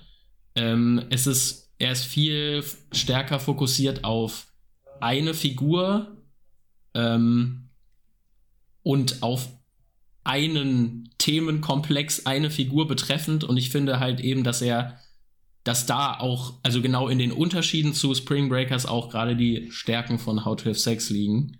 Ähm, Also, wenn man sie direkt nebeneinander stellt, dann gewinnt Spring Breakers offensichtlich, aber ich finde, ähm, How to Have Sex hat genügend äh, eigene, also eigene Stärken und auch Unterschiede, um äh, trotzdem irgendwie sehr sehenswert zu sein. Ja, also das, das Problem, was ich vielleicht eher hatte, war, dass er mir im Endeffekt nicht so viel gegeben hat. Denn ähm, was dieser Film anspricht, ist schon relativ offensichtlich, würde ich jetzt einfach mal sagen. Und ähm, das war für mich, also ich hatte irgendwie Spaß mit dem Film und ich fand, er war zwischendurch auch mal ganz, ganz witzig. Aber ich war nie so emotional drin, weil er mich bis zum Ende eigentlich nicht wirklich überrascht hat. Also es war irgendwie diese, die Linie, die er fährt, fährt er sicher runter. Ähm, aber dadurch blieben irgendwie so die Überraschungen für mich so ein bisschen aus, weshalb ich dann jetzt nicht begeistert war. Aber ich fand ihn, wie gesagt, gut. Das will ich nur nochmal hervorheben. Ich persönlich habe ja. Spring Breakers, um mal kurz anzumerken, nicht gesehen. Vielleicht würde sich darauf auch meine Meinung zum Film ändern. Aber ich habe zumindest auf Letterboxd sehr klar erkannt, dass der Konsens ist, ja, Spring Breakers ist besser. das ist so ziemlich jede zweite Review zu dem Film. Ähm, ich persönlich mochte ihn sehr. Für mich ein Highlight vom Filmfestival und auch für mich des Jahres. Äh, How to Have Sex aus der UK, dem Vereinigten Königreich, hat einen Kinostart für den 7.12., also sehr bald. Wenn euch das interessiert hat, dann schaut ihn euch gerne an. Wir kommen jetzt, äh, jetzt aber übrigens jetzt an der Stelle kann ich mich verabschieden von Flo. Danke, dass du dabei warst. Ja, ich äh, habe äh, mich sehr gefreut, dass ich zu Gast sein durfte. Äh, auf bald. Auf bald, ja. Hoffentlich bald wieder. Ähm, kommen wir zu einem sehr, sehr großen Highlight. Ich habe jetzt öfter schon das Wort Highlight benutzt, aber für mich ist es das Highlight des Filmfestivals. Ähm, und zwar ist das May December von Todd Haynes. Äh, wir haben dafür Linus wieder heraufbeschworen. Felix ist immer noch dabei. Und Max, unser absoluter Todd Haynes Guy, äh, dir übergebe ich das Wort. Okay, ähm. Nein, nein, ja, ja, ich hatte doch gesagt. Kriegen wir hin. Also, äh, Todd Haynes ist auch einer meiner Darlings, gerade im äh, Contemporary Cinema. Ist ein US-amerikanischer Spielfilmregisseur. Medicine ist auch ein Spielfilm. Er hat aber auch ein paar Dokumentarfilme gemacht. Also, Spielfilmregisseur ist ja, war jetzt vielleicht ein doofes Wort. Egal, im Film ähm, spielen mit, das ist ganz interessant, Natalie Portman, Julian Moore und Charles Melton. Ähm, Moore hat ja schon recht oft mit Haynes gearbeitet, ist so eine Art Muse von ihm. Äh, glaube, Portman hat noch nicht mit ihm gearbeitet und Melton, das ist der aus Riverdale, der hat auch noch nicht mit ihm gearbeitet, aber äh, vorneweg sei gesagt, Melton ist so ein bisschen das Herz des Films und er passt auch perfekt zu Todd Haynes. Ähm, weil generell finde ich, dass man hier, aber auch bei den anderen Todd Haynes Filmen so, ein, so eine Rückbesinnung, ich sag mal, auch vor allem auf die 50er und 60er sieht, auf, auf vor allem auch Hollywood der 50er und 60er. Und gerade Melton sieht halt einfach, vermutlich ist er deswegen auch in Riverdale, auch so ein bisschen aus wie so, wie so ein Verschnitt von ähm, Rock Hudson. Und deswegen passt er, finde ich, wie die Faust aufs Auge. Im Film geht's äh, um eine auf wahren Ereignissen basierende Geschichte äh, von einer sogenannten May-December-Beziehung. Das ist ein äh, euphemistischer Begriff für eine äh, Beziehung mit einer starken Altersdifferenz. In dem Fall ist es eine äh, 36-jährige Frau und ein Siebtklässler. Und arg viel mehr würde ich dazu auch nicht sagen. Und ich wusste dieses Detail zum Beispiel auch nicht vor dem Film. Ich glaube, es hat, hat sogar den Film noch krasser gemacht. Aber ich denke mal, wenn er dann auf Netflix landet, weil er wird auf Netflix landen, dann wird das vermutlich eins der Punkte sein, mit denen der Film beworben wird. Deswegen denke ich, ist es okay, so ja. viel zu verraten. Äh, der Film wandelt ja. genretechnisch so ein bisschen zwischen ähm, dunkler Komödie, äh, Melodrama und Psychodrama. Äh, ist schwer zu kategorisieren, also hakt irgendwie auch viele Genres ab. Und ähm, ich finde, man sollte ihn auch vielleicht einfach gar nicht kategorisieren. Es ist auch für mich der beste Spielfilm des Festivals. Ich habe vorhin schon Menü Plaisir gesagt als mein Lieblingsfilm. Das ist mein zweitliebster Film des Festivals, auch mein zweitliebster Film des Jahres. Äh, und ähm, wie gesagt, wird ab dem 1. Dezember weltweit auf Netflix veröffentlicht werden. Bisschen schade, weil, weil ich glaube, der hätte im Kino nochmal gut getan, aber ähm, so ist es halt. Ja, ich fand den auch wirklich großartig. Es ist auch mein, äh, ist mein Lieblingsfilm äh, des Festivals gewesen. Und es hatte tatsächlich davor noch keinen einzigen Film von Todd Haynes gesehen und war erstmal echt geflasht von dem Look. Denn das ist wirklich sehr, sehr körniges Bild, das einfach so ein, einfach ganz anders aussieht, als man es vielleicht aus dem sonstigen temporären Kino kennt. Und äh, allein das hat mich schon mal echt reingezogen und die Art des Humors, die er äh, mit einspielt, ist, finde ich, ist ganz, ist ganz speziell. Also es hat einfach so eine, so eine gewisse Trockenheit, so ein schwarzer Humor auf jeden Fall auch. Aber äh, ja, das fand ich sehr stark, nämlich direkt, sag ich mal, da an den Film gebunden. Und ähm, was ich auch wirklich stark fand, Linus hat das eben schon äh, erklärt mit dem May-December-Beziehung, äh, was man vielleicht dazu sagen sollte, dass der Film nicht zu einem Zeitpunkt spielt, wo der äh, eine, wo der Junge noch ein Junge ist, noch in der siebten Klasse ist, sondern sagen. der Film spielt weiter in der, spielt äh, weiter in der Zukunft, wo er in seinen Stimmt, 20 ich auch ein riesiges schätze ich, und vergessen. er, ähm, wo er in seinen 20ern ist und äh, sie in ihren 50ern, schätze ich mal ungefähr. Und Genau, es kommt dann eine, äh, eine, eine Frau, die einen Film da, genau, eine Hollywood-Darstellerin, äh, gespielt von Natalie Portman, kommt dann dahin und soll, äh, ja, es wird sozusagen ein, ein, ein, äh, es wird, es wird real verfilmt gedreht, und ja.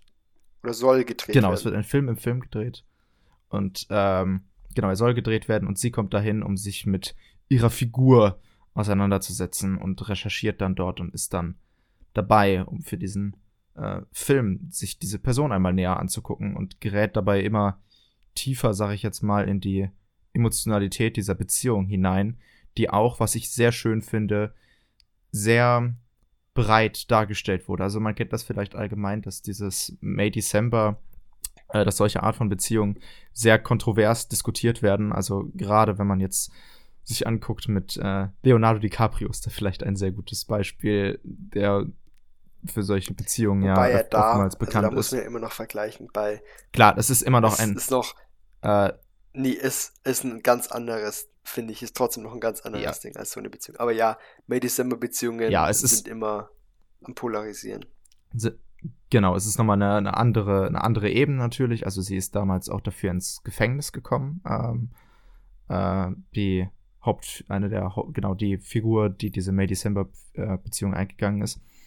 Und genau, sie kommt dann, äh, ebenfalls kommt dann die äh, Hollywood-Darstellerin dahin und äh, bespricht das äh, mit der, äh, oder lebt sich dort eben ein. Was ich eben sehr schön fand, dass es sich nicht, dass sich der Film nie auf so eine ganz eindeutige Position äh, stellt. Also er ist sehr, er ist sehr komplex und, und vielschichtig und lässt eigentlich die Emotionen so ein bisschen für sich sprechen und testet so ein bisschen die Grenzen innerhalb dieser, dieser Beziehung aus. Also gerade die, diese Darstellerin, die da hinkommt, ähm, sag ich mal, vertieft sich immer wieder in so einzelne Aspekte ihres, ihres Lebens, würde ich jetzt mal sagen.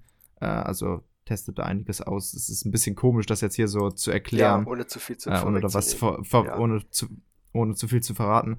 Aber ja, es ist so eine ganz eigene Atmosphäre, die dadurch entsteht, zusammen mit dem Score, der äh, grandios ist. Äh, basiert ähm, auf einem, also ist, ist, ist tatsächlich geklaut, oder was heißt geklaut, übernommen ja. von Michael hm. Legrand Score zu, ich glaube, es war der Passenger. Ich schaue es nochmal nach. Hm. Michael Legrand ja, ist kann... eine Legende der French New Wave. Ah, okay. Aber. ja, vermutlich Michel. Vermutlich Michelle. Ja. Aber wie gesagt, gerade der, der Score trägt da ganz viel zu diesem Film bei, der dadurch so ein bisschen was leicht Thrillerhaftiges bekommt, obwohl es eigentlich überhaupt gar kein Thriller ist. Ähm, und sorgt für eine so sehr unangenehme Atmosphäre, die man aber nie so ganz deuten kann. Also man weiß nie so ganz, woher es so ganz kommt. Ja. Und der Film, ja. der Film wird auch aber immer Also der Film offenbart auch immer mehr. Nicht nur über die einzelnen Figuren, sondern auch über, über quasi die gesamte Umgebung und über diese Kleinstadt, in der das spielt. Hm. Und aber Max, ich, sag du mal nee, was ich, ich will noch okay. kurz bei dir einhaken. Ich finde aber auch, dass ja. der Film sich schon, also du hast gesagt, es ist sehr ambivalent und ich glaube, ich finde es ist weniger ambivalent. Aber das können wir dann, wenn dann, mhm. müssten wir das in der Spoiler-Folge ausdiskutieren. Oder, oder mal wann anders. Aber, ja, ja, Max, jetzt mach du mal.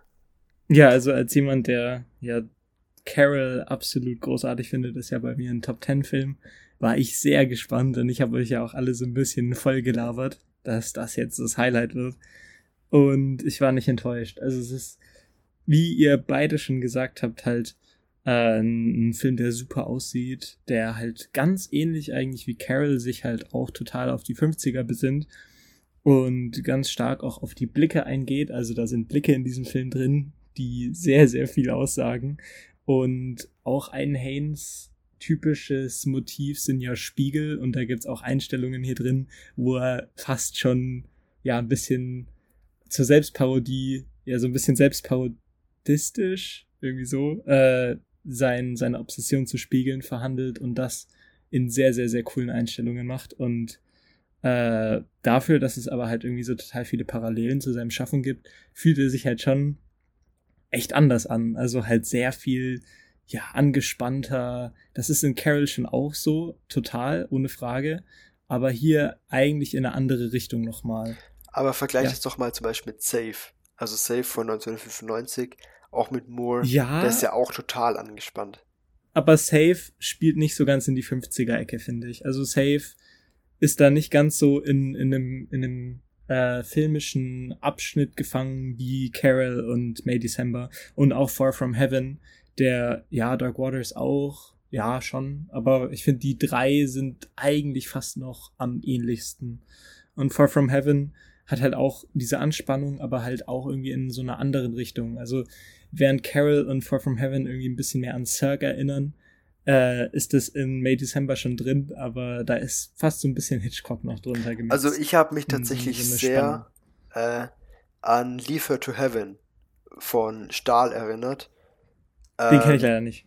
Das ist so eine ganz perf ist so ein ganz perfides, perfide Mischung aus Film Noir und Melodrama ähm, von 1945 mit Jeannie Tierney. Äh, auf jeden Fall auch empfehlenswert. Und ich weiß auch, der hat auch nicht so viel Überein, Übereinstimmungen mit May December. Aber so von der Grundatmosphäre fand ich den schon irgendwie äh, sehr ähnlich. Zumindest ja, war das die Assoziation, ich kann mir auch gut vor Ich kann mir auch gut vorstellen, dass das von Haynes ein Film ist, den er gerne mag. Passt ja voll rein. Ja, tatsächlich, ja.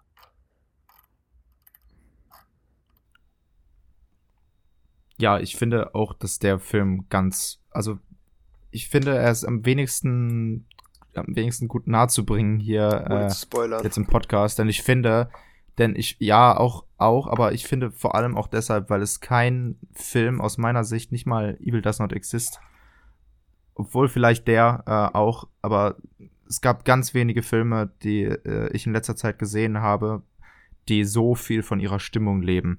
Und die muss man eigentlich selbst, ja, selbst erlebt haben, sage ich jetzt mal. Also es ist schwierig, diesen, diesen Film nahezubringen, weil er eben ganz viel daraus zieht. Also mit dieser unangenehmen Atmosphäre und die, wie gesagt, den Blicken, die sich zugewerfen, äh, zugeworfen werden, die wirklich oft sehr uneindeutig ja, es, es, sind. Es läuft ganz viel das über einfach, Mimik und Gestik.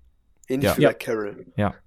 Genau, genau. Also es ist, es ist tatsächlich sehr klug inszeniert. Es ist sehr klug inszeniert, vielleicht leicht palpig vom Grundding her, aber halt ähm, höchst verkünstelt inszeniert. Was ja auch so ein Haynes-Ding ist. Also in Carol gibt's auch eine Stelle, die leicht palpig ist, ohne zu viel zu verraten. Jo. Ja, ich glaube, also irgendwie, wir merken schon, es ist, es ist wirklich schwer, über den zu reden. Man merkt's. Ähm, aber schaut einfach, schaut ihn einfach für euch selbst an. Das ist. Ab 1. Dezember auf Netflix, weltweit. Egal in welchem Land ihr seid. Ob ihr aus Spanien zuhört, aus Portugal oder aus, aus Saudi-Arabien oder aus Madagaskar. Und vielleicht haben wir ja Glück und eines Tages findet sich doch eine Kopie, die ja derzeit in USA ab und zu mal läuft, findet ihren Weg nach Deutschland und wir können ihn doch noch irgendwo sehen. Die Hoffnung habe ich nur nicht. Ich habe tatsächlich mal nachgeschaut. Ähm, er soll ja in, also wie auf Netflix immer steht, in Select Theaters, soll er jetzt Ende November laufen. Also jetzt gerade quasi zum Zeitpunkt der Aufnahme. Seit einer Woche. Ähm, Aber auch nur in ja, den USA. Ja, ich habe nachgeguckt. Ja, ich habe auch nachgeschaut. Ähm, ja, es läuft nicht in Deutschland, auch nicht hier. Aber was, was Max jetzt auch meinte, war, es gibt eine, es gibt eine oder mehrere 35 mm Kopien. Mhm.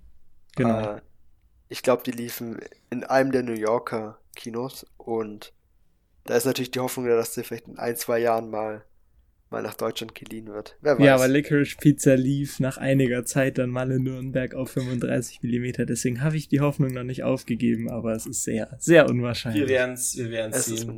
Wir hoffen darauf. Aber May December, die große Empfehlung von meiner Seite auf jeden Fall. Das, ja, von meiner auch. Also ich denke, da sind wir uns einig. Äh, Ein Film für die ganze Familie. Genau.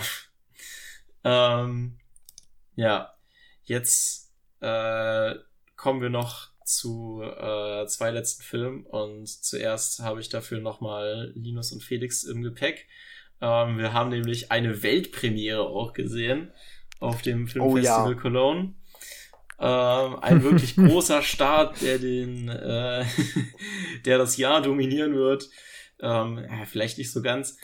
Es wird vermutlich einer der am öftesten gesehenen Filme des Festivals sein. Also ich glaube, da ist er schon in den oberen Top 5 dabei. Das könnte sein, ja, das mag sein. Äh, das Märchen von der Zauberflöte nämlich ähm, ist ein Film produziert vom ARD. Ähm, die, ich denke mal, das wird jedem äh, etwas sagen, die ARD-Märchenfilme, die immer zur Weihnachtszeit, äh, zur Vorweihnachtszeit und dann immer noch in den Januar rein äh, regelmäßig laufen im ARD. Äh, die, da werden ja immer, ich weiß nicht, ob wirklich jährlich, aber alle paar Jahre auf jeden Fall werden eine Reihe von neuen Filmen produziert dafür. Ähm, und das Märchen. Ja, jährlich. Jährlich. Okay. Ich glaube jährlich vier oder fünf Stück. Also es sind auf jeden Fall immer ein paar dabei. Und äh, die da gibt's jetzt sozusagen den neuen, die Märchen von der, das Märchen von der Zauberflöte, äh, der Premiere gefeiert hat auf dem äh, Filmfestival. Dazu eigentlich, also über den Film selbst kann man jetzt nicht so ultra viel sagen, aber die, äh, die Situation war irgendwie ganz witzig gewesen, weil wir tatsächlich alle so ein bisschen gescampt ja. wurden. Ähm, in der Beschreibung des Festivals stand nämlich was, was wir alles so ein bisschen falsch interpretiert hatten. Stand nämlich dazu drin, dass es von dem äh, Rundfunkorchester wohl begleitet sei. Ähm, gemeint wurde aber, und das wurde uns vor dem Film gesagt, also wir gingen halt davon aus, dass es live begleitet wurde von dem Rundfunkorchester. Ja, genau. Ich habe das und gesagt. Wir haben dann während, aber wir haben wir davor erfahren, dass das Rundfunkorchester bloß den Score macht zu dem Film. Die nehmen das auf. Die Partitur ist schon fertig geschrieben, die nehmen das halt noch auf. Und nicht nur ist das nicht quasi, genau. äh, sind die nicht da, aber der Score war noch gar nicht fertig gewesen. Weshalb eine. Äh, also war noch nicht aufgenommen. Genau, der war noch nicht aufgenommen. Das heißt also, es gab eine MIDI-Version davon. Also MIDI, diese, ähm, ja, diese, genau, ja, diese, halt. diese Toolsets halt, mit denen man quasi, äh, wo man Noten in den Computer eingibt und dann äh, drückt man da auf Trompete und dann kommen dann halt Trompetensounds und die klingen halt jetzt nicht ganz so orchestralisch, aber macht halt seinen Job, ne? Ähm, wenn ich ehrlich bin, wirklich doll, das ist mir nicht aufgefallen, aber ich fand es halt lustig, wie wir von mir der Erwartung nicht. so, oh mein Gott, hier kommt dann das Rundfunkorchester live zu. Ja, die sind, nicht nur sind die nicht da, sondern die ganze Musik ist auch MIDI-Orchester. Ja. Vor allem sind wir auch mit der, mit dem Gedanken rein, wir hören jetzt Mozart live. ja, es ist ja genau, die Oberflöte ist ja von Mozart, aber im Endeffekt war das halt einfach so ein Spielfilm und es gab halt eigens komponierten, eigens komponierten Score, der auch so mäh war, würde ich sagen, war, war okay, war zweckmäßig, aber jetzt halt kein Mozart, also nicht mal im Ansatz. Und aber es war schon sehr lustig, allein dadurch, dass der ganze Cast anwesend war und die Crew und dann, es war so die erste Szene, die allererste, es war irgendwie so ein Vogel, der so irgendwo gezwitschert hat und dann setzt es sich irgendwo drauf, du siehst so eine Figur, auf einmal riesiger Szenenapplaus, nur weil diese Figur dort war. Und das hat sich dann so ein bisschen durchgezogen. Also es gab vor allem am Anfang immer, wo eine neue Figur erschienen ist, äh, Szenenapplaus, ja. gab es immer Szenenapplaus für den, für den Darsteller, der im Publikum saß. Und ja, das, das, das war schon irgendwie ganz Es gab lustig, auch- auch, wenn es der Film gab auch, weniger war. Äh, danach ja das Q&A mit dem Cast. Das fand ich aber äh, tatsächlich nicht sonderlich gut. Ja, ich fand's sehr unterhaltsam. Ähm, Also- es gab in diesem Q&A, Mhm. also die, ich finde, man hat den Schauspielern alle so eine gewisse Nervosität angemerkt. Also ich finde gerade der Hauptdarsteller wollte sehr bewusst auf sehr cool tun. Ähm, es Boah, er war furchtbar. Naja, es sind nervöse äh, Schauspieler. Ich finde, das muss man jetzt nicht so, äh, das muss man jetzt nicht so vorhalten. Ähm, ich fand den Regisseur tatsächlich sehr witzig. Ähm, Ja, der war lustig, das stimmt. äh, Ja. Der war so, der sehr nonchalant äh, auf die Fragen eingegangen ist. Also ich kann mich noch erinnern, einer der, einer der besten Momente, also zwei der besten Momente waren einmal, äh, als die Ja. Darstellerin der Prinzessin äh, davon erzählt hat, wie anstrengend dieser, dieser Unterwassershoot war und dass sie da eine Woche lang in dieser Tropfsteinhöhle waren und ganz trocken nimmt der Regisseur das Mikrofon und sagt, wir haben einen Tag. Einen Tag haben wir in dieser Höhle gedreht. Ähm, sie so, was? Nein, Ja. wir haben- noch länger gewesen. Er so, nein, wir haben einen Tag in der Höhle gedreht. Das war ein Drehtag. ähm, und dann wurde auch noch von der Moderatorin vom Filmfestival darauf hingewiesen, so, ja, also ich meine, das Filmfestival natürlich in Köln, also in NRW. Ähm, und dann so, ja, wir haben ja äh, ein großer Teil des Films wurde ja im wunderschönen NRW aufgenommen. Ähm, wollen Sie uns denn darüber noch was etwas erzählen hier in unserer Heimat und was gab's denn da alles so für tolle Drehorte? Und er so, ja, also wir haben tatsächlich einen Tag in NRW aufgenommen, der Rest wurde in Rheinland-Pfalz oder Baden-Württemberg gedreht. Und dann hat er nur noch darüber, er hatte nicht mal einen Drehort genannt, sondern einfach nur darüber geredet, dass die VFX-Crew dann halt irgendwie mal so Strommasten rausretuschieren mussten oder sowas ab und zu. Auf jeden Fall legendärer Typ gewesen. ja, der war Ja. sehr charmant, Ja. das stimmt. Das, es würde auch immer wieder ein Gerücht gestreut, von wegen es gäbe einen viel längeren Cut. Sowohl vom Regisseur als auch vom Cutter und noch von irgendeinem Stimmt, Schauspieler. ja, ja. Also man weiß nicht ganz, ob das ein Running Gag war oder so ein, so ein leises Re Rebellieren gegen, gegen die ARD, aber es wurde mehrfach von einem längeren Cut gesprochen. Sie haben ab und Also zu es die war 80 so Minuten. Running Gag. Aber es ist, es halte ich persönlich für Quatsch, weil ja klar ist, also die ARD-Märchen gehen Ja, immer ja. 60 Minuten. Das ist ja, Also ich glaube auch, dass es einfach ein Ja. Running Gag war. Ja. Ja. ja, zum Film selbst vielleicht, also da kann man jetzt eigentlich nicht, äh, muss man jetzt glaube ich nicht groß ausholen. Ich finde, der war eher Nee, murksig gewesen.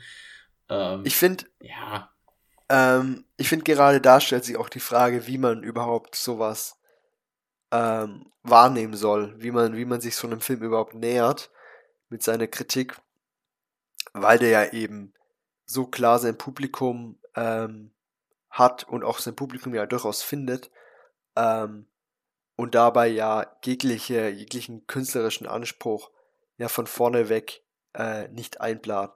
Also da, ich denke, dann wird niemand, niemand am Set wird da irgendwie auch nur der, der Illusion beigelegen sein, dass er hier gerade irgendwie was Bedeutendes macht, sondern ich denke, das war halt eher einfach ein recht normaler Arbeitstag für die meisten. Bestimmt auch sehr spaßig, ähm, bestimmt auch viel kreatives Austoben, aber wirklich, ich glaube nicht, dass, dass, dass die am Set ähm, auch, auch gedacht haben, dass sie hier irgendwas Bedeutsames leisten. Und ich finde, ich finde, es ist auch ganz schwer, gerade den Film irgendwie zu kritisieren, weil er eben so, weil, er so im Raum steht und irgendwie so seine Arme ausstreckt und schreit, ist mir egal. Und irgendwie, ähm, irgendwie ja durchaus, durchaus seinen, seinen Platz eh schon hat.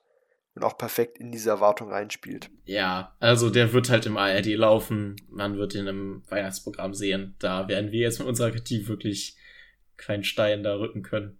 Ja, noch eine, noch eine Sache vielleicht dazu. Ich fand der, äh, das Comic Relief ähm, war so der Darsteller, bei dem ich am ehesten gemerkt habe, dass der sich halt so ein bisschen in die Rolle schon reingehängt hat. Also der meinte auch im Interview hinterher dazu, welche Nuancen er selbst so mit eingebracht hat, weil er das gerne machen wollte und wie er sich auf die Rolle vorbereitet hat. Das fand ich relativ beeindruckend dafür, dass es einfach nur so ein Fernsehfilm war.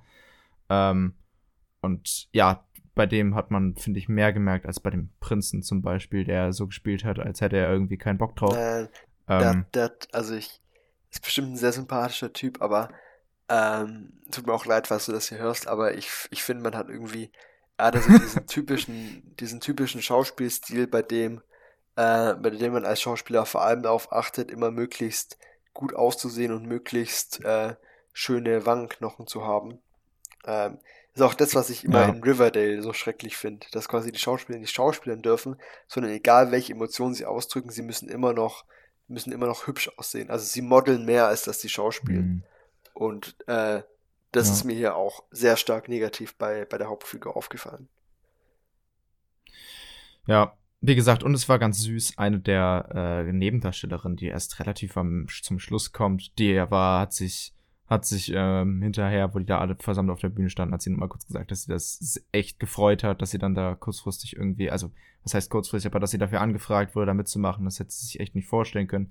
Es war sehr süß, dass sie sich da so drüber gefreut hat. Das, ja, also ja, es ist, fand ich. Wie, wie schon gesagt, man will den Film auch irgendwie nicht kritisieren.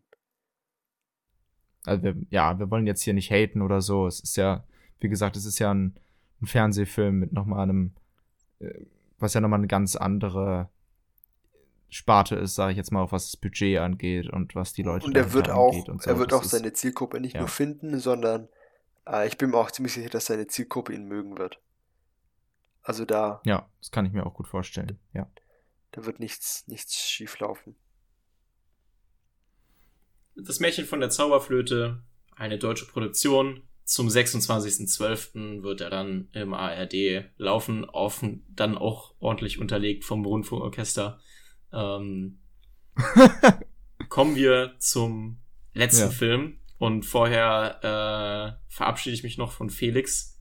Äh, was für bei vielen Besprechungen ja. heute dabei gewesen.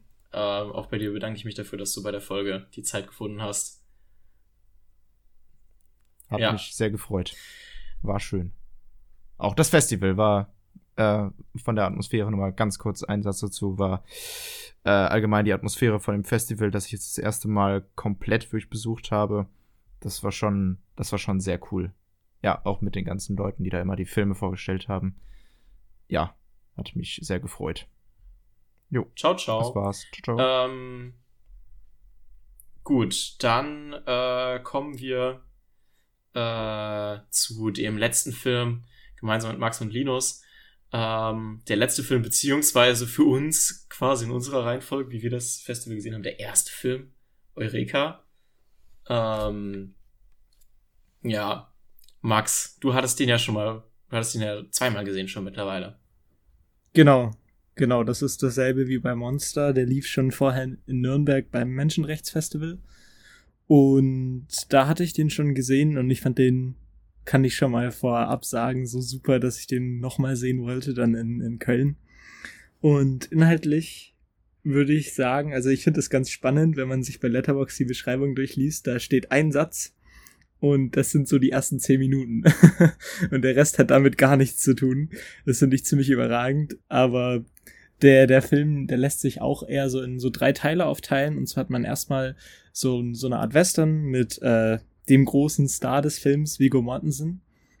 Und ja, der, der wird dann durch einen ganz coolen Kniff, wird dann praktisch der, der, wird die Geschichte gewechselt und man, man, es folgt danach die, die, die Geschichte einer Polizistin, die ja so ein bisschen eigentlich nur ihren, ihren Dienst ausführt und durch die, durch die sehr verschneite Nacht Genau, genau, genau. Patrouille fährt sie und sie fährt durch eine sehr verschneite Nacht, was aus meiner Sicht sehr, sehr viel Raum bietet für sehr coole Kompositionen, weil Schnee aus meiner Sicht immer, immer, äh, ja, großes Potenzial dafür bietet, eine filmische Atmosphäre herzustellen und das nutzt der Film da super.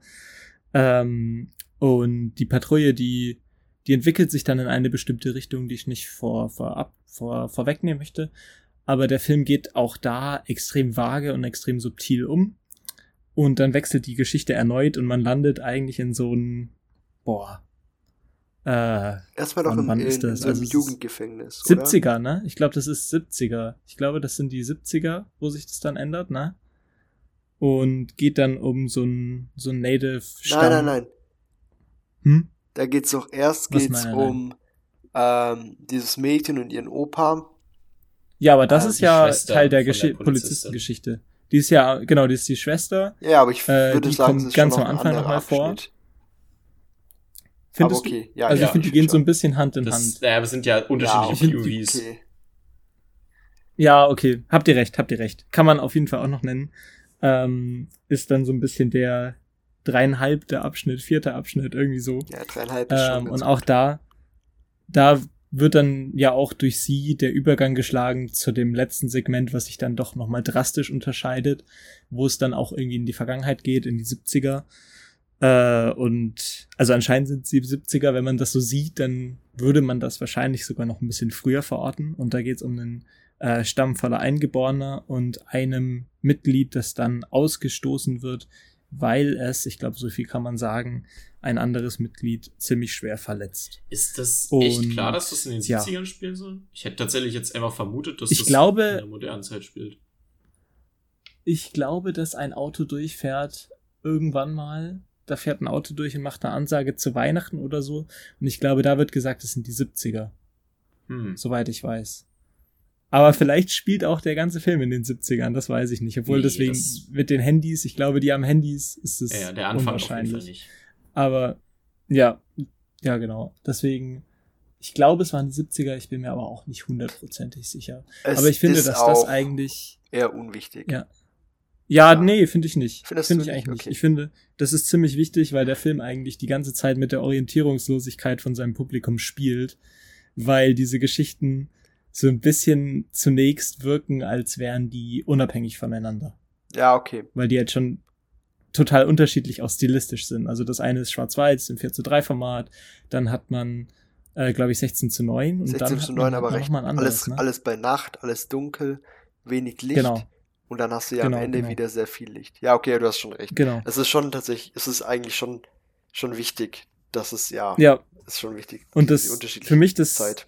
ja, ja, finde ich auch. Und ich finde, dass für mich war das so, ich bin in den Film reingegangen das erste Mal und habe gedacht, der wird richtig langsam und ich werde richtig kämpfen müssen, weil der lief frühs um 11 Uhr morgens und ich war nicht so wach und ich dachte, boah, das wird jetzt anstrengend und ich fand den aber mega unterhaltsam.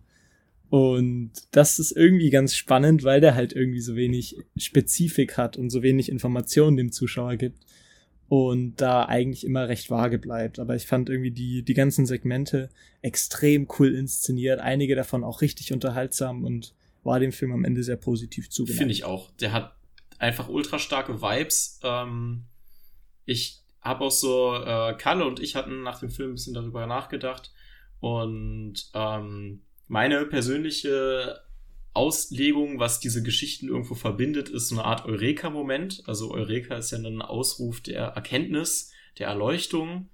Ähm, und dass die Figuren, diese, die diese POV haben, ähm, alle diesen, diese Art Moment teilen irgendwo ähm, am Ende ihrer POV.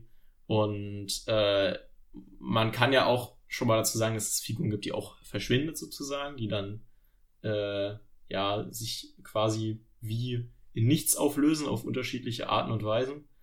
Ähm, und dass das auch mit diesem Erkenntnismoment verbunden ist. Also, das war so meine Auslegung davon, aber ich finde, sehr viel lässt der Film da ja, ja, macht es einem definitiv nicht leicht, äh, da wirklich eine, eine Bedeutung drin zu erkennen.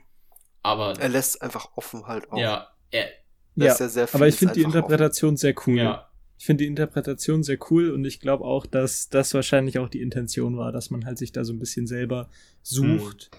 Was es alles zu bedeuten hat. Ich muss sagen, ich hatte da nicht mal so unbedingt die, das Verlangen nach, sondern ich habe den richtig genossen. Also ich fand jedes Ab jeden Abschnitt eigentlich super unterhaltsam und richtig interessant und war eigentlich jedes Mal extrem fasziniert davon, was er gerade macht, dass ich irgendwie gar nicht das miteinander verbinden musste. Ja, also da gehe ich auf jeden Fall mit. Ich glaube, da muss man auch nicht äh, find, so ultrativ graben. Ja. Man kann die Stimmung von dem Film wirklich sehr, sehr gut ja, genießen. Genau. Und der, was es halt auch irgendwie ganz leicht macht, da mitzugehen, ist halt, dass er tatsächlich immer kluge Übergänge findet, ohne die jetzt vorweg zu, vorwegnehmen zu wollen, weil ich finde, jedes Mal, wenn die kommen, ist man so, what? Die sind krasse Highlights. Aber die, die funktionieren alle Fall. super. Ja. Ja, die funktionieren alle richtig super und da geht man irgendwie auch total mit. Ja. Deswegen fand ich, war das ein ganz großes Highlight und ich sehe den tatsächlich nach so ein paar Wochen Revue passieren lassen auf einer Ebene mit May December. Also für mich geben die sich gar nicht mal so viel. Wenn ich einen Rewatch von dem Film machen würde, dann wäre der auch bei mir, also ich denke viereinhalb Sterne würde der locker bekommen. Ähm, der ist, also ich finde Eureka ist ein echt einer der krass underrateden Filme gewesen auf dem Festival, der unter dem Radar von vielen gelandet ist. Es war ja auch tatsächlich einer der Filme, in denen nicht allzu viel los war. Also generell waren ja in den, zumindest in den acht Screenings, in denen ich war, war es sehr häufig sehr, sehr voll. Oft sogar fast ganz voll. Zumindest irgendwie so zu 90 Prozent ausgefüllt. Und bei Eureka waren, war es ja nicht so voll, oder? Also wie viel Prozent hättet Ja. gesagt? Ich hätte gesagt Ja. so 30, 40 Prozent, mehr nicht. Ja, ich finde auch, dass der Saal war ja nicht so groß, aber wahrscheinlich war auch der Nachteil, dass der Wenders gleichzeitig lief, Perfect Days, den Ja, ihr ja schon besprochen hattet. Und ich glaube, Wenders ist halt noch ein größerer Name, gerade in Deutschland, als halt äh, Lisandro Alonso. Ja, auf jeden wahrscheinlich Fall. auch deswegen. Auf jeden Fall. Ja, ähm, gut. Eureka, für mich auf jeden Fall äh, auch einer der interessant, also für mich mit der interessanteste Film, auf jeden Fall vom Filmfestival äh, Cologne. Und ich hoffe, Linus, Max, dass ihr Spaß hattet an dieser Folge. Ähm, Ja, sehr. Total. Hat großen Spaß gemacht. Äh, Ich- weiß ich man aber schon, wann der mich. rauskommt. Das würde mich extrem ins- interessieren noch. äh, weiß man, weiß man, Eureka. wann äh, Eureka rauskommt? Ach so, ja. Äh, sorry. Ja, Ähm, genau. Wann kommt die Folge raus? Das müssen wir auch noch. Kommt die nach May December raus oder davor? Eureka erscheint am werden's nicht wissen. 21.03. nächstes Jahr. Ähm, boah, das dauert ja. Das dauert auf jeden Fall noch ein Schade. bisschen. Da kann ich auf jeden Fall noch, noch mal reingehen. genau, kann man noch mal ein bisschen Ja, hätte ich Lust. raus Hätte aus ich dem Lust, Kopf und auf dann wieder noch mal hin. Ähm, ja, äh, die Folge wird jetzt vermutlich den, das werden wir mal sehen, wann die erscheinen wird, weil planmäßig wäre jetzt der kommende Mittwoch, aber äh, wenn der der Schnitt für die Folge wird, denke ich mal sehr aufwendig werden. Geschuldet an der Aufnahmezeit. Ähm, ja, ich bin auch ehrlich, also ich glaube, diese Folge wird bis bis hierhin, bis an diesen Punkt äh, werden es, glaube ich, vielleicht ein halber Zuhörer geschafft haben oder sowas, der gerade Wollen eingeschlafen wir ein ist. Easter Egg einbauen? Wollen wir ein Easter Egg einbauen für die Zuhörer, die bis jetzt dran geblieben sind? Ähm, Hau okay. raus. Hast du Bin eine ich Idee? gespannt. Nee, habe ich nicht. Aber ich, ich will mich auf jeden Fall nochmal, vor allem bei JK, der das vermutlich schneiden wird, und auch bei allen Zuhörern äh, entschuldigen, dass ich immer mal wieder Leuten ins Wort reingeredet habe. Ähm, äh, das, das tut mir leid, aber ich, ich kann es immer nicht unterdrücken. Ähm, vielleicht als kleines Easter Egg zum Einbauen. Ähm, äh, man kann ja bei Spotify so Wörter kommentieren. Vielleicht, vielleicht wollen wir da irgendwas nehmen. Weil es würde mich tatsächlich interessieren, wer wirklich bis hierhin gehört hat. Schreibt Survivor rein. Da- Dass ihr noch Schreibt Survivor. Genau. Ihr habt, ihr Find habt ich den gut. Podcast Schreibt Survivor bis rein. zum Schluss gekommen. Ja, es ist halt eine Folge, die, äh, die wir halt ein bisschen mehr für uns aufgenommen haben, glaube ich, weil wir halt dieses Ja, Festival definitiv. sehr genossen haben. Ich hoffe trotzdem, dass ihr als Zuhörer daran Freude empfunden habt. Wir haben ja auch, wir haben, also wir haben es ja auch besonders so genossen, weil wir halt alle gemeinsam waren. Also das war ja auch ein zentrales Ding. Ja. Und deswegen war es ja auch, glaube ich, eine gute Entscheidung, diesen Podcast gemeinsam aufzunehmen. Ähm, einfach weil man da dann wieder nochmal das so, so wieder erleben kann. Aber es ist ja auch schon einen Monat her Ja. zum, zum Datum der Aufnahme. Nicht gut für den Also. Spotify-Algo, aber gut für die Seele. Und Gut für die Szene. genau, und damit äh, bis zum nächsten Mal, wenn es dann wieder eine etwas normalere Folge gibt. Tschüss. Tschüss. Tschüss.